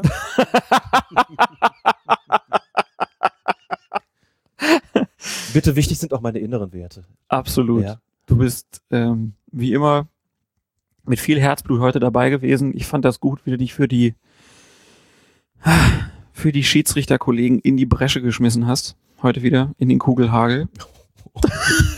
Jetzt wird's jetzt wird's derb. Und andere würden sagen, hast, hast wieder alles schön geredet, aber hast du ja gar nicht. Kleines Metaphernmassaker zum Schluss. So nämlich. Metaphernmassaker, Metaphernmassaker. Ich, ich finde auch diese ganze Gewaltsprache im Fußball brauchen wir nicht. Also wie gesagt, ne, wir freuen uns über Rezensionen bei iTunes. Man hat uns gesagt, dass das dazu führt, dass mehr Leute dann davon mitbekommen, umso mehr Rezensionen es da gibt. Schreibt bitte nicht, dass die nach zwei Stunden immer die Konzentration verlieren. Danke. Weiteres Danke geht. Was hast du gesagt? Weiteres großes Danke geht an unseren Hörer Andi. Bei Twitter als EFC Rottgau 1999 unterwegs und er schreibt, als Dankeschön für viele schöne Stunden im Auto und beim Haus renovieren gibt's ein kleines Buch, wobei er mich vom Hörbücherhören abhaltet und ich wegen euch im Fanblog jetzt doof angeschaut werde. Ich habe ein schönes Buch bekommen. Julian Barnes. Lebensstufen. Und ich habe ein schönes Buch bekommen, Dietrich Schulze-Marmeling, Guardiola, der Fußballphilosoph. Ach was. Genau. Schlimm. Ja, ganz, ganz großartig. Hab mal nachgefragt, warum er denn in der Kurve so schief angeschaut wird. Er hat ja inzwischen, sagt er, eben deutlich mehr Fachwissen, deswegen reagiert man halt in der einen oder anderen Situation anders, vielleicht verständnisvoller. Also nicht unbedingt so, wie die Kurve das erwartet und gewohnt ist. Da musste ich schmunzeln, das fand ich ziemlich gut, ehrlich gesagt. Und gibt auch immer schön viel Feedback. Viel Feedback, mein vierter richtig dicker Sprachpatzer. Neben der, also die Konzentration lässt wirklich nach. Ist auch so grau draußen. Heute, heute ist mal richtig so November, ne? Heute ist richtig Herbst, ja. Die Stürmer fallen, die Blätter auf. Alex, ich glaube, die denken langsam, du wärst betrunken, aber es ist, Nein. es ist, es ist ein Dienstag, es ist 10 nach 2, es ist alles gut. 10 nach 2 erst? Ja. ja. Ich habe noch Hunger. ja. Oh Mann. Hoffentlich hört Herbert Fandel das jetzt nicht. Bis zum Schluss. Weiß ich jetzt auch nicht. Naja, über den Videobeweis wird noch zu sprechen sein. Das tun wir ja dann in der kommenden Woche. Da äh, hast du uns ein ordentliches Programm aufgehalst. Ja, man muss auch mal Druck auf sich selber. Ich habe gedacht, Ja. hier zur, zur 75. Folge, da kann man mal was Besonderes machen. Sind schon 75 nächste Woche. Mhm. Okay, dann machen wir zu der Folge auch was Besonderes. Das ist sicherlich angemessen. Klar. Oder? Stimmt. Ja, es sind 75, du hast vollkommen recht. Das war Folge 74. Wunderbar. Irgendwas wollte ich noch sagen, deswegen eier ich hier noch rum, aber ich hab's, äh, es ist jetzt weg. Ist vergessen. Fällt dir noch was ein? Nichts, was nicht schon von jedem anderen gesagt worden wäre. Gut. Dann würde ich sagen, Wir schließen das jetzt hier einfach. wir hören jetzt hier auf, hinten raus ähm, ähm, kommt dann nochmal Wolfgang Niersbach, der Ex-Präsident des DFB.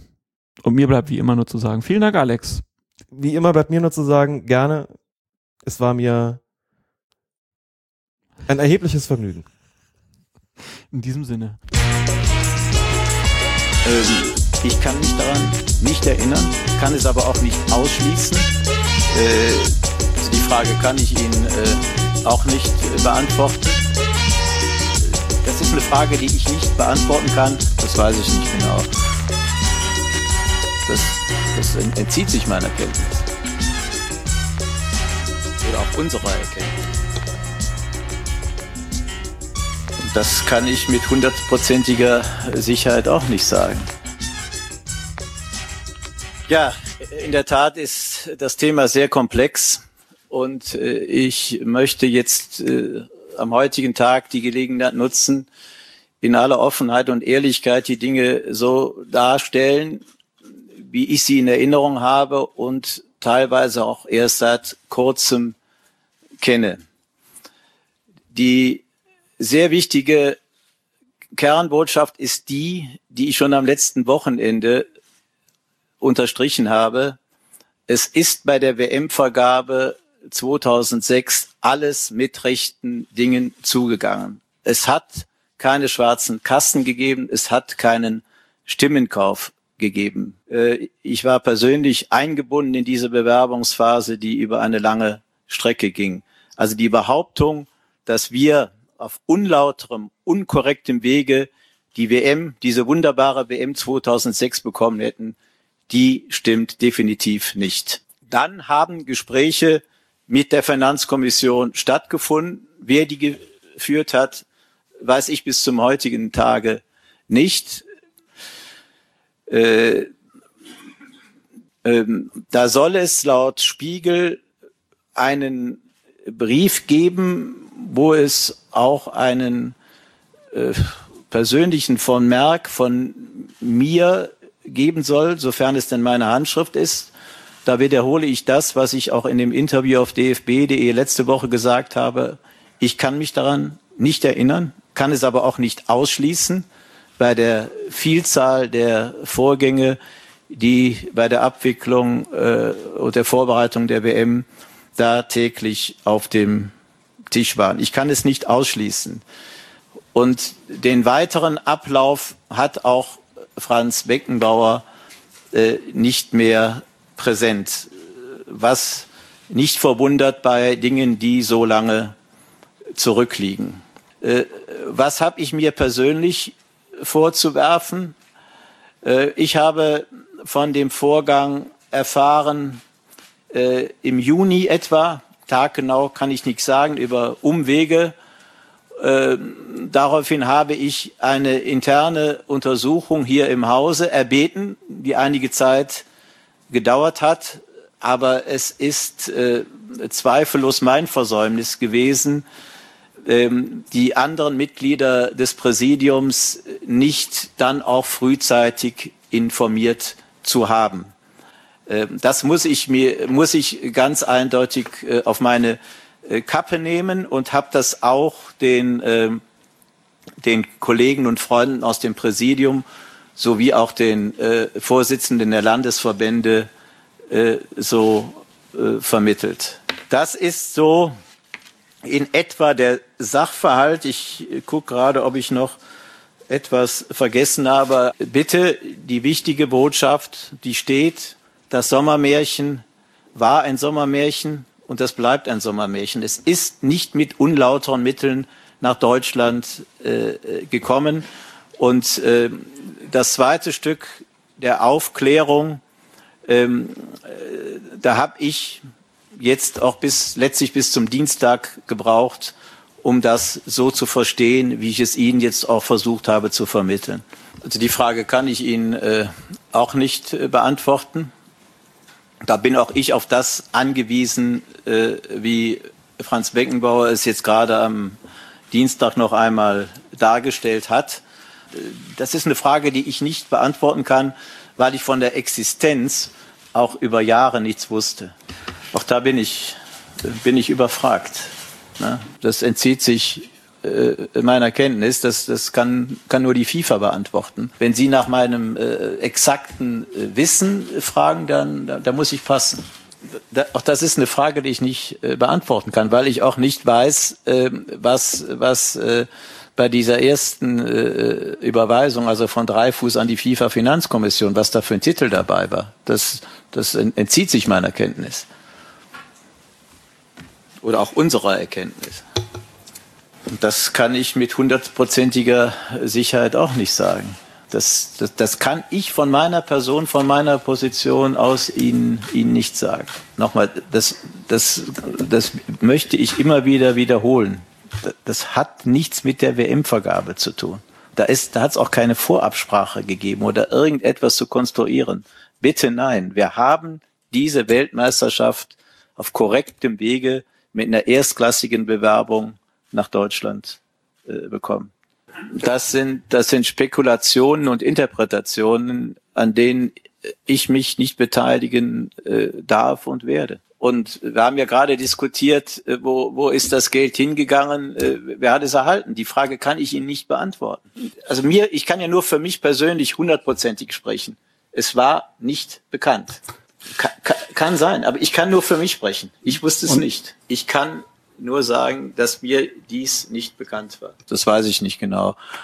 Also ich wüsste nicht äh, und weiß definitiv nicht, aus welcher Quelle überhaupt hochtheoretisch etwas äh, gekommen sein könnte. Ich kann immer nur äh, versichern, dass wir mit absoluter Ehrlichkeit und Motivation und Engagement in, in, in dieser WM äh, gekämpft haben. Ich war von Anfang an äh, äh dabei ja, also das, das, das war eine, eine, eine total saubere und auch transparente äh, Angelegenheit. Um, um, um diesen Vorgang, da ranken sich natürlich Fragezeichen, die auch ich sehe. Aber ich, aber ich kann das, immer nur wiederholen, wie, wie, de, wie der Abgang war und dass ich äh, zu dem damaligen Zeitpunkt davon überhaupt nichts wusste, nicht die geringste Ahnung hatte. Das habe ich auf, auf merkwürdigen Umwegen erfahren, aber da möchte ich auch keine äh, Namen äh, nennen. Das hat mich auf Umwege äh, erreicht. Colinas Erben, der Schiedsrichter-Podcast.